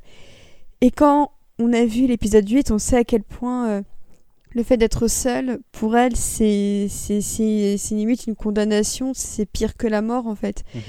Et on se demande, je pense que le spectateur doit se demander un peu anxieux, elle va être à nouveau toute seule, mais qu'est-ce qui va se passer maintenant en fait? Et c'est ça aussi moi qui m'a beaucoup fait de peine, c'est qu'on on sait qu'après tout ça, eh ben, il, il n'y aura plus que le silence, et il n'y aura plus que quelques briques par terre d'une maison qui n'aura jamais existé. Et, et, je trouve que c'est absolument terrible. Et, en fait, euh, la série m'a pas mal fait réaliser que c'était vraiment une de mes pires phobies, c'était de, de, devoir passer par ce que vit Vanda. Du coup, j'ai un peu balisé. et euh, par, rapport à, à, ce moment, évidemment, qui m'a bouleversé comme, comme, euh, comme tout le monde, euh, mais après, en y réfléchissant a, a posteriori, je me suis rendu compte que c'était peut-être aussi le moment où, euh, où là, c'était pas forcément un avantage euh, d'être un lecteur de comics euh, par rapport à, à, au statut de spectateur, parce que euh, le, moi, je sais pas comment, je, je, je, je n'arrive toujours pas à m'expliquer comment elle a fait pour mettre ses enfants au lit en sachant ce qui allait se passer, en fait. Ouais. C'est ça, j'y arrive. Et, et je vous entends là, mais même moi encore, quand j'y repense, euh, j'ai des frissons. Ouais, je, vois, ouais. je, je, comprends pas, je ne comprends pas comment il peut y avoir un après. C'est ce que c'est ce que dit Clément, euh, ce que disait Clément tout à l'heure quand il voyait pas euh, à quel moment elle avait pu euh, changer d'état d'esprit euh, au point de ouais. faire ce qui se passe à la fin, quoi. Parce que c'est ouais. c'est c'est euh, c'est c'est trop. C'est trop. C'est elle elle là ce qui m'a c'est c'est vraiment là où, où, où je mets un nota bene sur sur sur ce qui a été écrit, c'est qu'elle elle, elle leur dit euh, Je vous remercie de m'avoir choisi comme maman, comme si elle était déjà elle avait suffisamment de recul par rapport euh, à, à, bah, à, ce qu'elle a fait, au fait qu'elle leur ait donné vie par son imaginaire. Et, euh, et, et, c'est vrai que pour moi, il y a cette, cette Vanda du, du, MCU, mais aussi la, la Vanda du, du comics qui, elle, n'a jamais une seule seconde imaginé qu'elle les avait inventés. C'est, euh, c'est, et quand, quand, elle le, quand elle le découvre, elle, est, elle, elle, elle en est tellement mais brisée qu'ils, qu'ils sont obligés de faire en sorte qu'elle, qu'elle oublie. Euh, qu'elle oublie tout ça parce que elle n'arrivera pas à se remettre. Et quand elle s'en souvient, eh ben c'est euh, c'est là où elle détruit les Vengeurs. Disassembled. Voilà, Disassemble. Un peu après, il y a euh, euh, House, House of M.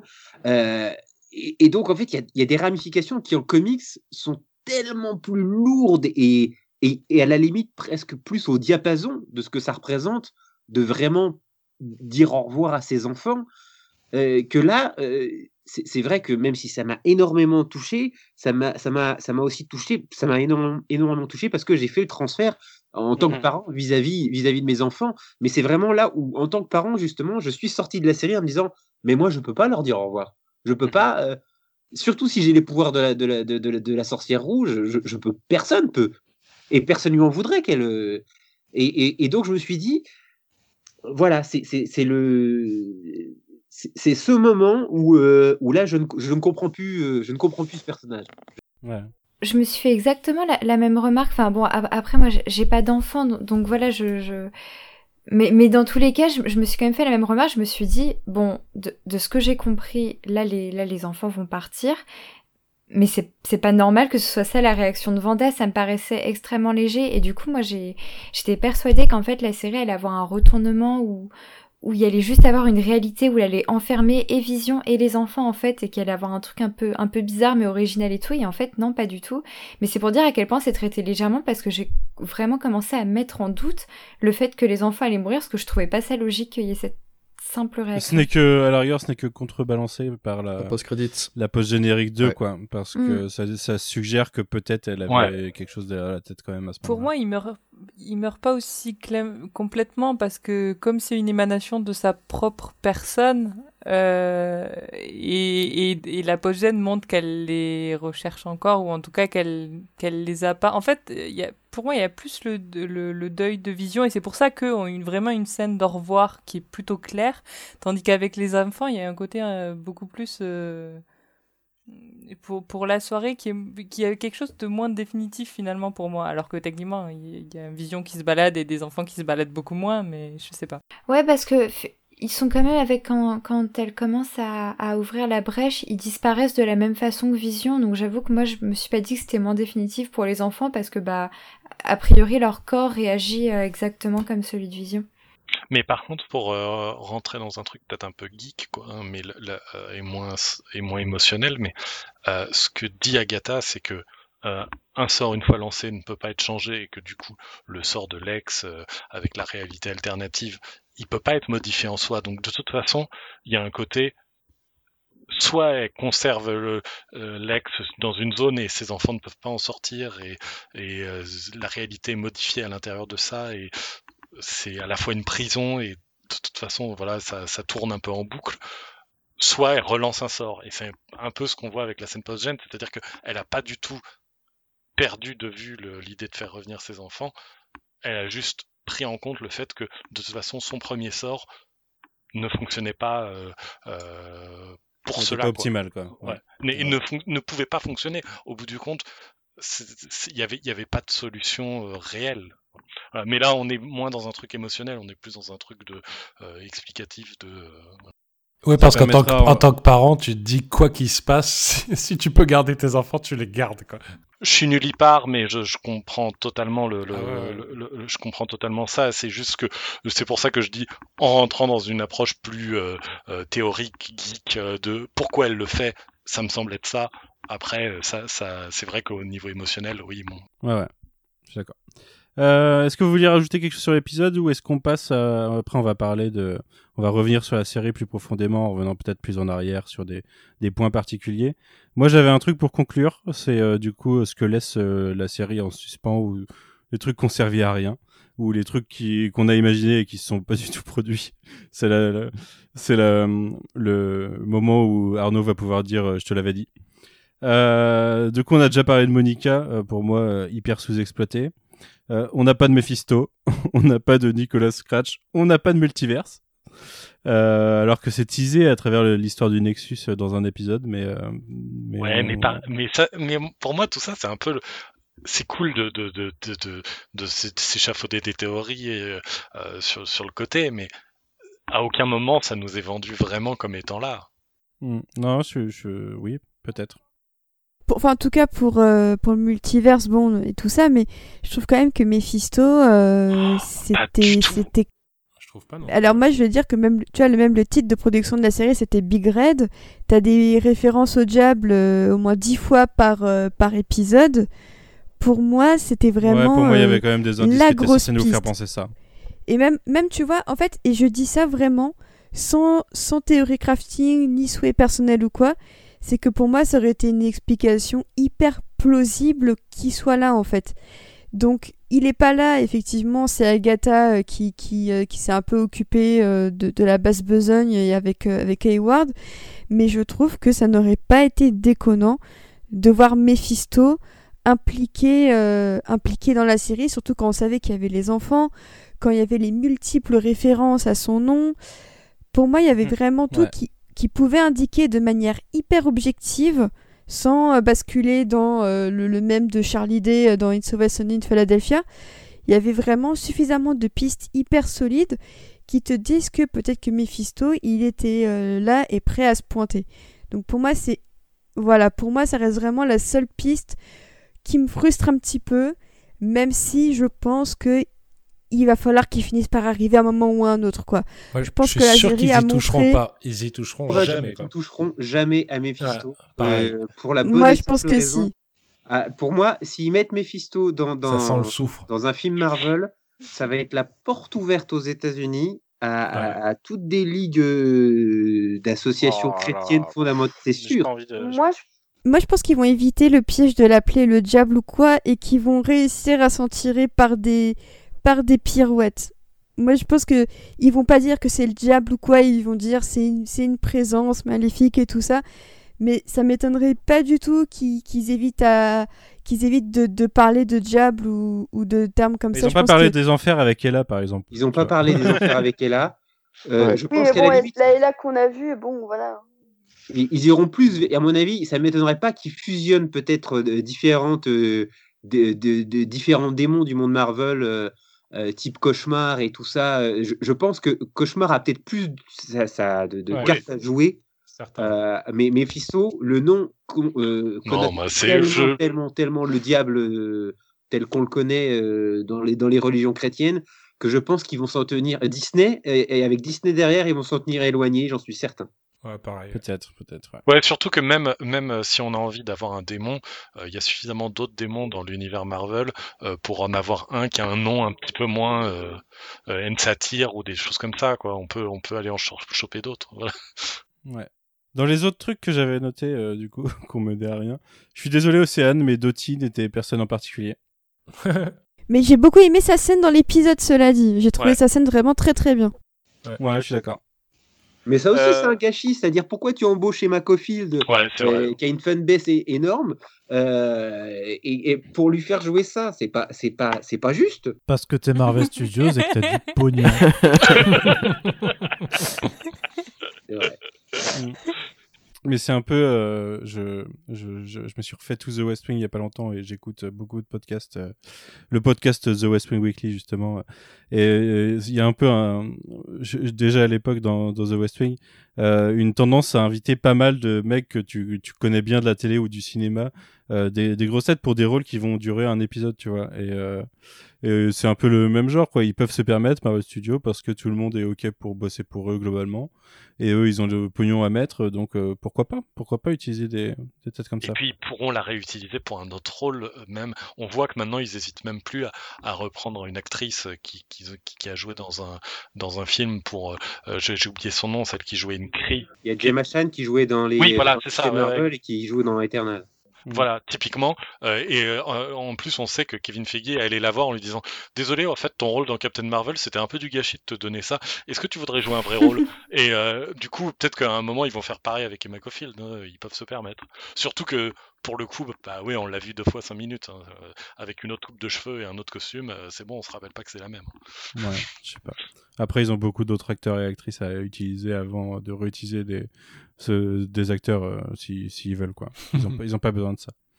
Euh, un autre truc que j'ai noté, euh, au final, euh, le fameux la fameuse protection de témoins au sein de la ville, zéro impact. on sait pas qui c'était, on s'en fout.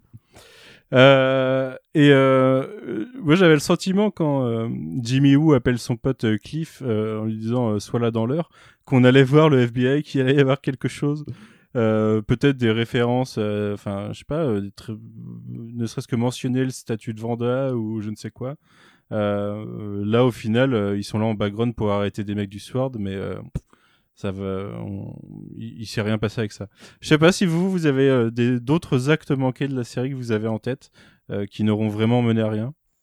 Moi, un des gros actes manqués, c'est quand même, même Ivan Peters. C'est-à-dire que là, euh, euh, là, j'ai bien compris le côté amusant euh, pour Marvel Studios de dire, Eh, vous avez vu, on a pris l'acteur qui jouait Quicksilver euh, pour la Fox. Mais, euh, quand on sait que euh, dans les mois ou années à venir, ils vont être amenés à intégrer euh, bah, tous ces mutants dans cet univers, tu te dis, mais, mais c'était, c'était, vous avez joué les trolls en fait. Ils ont, ils ont joué, ils ont joué les trolls à, à- à la hauteur de leur série, quoi. Ouais. euh, Moi, ça, ouais, mais moi je trouve ça plutôt malin, presque. Le, c'est presque une manière assez claire de nous dire, non, mais on sait que, vous voulez qu'on intègre les X-Men, mais ce sera pas les, acteurs que vous avez déjà vus. hein. Euh, euh, on vous rassure là-dessus. Regardez, même en castant le même Quicksilver, en fait, c'est faux. Donc, c'est vraiment pour vous dire, non, ce sera pas le cas. Moi, je le vois comme un troll quand même. Là, dans le futur, ils vont embaucher tous les acteurs qui ont joué les X-Men chez Fox. Ils vont les mettre dans d'autres rôles dans des films Marvel. Mais très proche à chaque fois. Ça, ça se trouve, le, le- le facteur, le facteur des quêtes fantastiques, euh, Willy, euh, Willy Lumpkin, ça va être Hugh Jackman qui va le jouer. Et ça va être un truc de fou parce que vu qu'ils ont l'argent et qu'ils peuvent tout faire, ça va. Ouais, c'est ça. Ils ont le pognon, comme dirait. Ouais, tout, en je te faisant- dis, c'est- ça va- tout ça en va être du inter- grand n'importe quoi. tout en introduisant un Deadpool qui a conscience de toutes les couches de réalité. Ah bah, moi, je pense que le seul qui peut nous sauver, ça va être Deadpool. hein. Il faut qu'il faut qu'il assume pleinement mais ça. Parce que... mais non. Moi, moi, je trouve, enfin, je pense complètement l'inverse. De... Enfin, c'est pas que je pense l'inverse de ce que vient de dire Frédéric, mais moi, c'est ce qui me fait peur. Moi, je fais, j'ai pas du tout envie de voir Deadpool faire des. Enfin, je sais pas comment ça sera fait, mais j'ai déjà donné mon avis sur le sujet plein de fois dans, dans, dans ce podcast sur le fait que je ne souhaite pas revoir des anciens interprètes des X-Men rejouer le même rôle dans le MCU parce que je veux repartir avec des On peut faire une exception pour Daphne Ouais. King ou pas? Oui, c'est ce que j'avais. Je l'ai aussi déjà dit ça, mais je sais que je suis pleine de contradictions, mais j'ai un peu très peur de, de, de l'usage de Deadpool euh, pour ça. euh, Enfin, ça dépend comment c'est fait. Mais... Moi aussi. A- Vas-y, Après, maintenant, moi, je vais te rejoindre parce que mais moi, ça va être encore pire que toi, parce que moi, je trouve les films Deadpool très mauvais et le personnage insupportable. Alors que j'avoue, s'ils s'en servent pour continuer à faire ce qu'ils font comme d'habitude, euh, ça va. Et puis moi, ça m'embête le lien entre. Je sais qu'il existe dans les comics, mais le lien entre Deadpool et les X-Men, euh, je le trouvais pas du tout bien géré dans, X- dans euh, Deadpool 2. Et ça, Ouais, c'est pas les X-Men tels que je les aime. Et par ailleurs, en vrai, les- on dirait comme ça que j'aime pas les films qui ont été faits euh, X-Men chez la Fox, ce qui est complètement faux. Il y a des, à part les deux derniers, globalement, je leur trouve tous des qualités. Même imaginez, avec le temps, j'ai revu euh, X-Men euh, le La 3. Stand? Euh, ouais, The Last Stand. Wow. Même lui, je l'ai revu en la hausse, mais sûrement à cause ouais de l'Apocalypse et Dark Phoenix. Ouais, complètement. Et moi, si je le revoyais, je suis sûr que je le reverrais à la hausse parce que je peux pas le mettre plus bas de toute façon. Mais franchement, tout l'arc autour de Malicia, notamment. En vrai, je pense qu'il y, a des... il y a des trucs horribles, notamment autour du Dark Phoenix, qui sont très mal traités, mais par ailleurs, il y a des bons trucs. Mais ça n'est pas le sujet de ce podcast. Mais tout ça pour dire que euh, les. les... Voilà, j'ai déjà dit plein de fois que je...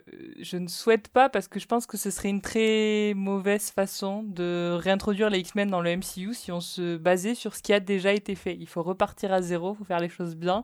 Et du coup, je suis très contente que Quicksilver soit un gros troll dans cette série. Et, et au début, j'ai été. En plus, je me suis fait avoir parce que je me suis gravement énervée à la fin de l'épisode 5 en disant Mon Dieu, quel horaire, qu'est-ce qu'ils vont faire? Je veux pas voir le multiverse comme ça et tout.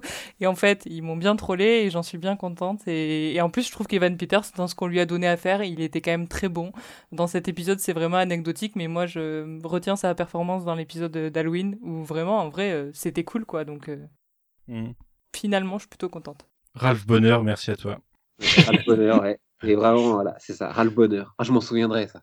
Est- Est-ce qu'on peut, avoir une série sur le duo Trevor Slattery et Ralph Bonner qui ferait des aventures euh? Hein? Je sais pas. Je sais pas. Euh, Est-ce que quelqu'un avait autre chose en tête dans les actes manqués de la série? Bah, le Beekeeper, peut-être, mais bon. Bon, Ouais. on- ça c'est réglé, non? On sait que c'était un mec qui a été envoyé. euh, Ouais, moi on l'a jamais revu. euh. Oui, que ça servait à rien, ouais. Non, C'est dommage. c'était- c'était classe à l'image, quoi.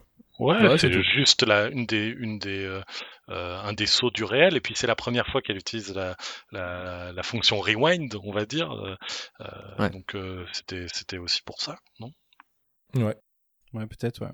Moi, moi je, je, voulais évoquer, moi, je trouve euh, une petite déception, c'est euh, mais sur un truc plutôt important. En fait, quand la série a commencé, je crois que c'est à la fin du deuxième épisode, je me suis tourné vers ma compagne et j'avais vraiment des étoiles plein les yeux. Hein. À la fin du deuxième, je me disais, vraiment, ils, y sont allés, ils y vont fort.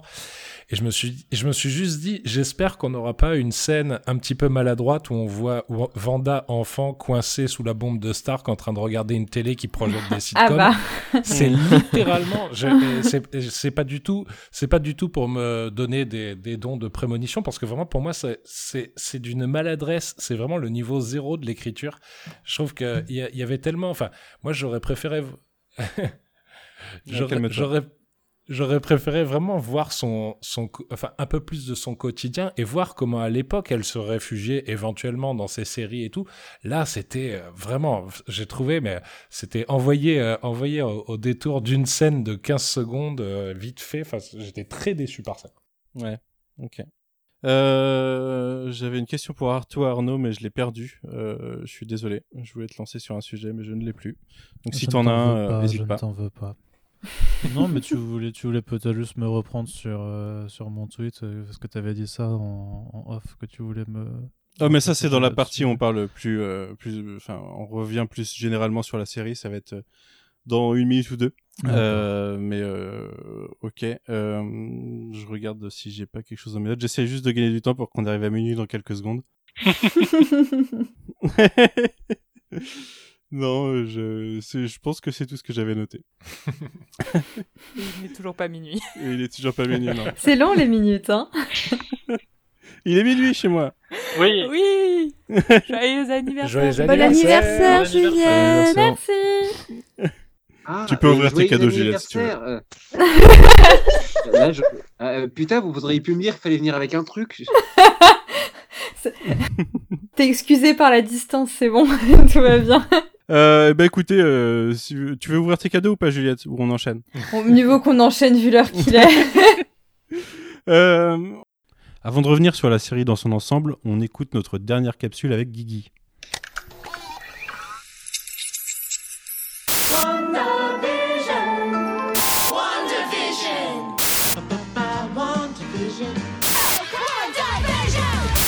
Bonjour à tous, ici c'est Guigui en direct de Westview, d'où j'enregistre cette capsule parce que faire le podcast en direct avec tout le monde aurait impliqué que je ne puisse pas me coucher avant 1h du matin et pour ça bah j'étais pas prêt. Ouais alors euh, oui, euh, être à Westview c'est un peu compliqué et si vous vous demandez si on s'habitue au réenregistrer, bah la réponse est plutôt non. Bon allez, ça va, ça me prend la tête en fait. Attendez deux secondes que je sorte de l'anomalie.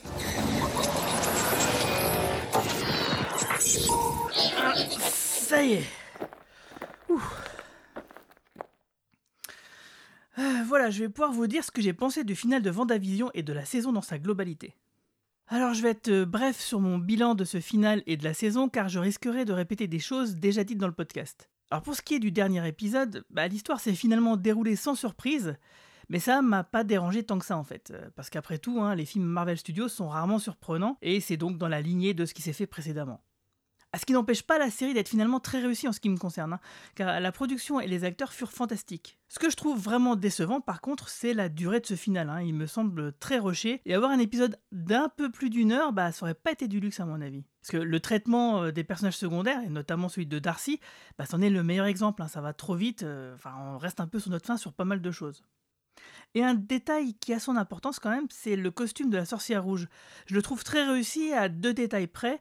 Bah, je trouve que la tiare est un peu trop petite, sans aller jusqu'à celle de son costume d'Halloween. Faire quelque chose entre les deux aurait été plus réussi en ce qui me concerne. Et aussi la couleur framboise foncée du costume qui est la même que le costume du Daredevil de Netflix. Bah, je regrette de ne pas avoir une couleur plus assumée, euh, bah, plus rouge quoi. Mais je chipote, hein, euh, car Elisabeth Olsen a tout de même la classe et j'ai hâte de la revoir. Et pour ce qui est du bilan de la saison, comme j'ai déjà dit lors de mes passages précédents dans le podcast, j'ai adoré le concept même de Vendavision. Le fait de remonter le temps de décennie en décennie pour explorer l'évolution de l'art sériel télévisuel bah, ne fait pas vibrer que la fibre nostalgique des sériphiles, puisqu'ici, la série interroge aussi totalement son médium via notre rapport de téléspectateur face aux séries télé. En effet, et comme ça avait été évoqué dans le podcast numéro 3, si je ne me trompe pas, dans le récit, Dans l'univers de Vendavision, Vanda se réfugie dans ses souvenirs, dans des fictions télé qu'elle regardait enfant et qui lui procurent une certaine sécurité émotionnelle pour combattre ses nombreux traumatismes. Nous avons tous des séries doudou qui nous réconfortent dans les moments durs de la vie. Alors je dis séries, mais en fait ça vaut également pour tout type d'art, euh, la musique, la bande dessinée, le cinéma, etc. Mais là où les séries télé me semblent plus fortes, plus pertinentes et plus imprégnantes et du coup par ricochet finalement plus réconfortantes que les autres formes artistiques, tient selon moi à plusieurs facteurs. Tout d'abord, il y a le côté répétitif, qui cadre parfaitement à nos quotidiens, même si le binge-watching et les plateformes de streaming mettent un peu à mal cela, le fait d'avoir une série qui revient régulièrement et dont certains rituels sont quasi immuables, comme peut l'être un générique par exemple, c'est pour ça que je skippe jamais les génériques sur Netflix, je trouve ça vraiment sacrilège. Font qu'effectivement, les histoires que l'on découvre par la petite lucarne tiennent un espace particulier dans nos vies, tout simplement parce qu'elles occupent une place régulière dans nos agendas.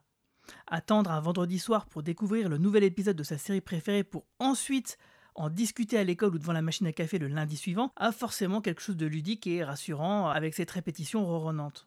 En effet, la répétition et la routine ont cela d'apaisant, de savoir qu'un certain jour ou une certaine heure, on va pouvoir retrouver un programme dont on est fan. C'est réconfortant de savoir ce qui nous attend. A l'inverse, l'incertitude est anxiogène, euh, la crise sanitaire actuelle en étant le meilleur exemple.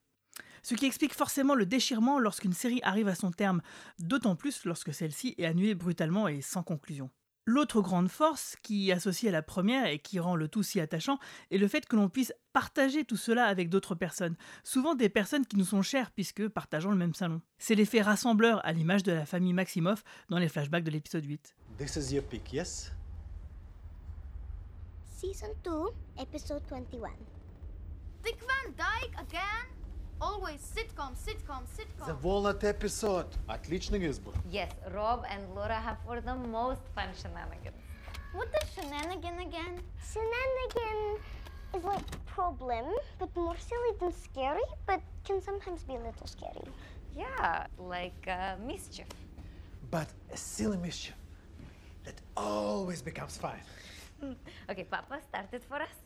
Les mises en abîme que nous offre Vendavision, où la série nous montre des personnages regardant et partageant une série tout en réalisant des théories diverses et variées, interrogent tout ceci et nous amènent à nous positionner sur notre façon de consommer des séries télé et comment celles-ci peuvent nous faire grandir ou nous éduquer et nous réconforter.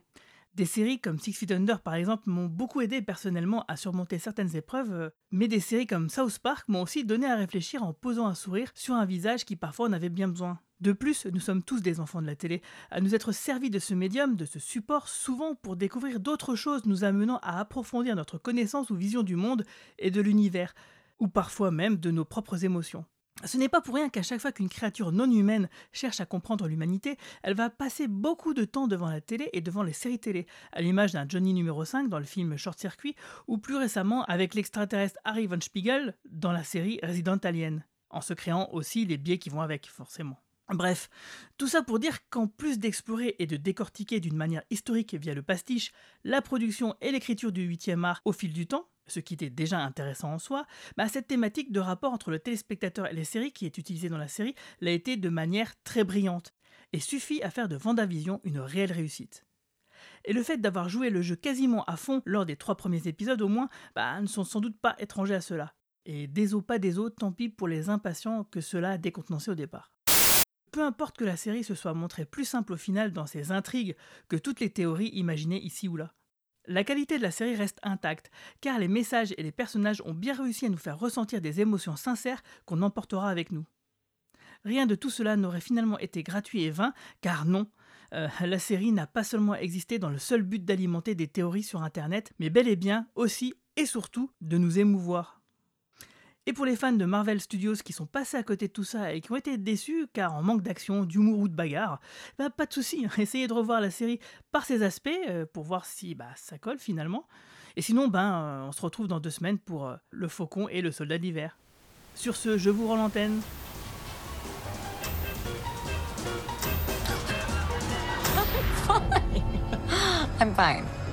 on va revenir un peu plus sur la série, euh, sur certains points de la série de, de façon globale. Euh, je, je, vous ai demandé, tout le monde n'a pas répondu, mais vous pourrez euh, revenir après euh, sur certains points.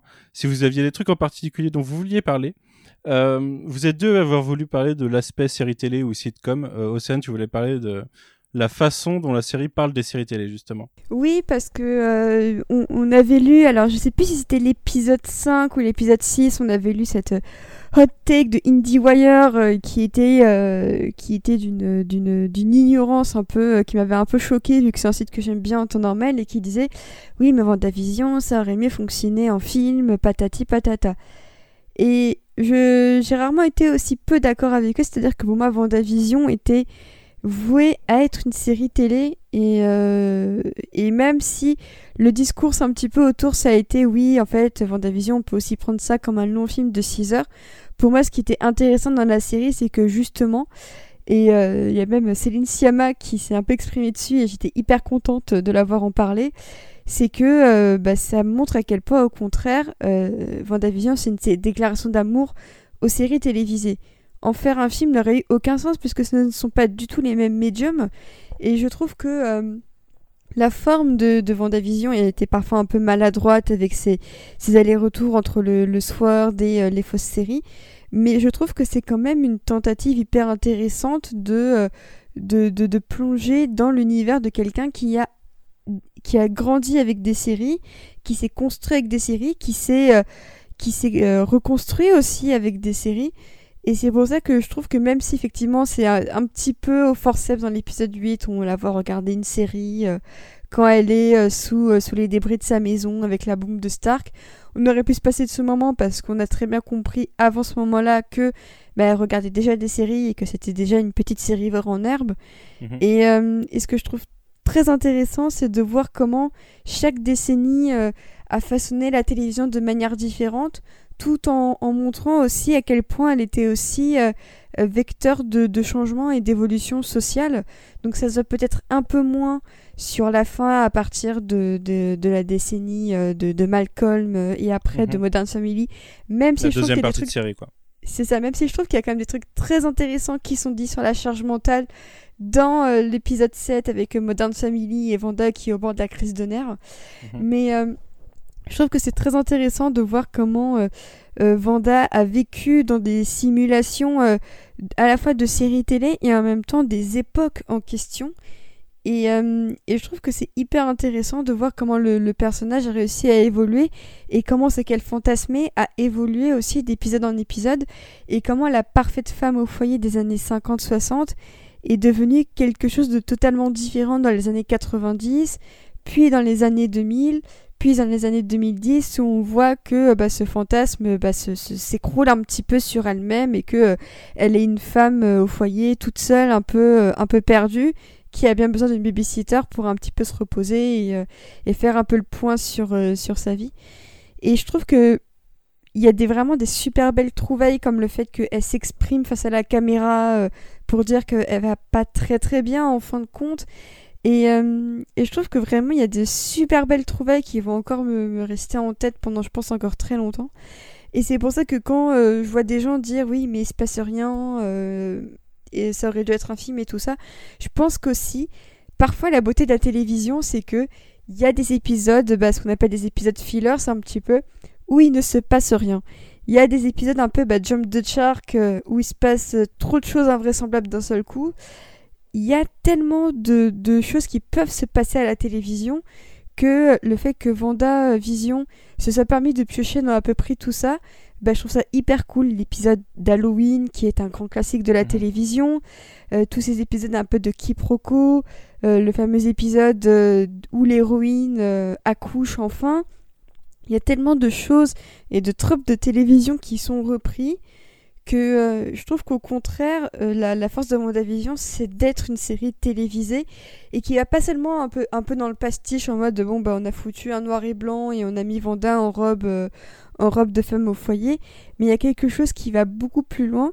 Et c'est pour ça que même si je trouve que le finish de la série, dès lors qu'on quitte la structure un petit peu sérielle euh, et, de, et de fausses séries, euh, se part part un petit peu en n'importe quoi, je trouve qu'il y a quand même eu une très belle réflexion aussi bah, sur le pouvoir de la série, à quel point ça pouvait reconstruire un petit peu euh, notre quotidien. Et, euh, et en soi, bah, des, des, séries comme ça, il n'y en a pas eu 150 000, euh, mine de rien. Et même si bah, je pense que Marvel ne tentera plus jamais d'approche de ce genre, je suis quand même très contente qu'ils aient osé euh, le faire. Ouais, et, et- comme tu dis, le, le, le choix de la série est super intéressant parce que bah, dans, dans ces fameuses séries-là dont, dont, tu parles, dont tu parles si bien, c'est des séries qui ont ce, ce, ce, ce truc réconfortant d'être des séries euh, sans, sans conséquences, quoi, où c'est ce qu'elle dit dans Malcolm euh, quand Vision s'inquiète que, euh, que Hal se soit blessé. Elle lui dit non, non, mais t'inquiète, c'est pas le genre de série. Et, et merci à ces séries-là d'exister et d'être, d'avoir tant de saisons et tant d'épisodes et de pouvoir passer en boucle. Et ça explique d'ailleurs que Vanda se réfugie derrière ça parce que tu sais que tu vas pas souffrir en regardant ça. Et c'est pour ça que oui, heureusement que cette série reprend des séries et est une série parce que c'est tout le propos sur le côté en boucle et inconséquent de ce médium. Et d'ailleurs, je trouve qu'il y, a un- il y a un truc assez intéressant sur l'évolution des séries et des sitcoms, où on passe de choses euh, très très très légères, très euh, euh, avec des des des, euh, des intrigues euh, très bulles de champagne, on va dire, hein, et petit à petit, euh, le, le réel commence à avoir de plus en plus de poids dans ces séries au fur et à Mm. mesure des années. Les sitcoms familiales euh, traitent de sujets de plus en plus graves, euh, parlent de, choses euh, plus personnelles, etc. Et c'est vrai qu'on voit ça apparaître. Quand on arrive avec Malcolm, on est déjà sur des bah, ce, côté un peu slapstick où il peut avoir des, trucs mais ils n'ont pas de réelles conséquences et quand on arrive à Modern Family euh, sans parler des qualités de Modern Family mais on parle de de il y a ce côté mockumentary etc où on est confronté au réel presque de manière euh, encore plus forte et c'est vrai que du coup ce glissement au fur et à mesure des, décennies avec des, des, séries porte-étendard permet aussi à Vanda de, reprendre pied dans le réel. Bah, est-ce que c'est, est-ce qu'elle reprend pied dans le réel ou est-ce qu'en en fait elle est pas chassée de son, euh, de son de Aussi, sa ouais. bulle de déni? Parce que moi je l'ai vraiment Ouais. vu comme le fait qu'elle déprimait et elle se lance dans, enfin elle se, en fait elle fait ce qu'on fait quand on déprime, c'est-à-dire on se met à binger les, les séries qu'on aime pour oublier le réel et, euh, et, et elle arrive à oublier le réel au point de se cr- recréer une réalité et c'est vrai que ça commence par là je vous rejoins, je, je rejoins complètement tout le monde sur sur le, le, le choix, le choix. Parce que moi je pense que le, le choix des sitcoms il est pas anodin, ça aurait pu être les séries en général et là on aurait eu familial, ouais. voilà, on aurait pu avoir du Dallas, euh, du MacGyver, enfin n'importe quoi. Non, ils ont décidé de prendre le sitcom. Et le sitcom, c'est quoi? C'est quand même à la base, dans les années 50, une version absolument euh, euh, idyllique, enfin une espèce d'Éden euh, américain, enfin le- une, une, mise en, une mise en avant comme ça de l'American Dream familial. Et, et ce qui est intéressant, c'est que elle se réfugie dans cet univers, mais en fait cet univers, il évolue parce que la télé a évolué. Et, euh, et avant même Modern Family, moi je trouve que ce- ce- le, le point de bascule, en fait, c'est la série des années 80. Et c'est vrai que c'est- c'est pas forcément celle qui a été le plus identifiée parce qu'on l'a pas beaucoup connue en, en France, mais c'est Rosanne. Ouais. Et, euh, et l'arrivée de Rosanne dans le sitcom aux États-Unis, c'est euh, un coup de canon parce que c'est la première fois qu'on voit des gens pauvres qui galèrent avec des problèmes de maladie mentale, de enfin il y a des y a des les questions de l'avortement, du viol qui sont abordées. Enfin c'est des trucs qui sont impensables dans les sitcoms des décennies précédentes. Et en fait ouais la télé elle évolue, le sitcom évolue et, et finalement elle se retrouve expulsée de son petit havre de paix euh, euh, idyllique qu'elle s'était créé. Et, et je trouve que ça, ça renvoie vachement à ce qu'on ce qu'on peut vivre quand on se réfugie un petit peu dans le euh, dans la fiction et que finalement tout d'un coup une fiction nous parle et aborde le problème qui nous a poussé à nous à nous réfugier dans ça et on y trouve peut-être une sorte de solution ou une porte de sortie. Donc euh, moi j'ai trouvé que le double mouvement c'était passionnant passionnant à suivre pour ça quoi. Et, et en plus de ça, c'est vrai que euh, par rapport au but de la série, qui, qui est un but vachement émotionnel, et vachement romantique en fait, euh, vis-à-vis des personnages, euh, le fait d'avoir une série et en plus diffusée comme elle est diffusée, c'est-à-dire pas, euh, euh, alors ça c'est pour des contraintes euh, qui sont qui sont complètement autres, mais Ouais, on en parlait la dernière fois. Voilà, mais au bout du compte, elle est diffusée comme ça, et le fait que du coup ce soit diffusé semaine après semaine, l'attachement au personnage se fait aussi de manière extrêmement forte. Euh, Il y, a, il y a ce côté, euh, euh, on vient de passer de deux mois avec eux et euh, du coup le, le- la, la- la- la- le- le- la séparation finale est d'autant plus un crève-cœur. Ouais. Ouais. Quentin, tu voulais revenir sur la place de la série dans le MCU Ouais, mais en fait, vous avez, on a déjà dit plein de trucs. euh, Bon, alors, si tu veux, sur le côté marketing, communication autour de la série. Ouais, autant ça par contre ça, ça m'intéresse et je vais essayer d'un peu structurer ma pensée, mais euh, ça vient peut-être de, mon, de, de mes études et de, de mon métier, mais euh, C'est euh, quoi on a beaucoup... Pardon. Euh, bah, je, bosse dans la communication justement. D'accord. Et on a souvent comparé Watchmen à... WandaVision à Watchmen et en fait... Euh, j'aimerais juste euh, comparer rapidement plutôt euh, WandaVision à Mandalorian, qui était vraiment la première grosse série Disney+, qui a à peu près, je pense, sauf erreur de ma part, les, les, mêmes budgets que, que WandaVision. Et je trouve que tout ce côté communication, marketing était vraiment beaucoup plus maîtrisé sur Mandalorian que là sur WandaVision, où je trouve que c'était vraiment pas ça. Et ce qui me surprend un peu de, du MCU, surtout encore une fois le MCU post-Endgame, où on a eu toutes les bourdes qu'on a eu, les Tom Holland, etc., sur le côté promo.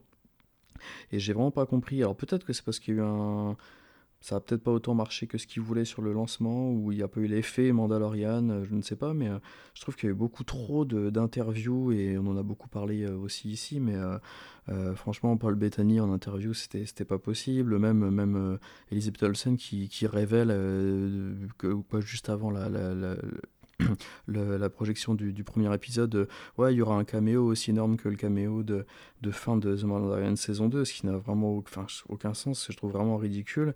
Et euh, même à l'intérieur, bon, on en a parlé tout à l'heure, mais je l'avais noté, mais à l'intérieur des épisodes, je trouvais que la, gestion du côté euh, euh, previously, même des, des scènes post-crédit, c'était complètement raté, parce qu'au mhm. final, les scènes post-crédit d'un épisode, si jamais tu les loupes, tu les as dans l'épisode. J'ai vérifié tout à l'heure, euh, pour c'est, le cas pour toutes. Tu les as dans le, au, au previously de l'épisode d'après, ce, qui est, mhm. ce qui est vraiment mal géré, ce qui est dommage, surtout pour le MCU qui utilise d'habitude si bien euh, toutes ces post-credits. Et euh, on a eu là quand même des sacrés leaks. alors heureusement qu'on n'a pas fait trop de bruit, je trouve, au, milieu de, au milieu de la série. Je sais plus quand, quand est-ce qu'on en avait parlé, vers les épisodes 4 ou 5, je crois. Et toute cette gestion, un peu, alors on va pas relancer le débat, mais toute cette gestion de, de, de, faire du buzz avec, euh, avec les fans autour de pas grand chose, avec l'arrivée de Pietro. Euh, là, il y a, y a encore deux jours, j'ai vu, euh, il y a un des acteurs de, qui a posté une photo qui est très importante, à mon avis, on en reparlera dans quelques mois ou années, mais pour le futur du MCU, sur son Instagram, ça a été striké quoi, 2-3 heures après, j'imagine, mais la photo est encore partout sur Internet, j'espère que vous l'avez pas. Quelle était cette photo? Je l'ai pas vue, moi. Ah bon, bah, je t'en je te reparlerai euh, en, en, privé pour ne pas vous le. Mais c'est vraiment dommage. Je trouve que là où. Euh, peut-être que les promesses de, les ambitions euh, n'étaient pas les mêmes pour The Mandalorian, mais je trouve que. Et pourtant, j'ai préféré WandaVision à Mandalorian saison 1, mais je trouvais que Mandalorian c'était tout discret au départ avant que ça, ça n'explose et il n'y a rien qui avait fuité et, et, ils ont pu se permettre de faire des, grosses choses comme ça sur la saison 2 et là en termes de, de communication je trouve que ouais WandaVision euh, pour l'instant bof bof. Ils auraient peut-être pu faire ils ont peut-être été dépassés aussi par euh, euh, le nombre de personnes qui regardaient WandaVision. Hein. Je crois qu'il y a eu plus de gens qui ont ah, regardé la première saison de, de, WandaVision que la première saison du Mandalorian. Bah parce que c'était pas mondialisé Disney+. Bah oui, à l'époque c'était pas mondialisé. Donc euh, là, WandaVision, ça a été un carton sans, sans comparaison pour Disney+. Hein en termes de Ouais, c'est vrai. C'est vrai. Ouais, mais regarde sur, sur la deuxième saison de, de, The Mandalorian, toutes les semaines, t'avais pas euh, euh, les acteurs qui parlaient, qui teasaient le, truc de la semaine d'après. Là, tout à l'heure, j'ai vu des interviews passer, et j'ai rien contre cette dame, mais euh, de la dame qui jouait dans les pubs de WandaVision, mais laissez-la tranquille, cette dame, on n'a pas besoin d'avoir son, Surtout la, la veille. Je vois ce que tu, je vois ce que tu veux dire. plus tard. je me demande si, dans une certaine mesure, c'est pas, ça fait pas non plus partie désormais du, du, du plan com qui, euh, qui entoure ces séries, c'est-à-dire que euh, le, la pub, le budget pub qu'ils ont, qu'ils peuvent plus mettre parce que bah il y a plein d'endroits confinés, euh, il y a plus de cinéma, euh, c'est pas la peine de mettre des affiches parce que si les gens ils, sont en télétravail, bah, ils vont pas sortir dans la rue pour les voir. par contre, euh, balancer des, des interviews qui vont être décortiquées dans des podcasts par euh, des youtubeurs ciné euh, pendant 3 heures, 4 heures, alors que la, série elle fait que 35 minutes, c'est un moyen, mais gratos, même si on dit énormément de conneries, et même si c'est une, communication qui n'est pas maîtrisée, mais de, de, faire savoir que ta série existe et est diffusée sans même que tu aies à investir quoi que ce soit. Et, et là-dessus, euh, là-dessus, je pense qu'il euh, y, aura, y aura un cas d'école sur ce qu'ils ont fait. Euh, je pense que quand tu choisis, et tout à l'heure quand j'ai parlé d'Evan Peters et du, et du troll que ça représente, je pense qu'ils savaient très très bien ce que ça allait générer comme débat infini. Et t'imagines, tu fais une série de 35 minutes et pendant toute la semaine, ça occulte tout le reste. Euh, T'as des gens qui vont faire des, bah, des, voilà, des, des, des vidéos disséquées, ils ont voulu dire ça, ils ont voulu dire ça et au final, euh, euh, la dernière semaine, t'envoies le créateur qui dit ah, il est possible que, comme pour Game of Thrones, les, fans soient un petit peu déçus par rapport à la fin, mais en même temps, c'est normal, c'est une fin de série. Euh, je, trouve qu'au contraire, il y a, un côté un peu narquois là-dedans, un peu, un peu business plan qui dit pas son nom, qui, qui a très très bien fonctionné. Hein. Même si effectivement, on a eu droit à du tout et du n'importe quoi, mais je pense que derrière cette idée, il y a, même si c'est du n'importe quoi, au moins on parle de nous. Ouais, ouais. Bah, le, la- le caméo de, de Paul Bettany, on s'en rappellera en tout cas. Bah, en même temps, là pour moi, ça aussi, ça aussi c'est un autre rôle. C'est-à-dire que le gars qui dit euh, dans le dernier épisode, je fais, euh, je suis euh, à l'écran avec quelqu'un avec qui j'ai toujours envie de travailler, et tu te rends compte que c'est lui-même. euh, euh, Moi, je viens, de, je, je viens de comprendre au début du podcast et je trouve ça génial. hein. Toi, Arnaud, ça t'a beaucoup choqué aujourd'hui, cette, cette information? moi, je, moi, je trouve que c'est un, un- à la limite, c'est vraiment plutôt anticiper parfaitement comment fonctionne euh, la, communauté des fanboys que l'on est, en fait. hein. Euh, euh, moi, le premier, c'est-à-dire que là, ils sont dans un, dans un schéma où sur certains trucs, ils ont un coup d'avance sur le blabla qu'on va générer tout seul. C'est-à-dire que personne nous a forcé, en fait, Ah, c'est à, faire des hypothèses. ouais, mais a- attends, Fred, c'est pas, c'est pas un coup d'avance, c'est juste, euh, enfin, c'est de la manipulation limite. Enfin, juste qu'ils savent très bien juste comment ça marche et qu'ils l'exploitent de façon un peu basse parce qu'ils ont la flemme d'avoir, euh, d'avoir quelque chose de plus intéressant à proposer. Je sais pas, c'est, c'est pas, c'est pas être visionnaire, tu vois, de faire, hé les gars, regardez, regardez, cynique, ça fait, juste. non, non, mais attends, ça fait, ça fait depuis le rachat par Disney que tous les médias nazes, tous les youtubeurs euh, pas inspirés font des vidéos sur les retours du X-Men dans le MCU.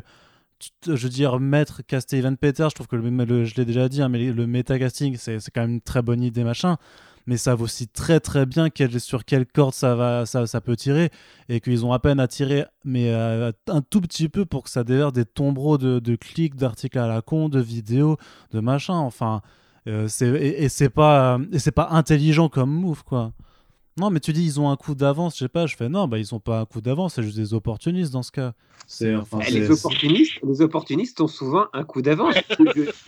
Ouais, mais le truc c'est que j'ai l'impression que tu vois que tu valorises, enfin que genre ces gens c'est des gens intelligents, tu vois, alors que c'est juste qu'ils savent exploiter un petit peu nos bas instincts et, et même et même les Ça veut aussi tout simplement dire qu'on est peut-être un peu plus con que ce qu'on imagine. Ah, Bah, moi, je, perso, je fais pas de vidéo d'analyse de YouTube quand je vois Evan Peters dans ce truc, tu vois, donc Euh, ça va. toi, je- mais, toi, mais regarde, dans 15 jours, dans 15 jours euh, euh, les, euh, il va sortir une, une version complètement remontée d'un film qui avait été blacklisté par un studio, juste parce qu'ils se sont dit, bah tiens, pour lancer HBO Max, ça serait bien qu'on ait. Donc, ce que je veux dire, c'est que ce cynisme d'Hollywood et, et en plus d'un cynisme d'un Hollywood qui ne peut plus faire de blockbuster en ce moment, qui se soit, euh, qui, qui, qui, qui se soit euh, re, euh, qui se soit déplacé vers les plateformes, ça n'a rien de bien étonnant. Mais Oui. je pense que en, en, en termes de groupe, en termes de masse, euh, la vérité, c'est que toi, tu ne fais pas ça. Toi, tu fais pas de, tu vas pas faire un podcast euh, euh, de trois heures ou, ou des, des, des séquences vidéo pour dire les, les X-Men vont intégrer. mais il y a tellement de gens qui le font. Si seulement on avait tous l'éthique d'Arnaud, c'est le monde s'en porterait mieux. quoi. Non, on se fera un peu chier, si on se fera un peu chier, il faut il faut Non, la je ne suis pas des, euh, des, des choses. Non, non, ça je suis enfin, enfin, ça- Et non, tu non. vois, c'est exactement comme Tobey Maguire. On en a déjà parlé tellement de fois. Tu vois, Andrew Garfield annoncé des mois avant. euh, euh, dans- dans- ils, ils- ils le, ils le savent tout ça. Et donc le but du jeu, au bout d'un moment, avec les communicants euh, bah, de- qui travaillent sur la viralité, c'est de dire. Euh, utilisons ça comme une vague parce que c'est comme le débat pour James Bond. Euh, pourquoi Moi, j'étais même assez. euh, ça m'amusait de voir que le débat sur Lashana Lynch qui reprend le matricule 07 ressortait toujours quelques, mais genre un mois et demi euh, avant la, euh, le, comment dire, le, le- le- la sortie du, du, de, du- du- euh, James Bond quand elle est annoncée. Tu peux être sûr que ça ressort automatiquement. euh, la prochaine fois, James Bond sera joué, enfin, sera joué par une femme noire. Et aussitôt, tu as la fachosphère qui s'énerve et qui du coup parle du film. Mais et tout ça, c'est de la pub gratos. Il suffit juste aujourd'hui de balancer un truc un peu, un, un peu touchy, et tu sais que euh, les gens vont te faire de la pub gratuitement, sans même que tu aies à, à mettre euh, bah, les budgets que tu mettais peut-être auparavant. C'est du cynisme total. Et je, trouve, je, trouve, et je trouve justement que le, le cynisme d'utiliser la fachosphère pour se faire de la pub avec James Bond est vraiment cynique et moche, là où celle de caster Evan Peters, euh, c'est tongue in cheek et assez rigolo, quoi, en fait. On n'est pas au même niveau. Mais, mais toujours est-il que je suis convaincu que tu as, des gens qui, euh, voilà, qui aujourd'hui sont payés pour surfer sur des buzz de genre. Hein. C'était le moment cynique, mais juste. Est-ce que quelqu'un a quelque chose à ajouter sur la série sur, dans son ensemble Ou est-ce qu'on passe aux conclusions? Euh, juste un dernier mot, moi, sur, euh, sur la com. Effectivement, moi, je pense que c'était la, la, grosse erreur euh, de Marvel, c'est d'avoir laissé parler ses acteurs tous les jours, toutes les semaines. Et, et je me demande comment ça va se passer pour Falcon et Winter Soldier alors qu'on a déjà on commence déjà à avoir quelques portraits notamment d'Anthony Mackie euh, et, euh, et, des showrunners notamment sur les thématiques euh, raciales de la série et tout ça. Du coup je me demande comment ça va se passer pour, bah, pour la, la, prochaine série qui nous attend. Est-ce qu'ils vont un peu corriger le tir en voyant que sur WandaVision ça a pu créer des, des frustrations et des déceptions? Je pense que ça va être très intéressant de voir s'ils vont un peu euh, réajuster leur com. Et je l'espère parce que j'aime. Enfin, c'est très intéressant de lire tout ce que disent les deux acteurs.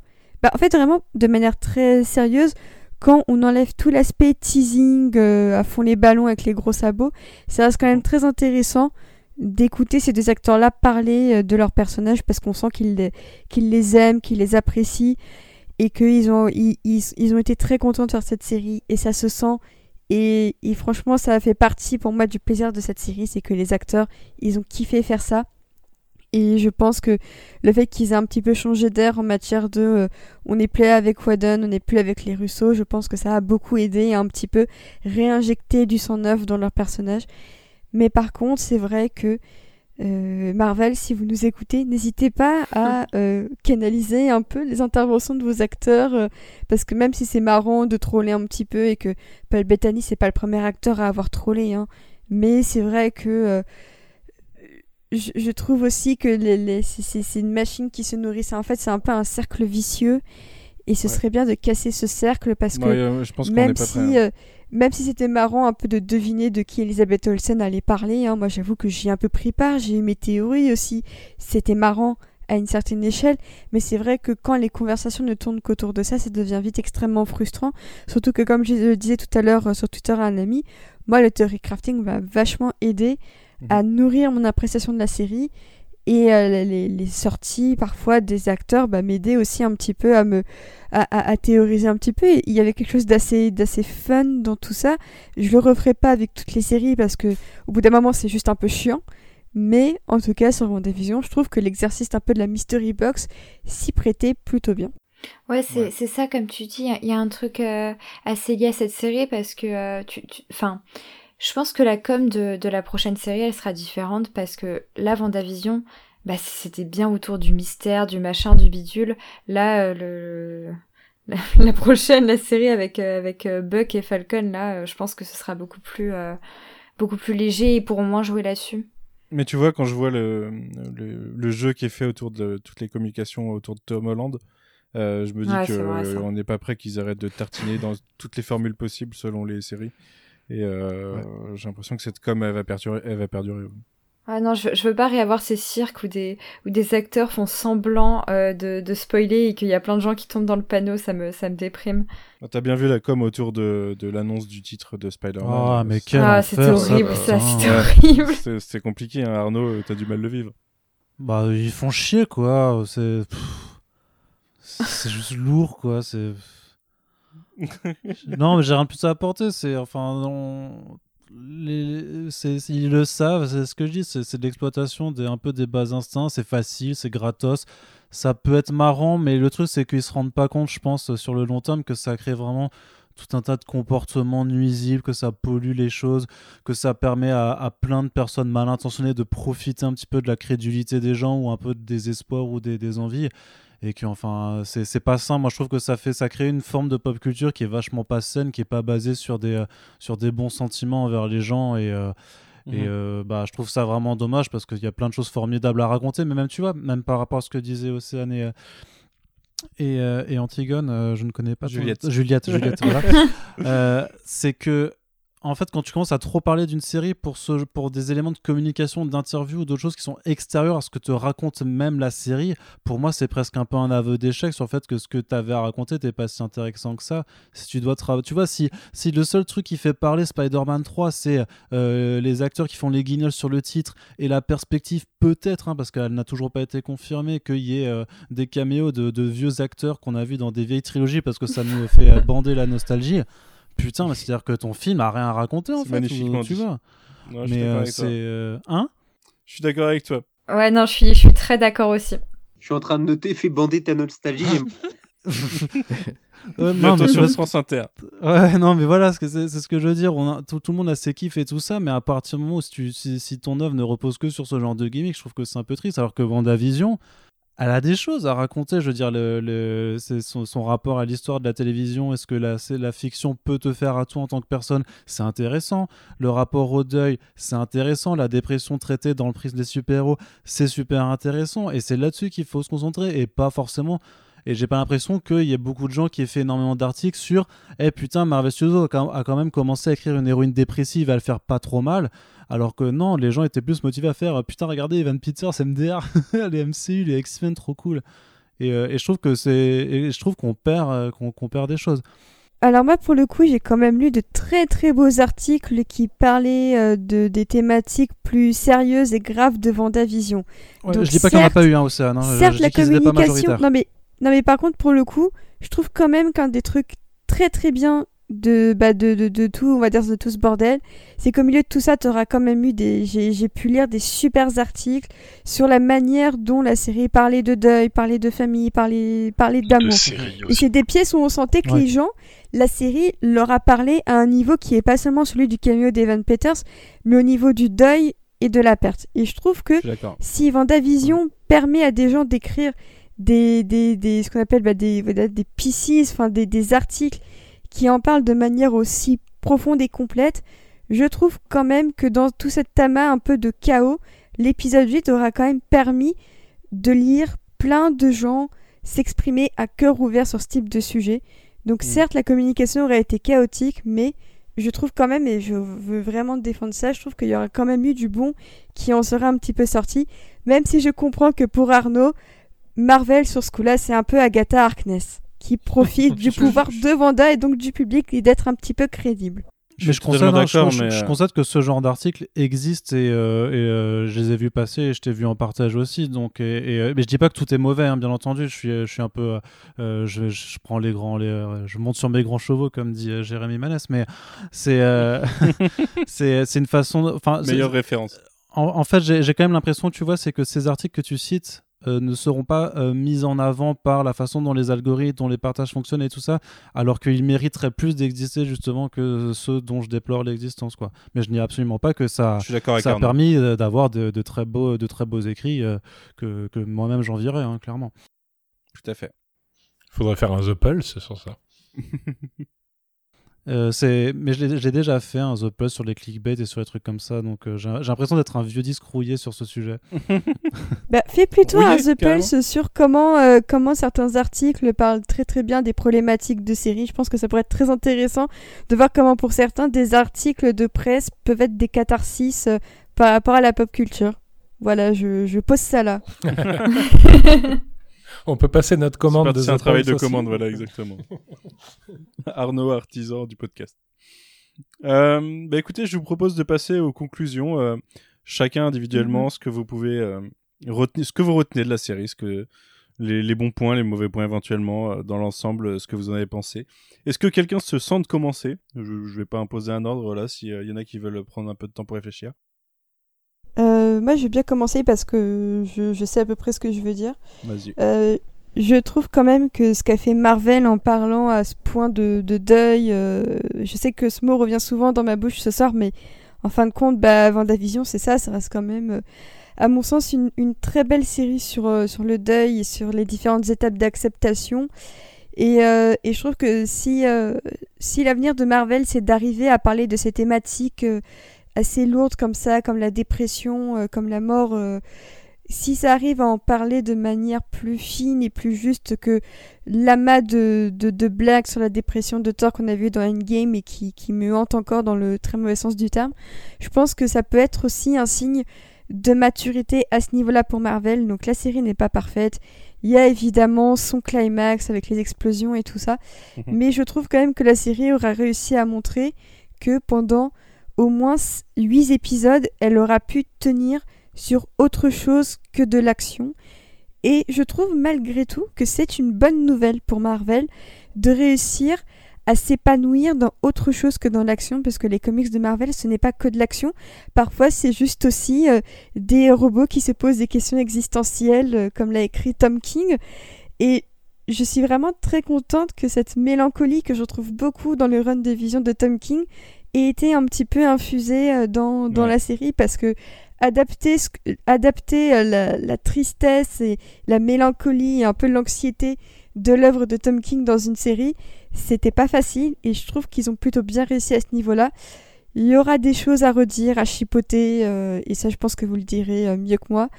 Mais j'ai quand même envie d'en garder le plus de positif possible et de me dire que même s'il y a encore la scène d'action à corriger et la formule à corriger, il y a quand même quelques ingrédients un peu dans la sauce qui ont un petit peu changé et on voit que le public a été plutôt réceptif. Donc est-ce qu'ils vont continuer à aller dans d'autres directions, euh, un peu moins action et un peu plus psychologie, en tout cas à la télévision? Bah, J'espère en tout cas que ce sera le cas. Ok. Quelqu'un va enchaîner? Moi, mon bilan, j'ai l'impression que ce que la série elle nous dit, c'est qu'il faut avancer en gardant en mémoire ce qu'il y a de bien. Et je, pense que je vais faire pareil avec la série. En fait, oui, on se dit plein de choses sur ce qui allait pas. C'est pas trop ce que j'ai envie de garder. Moi, ce que je garde, c'est vraiment ma une quasi euh, pas sidération mais vraiment une grosse surprise sur les premiers épisodes parce que je trouve que cette narration elle était passionnante cette narration sur qui revenait enfin qui, qui portait un regard comme ça et et, euh, et pas dans l'analyse, mais juste dans la mélancolie de, de ce qu'a été la télé, de ce et de comment elle a évolué. Euh, il y avait, il y avait un trio d'acteurs. Bon, les autres sont bien, mais un trio d'acteurs au centre de tout ça qui était vraiment, vraiment d'extrême d'une extrême qualité. Vraiment, moi, ça a été un, plaisir. Et, euh, et puis surtout, ouais, ce, qu'on disait, une, subtilité euh, pour aborder des thèmes qui sont pas des thèmes classiques de, de, de la mythologie super-héroïque. Et, euh, et oui, il y a, y a plein de défauts. Non, c'est pas une grande série comme peut, encore une fois, on l'a évoqué, mais Watchmen, moi, me restera comme une grande série qui a, qui a révolutionné des choses. Là, ça révolutionne pas grand chose, mais par contre, ça, ça, ça, ça a une âme et c'est honnête. Et, euh, et je pourrais pas dire la même chose de tous les films Marvel. Donc, au final, moi, j'en garde vraiment une, euh, un bon souvenir, une bonne surprise, et puis, euh, et puis l'envie qu'ils essayent à nouveau euh, à l'avenir de, de, prendre des risques comme ça, et peut-être cette fois de les assumer jusqu'au bout et d'aller et d'aller aussi loin que, que ce qu'avaient l'air de vouloir faire les scénaristes. Donc, donc merci Vendavision. Bah, bah, du coup, je vais, je vais, enchaîner moi aussi. Je, je pense que j'en garde une, une très, enfin, je vais en garder un très bon souvenir et une très bonne surprise.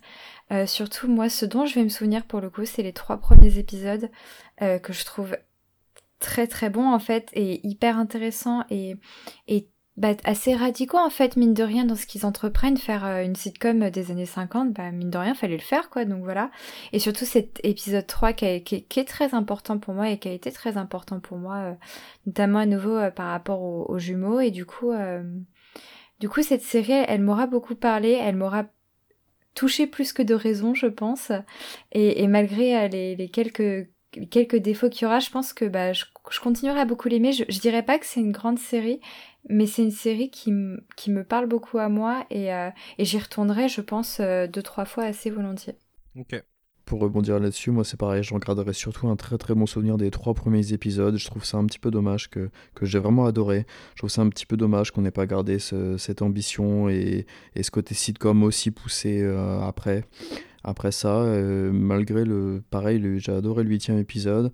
Je pense qu'il manquait pas grand chose pour que ce soit une, grande série quand même. Là, ça reste. Euh, très sympa, mais ce sera pas une grande série. Je pense que je vais laisser reposer un peu tout ça et me, me revisionner ça en février euh, prochain, hein, juste avant euh, Doctor Strange 2, parce qu'on se rappelle que normalement, euh, sur le slate initial, il devait y avoir que quelques semaines entre WandaVision et Doctor Strange 2. Mhm.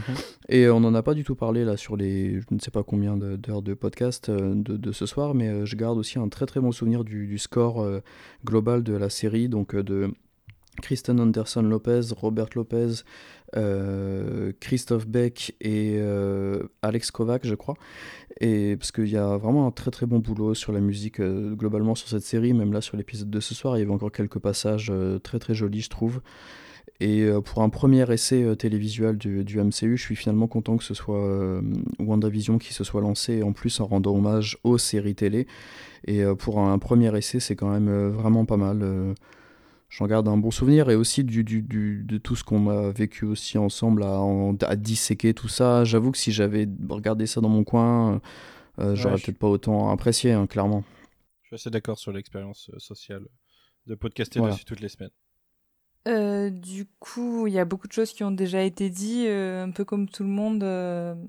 Enfin, je sais pas comme tout le monde, mais j'ai été assez étonnée finalement de voir le MCU faire ce choix de l'intimisme et de le faire de façon réussie. Euh, malgré tous les défauts qu'on peut trouver à la série, ben, son propos principal, il est très réussi et surtout, il nous change de tout ce qu'on a vu euh, avant. J'étais tellement heureuse de sortir de la formule habituelle et à la fois autant triste d'y revenir parce que je maintiens que pour moi toute la partie Sword c'est du MCU d'habitude et que à chaque fois qu'ils étaient là et si on me réécoute à chaque épisode je, je suis sûrement euh, un peu en boucle euh, à, à les Mhm. critiquer.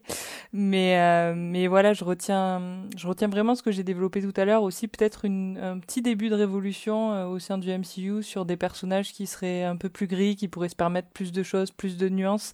Parce que peut-être que la série aussi te permet de prendre plus le temps sur les personnages et justement de d'avancer dans cette nuance euh, euh, et, dans plein de choses peut-être plus complexes qui peuvent être développées. Et pour terminer sur euh, ma marotte habituelle en vrai ça me donne beaucoup d'espoir parce que je me dis qu'un jour on aura peut-être une série euh, X-Men pourquoi pas Mhm. et que elle celle-ci elle pourra avoir euh, de l'ambition et de l'ambition euh, pas seulement visuelle parce que l'ambition visuelle c'est super mais c'est pas le premier truc que je vais regarder. Je- mais je pense plutôt à une série qui aurait de l'ambition sur la question des émotions des thématiques qui peuvent être développées de la question des traumas parce qu'on en parlait un peu tout à l'heure quand on parlait des X-Men mais c'est quand même important la question des traumas. Souvent c'est des personnages qui qui en ont vécu plusieurs. Donc donc moi ça me donne beaucoup d'espoir quand même pour euh, le futur du MCU là où j'étais un peu comme tout le monde en attente euh, à pas trop savoir euh, où me positionner pour qu'est-ce que peut être le MCU euh, post Endgame et, voilà, dans cette série, je, trouve quand même des lueurs d'espoir malgré la formule qui revient par la fenêtre quand on a l'impression que qu'elle avait un peu disparu. Et voilà, donc je retiens ça et je retiens aussi deux personnages et deux acteurs qui nous ont régalé pendant, pendant neuf épisodes. Ok. Eh ben, je vais y aller. euh, J'ai envie de dire euh, que c'est peut-être la première série sériephile qui, qui parle de séries euh, directement. Je, je vois pas beaucoup d'autres exemples en tout cas. Euh, c'est une série, une série ultra populaire qui parle frontalement du deuil. C'est une série portée par euh, euh, des grands acteurs qui jouent extrêmement bien, qui en, euh, en plus font, ont l'occasion de montrer un, un- une variété de jeux assez énorme. C'est une série qui nous, qui nous propose à la fois une narration qui est contenue en, en, en- en neuf épisodes et qui à la fois s'inscrit dans, dans, dans, dans la grande fraise du MCU. Donc après, ouais, il y a des défauts ici et là, mais je- j'ai presque envie de dire que j'emmerde les défauts et que euh, si s'il faut une série qui m'a fait pleurer plusieurs fois, qui m'a emporté, qui m'a euh, fait vivre plein d'émotions et qui a autant de, de grandes qualités, euh, ouais, j'ai envie d'appeler ça une grande série, moi. Ok. Arnaud? Oui, alors euh, je. non, non, mais je veux pas être négatif.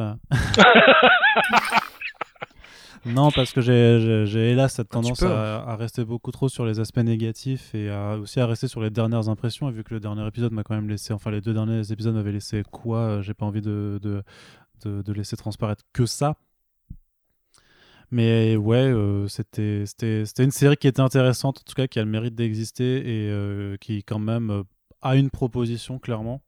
dans, dans le registre des, des super-héros, qui a vraiment quelque chose à raconter, euh, que ce soit dans la mise en scène euh, narrative, euh, enfin visuelle, que ce soit aussi un petit peu dans, dans l'espace qu'elle donne à, certains de ses personnages. Et, et surtout, ce qui manque par rapport au film, tu vois, c'est que là, on a le temps de les voir se questionner, se discuter. On a vraiment des, bah, on a de la vraie, une vraie caractérisation, tu vois. C'est pas juste deux heures dont, dont un tiers de toute façon est passé à se battre contre le méchant parce qu'il faudra le faire.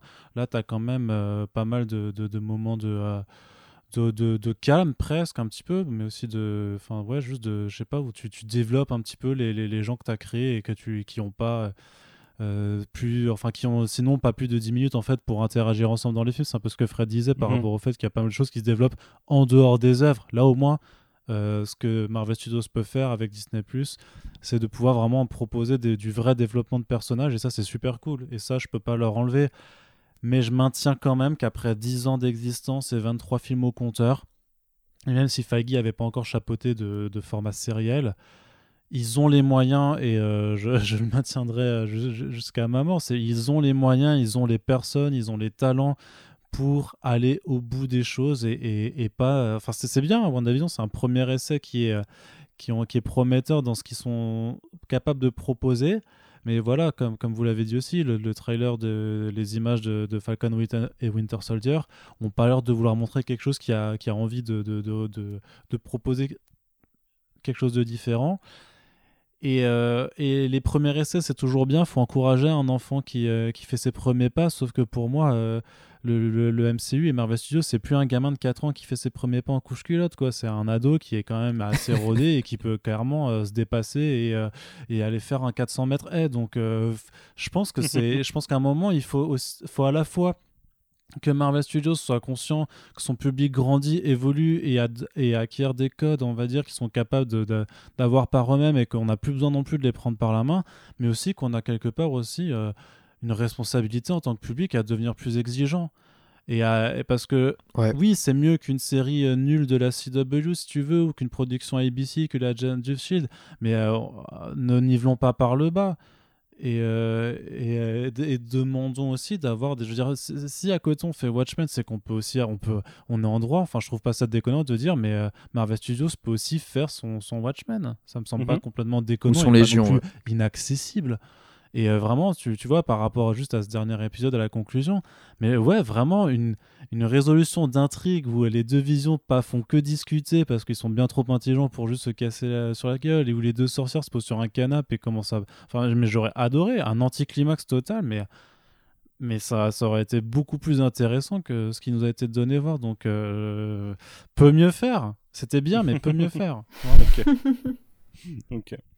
j'ai pas entendu, euh, Fred Euh, bah, moi, en fait, euh, je dirais que été très content qu'il y ait eu les trois premières phases au cinéma qui s'achèvent avec Endgame et cette, cette orgie de super-héros et super-héroïnes sur grand écran. Mais globalement, je trouve qu'en fait, euh, avec WandaVision, Marvel Studios a trouvé la place qui, qui, dans ma tête, lui convient le mieux. C'est-à-dire la série pour euh, la, bonne et simple raison qu'en fait les, films précédents pour moi c'était déjà des séries mais euh, où euh, bah, chaque épisode de, coûtait 250 millions de dollars et, et où il y avait tout un cahier des charges qui est lié au blockbuster, c'est-à-dire grosse explosion, CGI dans tous les sens, etc., etc. Et que justement, pour rejoindre ce que vient de dire Arnaud, je pense qu'ils sont à un stade de maturité qui leur permet euh, de se passer de ces, de ces petites roulettes. Et, euh, et je pense que ça fera, ça fera beaucoup de bien au cinéma, euh, déjà de ce, au cinéma mondial et au cinéma américain particulièrement, de, de se voir sans Marvel Studios pour voir à quoi il ressemble véritablement. Parce que pendant très longtemps, j'ai l'impression que Marvel Studios a été un peu le, l'arbre qui cachait la, la forêt de ce qu'était Hollywood et qu'on ne peut pas non plus euh, que compter que sur euh, l'univers partagé de, Marvel Studios pour faire avancer toute une industrie. Et, euh, ce que j'ai beaucoup aimé avec cette série, c'est que euh, bah, c'est une réappropriation du pouvoir par des acteurs, par des scénaristes et des gens qui, jouent ensemble. Je trouve que Elizabeth Olsen et Paul Bettany, euh, ils ont été vraiment impeccables. Moi, je les ai suivis avec beaucoup, beaucoup, beaucoup de plaisir. Finalement, ce que j'ai le moins aimé, bah, c'était les ce qu'ils avaient ramené de, des blockbusters avec eux. Donc, moi, je trouve que pour une première série, c'est c'est hyper prometteur. Il y a évidemment encore plein de choses à faire, mais je trouve que c'est déjà, déjà, déjà un, un, saut dans le bon sens. Et, et c'est vrai que maintenant, voyons ce qu'ils vont faire avec Falcon et Winter Soldier, parce que c'est vrai que j'ai l'impression que c'est une série que peu de, peu de gens attendent, parce que on connaît ces deux personnages-là surtout par. ah si, il y a, d'autres. dans les voilà, dans les dans les longs métrages, mais les personnages tels qu'ils existent dans le comics et, les problématiques notamment euh, euh, liées euh, au, fait qu'on ait, on ait, on, ait la possibilité d'avoir un Captain America noir et l'effet que ça va avoir sur la population, etc. Ou même le, le, statut de, de, Bucky en tant qu'ancien assassin ou tout ça. Si c'est des choses qu'ils ont cachées dans les bonnes annonces et qu'ils prennent le temps de développer, comme ils auront pris le temps de développer certains trucs dans WandaVision, euh, moi je dis banco et, euh, et, tout doucement mais sûrement, euh, on peut imaginer un, studio Marvel qui va vers, vers une forme de maturité, ce qui ne les empêchera pas du tout de temps en temps de ressortir un film grand grand spectacle avec 152 personnages sur le grand écran, mais je trouve que pour le cinéma, pour Marvel, euh, pour les sériels et pour les spectateurs et pour les comédiens, vraiment, je reviens vers ça, mais pour les comédiens, euh, c'est bien, c'est bien de ramener de l'humanité, de ramener, de ramener voilà, des, des, des, de la vie, de, de, de, la vraie vie, des, de l'amour, de, des deuils, de voilà. Moi, je te demande ça en fait. C'est vraiment une, presque une, une, sorte de dimension de soap opéra, mais euh, clairement assumée. Et je pense que particulièrement en ce moment, quand je vois dans quel état on est tous à, regarder nos écrans, à pas pouvoir sortir, au genre de choses, euh, bah, si les séries sont le seul moyen pour un petit peu nous connecter à une forme de vie et de, et de bienveillance les uns avec les autres, et eh ben, euh, pourquoi Marvel Studios ne serait pas le vecteur de tout ça? Ok. Ça veut dire que c'est à moi? Au passage, euh, pour ceux qui le connaissent, euh, qui connaissent sa poésie interne, j'ai Straffer qui vient de faire un bond dans le bureau et en me disant euh, On vient de mater l'épisode, une infâme merde. Merci Straffer. Ce sera son avis que vous retrouverez normalement plus développé, j'espère, dans un podcast que je ferai en présentiel avec eux, puisque je les vois tous les week-ends de toute façon. Donc avec Jay, Alfro, Straffer et Max Bo, que vous avez déjà entendu dans un épisode où on a eu quelques problèmes de son. Euh, donc voilà, on les retrouvera plus tard. Euh, bah, du coup, s'il reste moi, euh, c'est compliqué. Je pense que j'ai été dans le même état quand on a fait le podcast Watchmen il y a un an et demi. Et je pense que ma hmm. conclusion devait être la même, c'est que je suis globalement déçu de, de l'épisode final, mais ça m'empêche pas, ça me gâche pas le, l'ensemble de la série. C'est une série que j'ai vraiment adoré, que je trouve parfaite dans son format sériel en fait. Euh, en effet, ça aurait été un très mauvais film et le format sériel et le format semaine après semaine et pas d'un coup permettent, euh, permettent beaucoup de choses, permettent euh, tout ce qu'on a fait pendant neuf semaines et, et permettent de, voilà, de s'impliquer beaucoup plus dans ce qu'on suit en fait. Et, et, du coup, je trouve ça cool. Après, bah, je pense qu'il faudrait que je répète tout ce que vous avez dit déjà pour être plus spécifique, mais c'est déjà. Enfin, vous avez l'idée de toute façon. voilà, après. J'ai pas vraiment de regrets du coup. Je, je... Le seul regret éventuellement, c'est que on a peut-être été trop loin dans notre spéculation et que c'était, on a peut-être ouvert euh, la porte à ce que beaucoup de gens soient déçus potentiellement s'ils étaient à fond dans nos théories. Euh, donc j'en suis désolé dans ce cas-là, mais sinon j'ai pas de regrets personnels euh, par rapport à ça. bah écoutez, je pense qu'on en a terminé, figurez-vous. Après 4 heures de podcast peut-être, un truc comme ça. Bah, je vous remercie beaucoup d'avoir participé à ce podcast. Euh, Océane, est-ce que tu as 21 Jump Street a été tourné, c'est ça, pour le Lemon Adaptation Club? Tourné dans la difficulté, mais là je pars en montage ce week-end pour le sortir la semaine prochaine. Ok. Arnaud, tu as des actus en ce moment? Vous avez sorti quoi sur First Print? Euh, récemment, on a fait un Super Friends avec euh, Run et Simon Hutt euh, qui font Motofukas 1886 au label 619. Et il y en a un autre qui arrive tout bientôt avec Sylvain Repos, qui est un auteur qui a lancé sa première BD qui s'appelle Yojimbo, un mélange de samouraï et de robots absolument mortel. Donc voilà, très content de, de pouvoir mettre en avant le travail de ces artistes. Ok.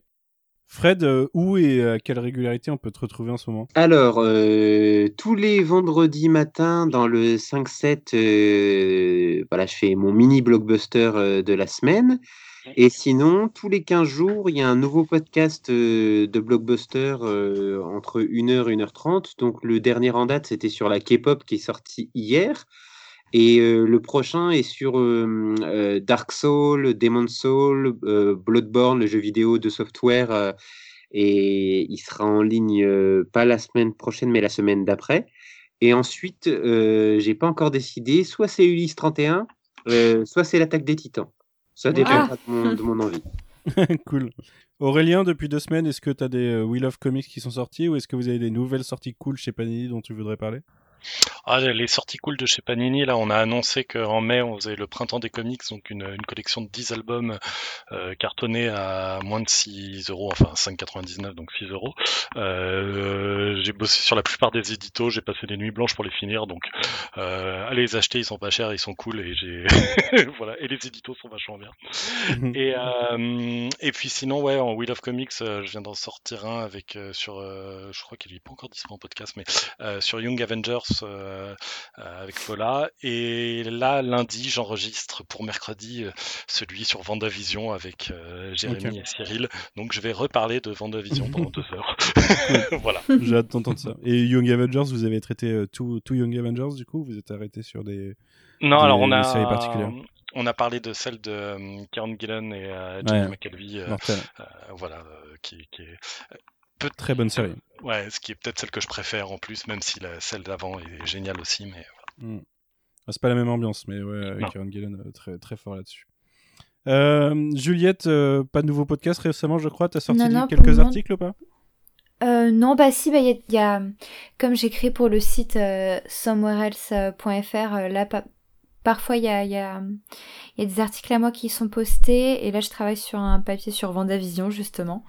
euh, donc, euh, donc voilà, mais sinon en termes de podcast pour le moment encore rien de nouveau. Ok. Euh, Clément, des actus ou pas? Eh bien, je vends une Laguna 5. je suis content de t'avoir demandé. non, euh, moi je continue à former euh, les étudiants qui vous fourniront le futur Spider-Verse dans quelques années quand ils sortiront et qu'ils exprimeront tout leur génie, mais pas d'actualité, non. Ok. Manon, on sait? Oui, bien sûr, on sait. Quentin, rien de nouveau? Euh, Je bosse, je bosse, ouais. On en reparlera. Est-ce que j'oublie quelqu'un? On est trop. non, je crois que j'ai oublié personne. Eh ben, très bien. Euh, moi, vous pouvez me retrouver comme d'hab, euh, euh site Alpha, Tales from the Sewer. Euh, je vous refais pas la même toutes les semaines parce que en ce moment, on tourne en boucle sur ces sites-là. Et puis, j'ai participé encore à des retours vers le Turfu récemment et au nouveau spin-off La Shitlist. J'ai donné tout mon amour pour Ready Player One. Désolé, désolé ah là là. donc voilà. Et puis, on se retrouvera probablement très bientôt pour parler de Falcon and Winter Soldier, même si ça sera pas hebdo, mais on devrait faire 2-3 euh, deux, trois, podcasts, soit début F1, soit début milieu F1. Avec ceux que ça intéresse, il y a des gens qui sont volontaires, parce que je sais que dans l'équipe actuelle, tout le monde ne sera pas volontaire pour parler de Falcon and Winter Soldier, clairement. Moi, je compte recruter euh, notre chère République. Ah, on sait pas, on n'a pas vu encore. Moi, je, je veux bien aussi. ok, bah, grosse team alors. Et ben on se retrouve dans deux semaines pour ça, au moins pour le, premier ou les deux premiers épisodes. Je sais pas d'ailleurs si c'est annoncé euh, un ou deux, peut-être un seul. Euh. C'est pas, pas comme Vendavision, je sais pas s'il y a besoin. Bah, les épisodes vont faire une heure en plus, donc. Euh. Ouais, ouais, c'est pas la même. Et ben on se retrouve dans deux semaines alors. À bientôt en attendant. Salut. Salut. Salut. Salut tout le monde. Salut. Ciao. Salut.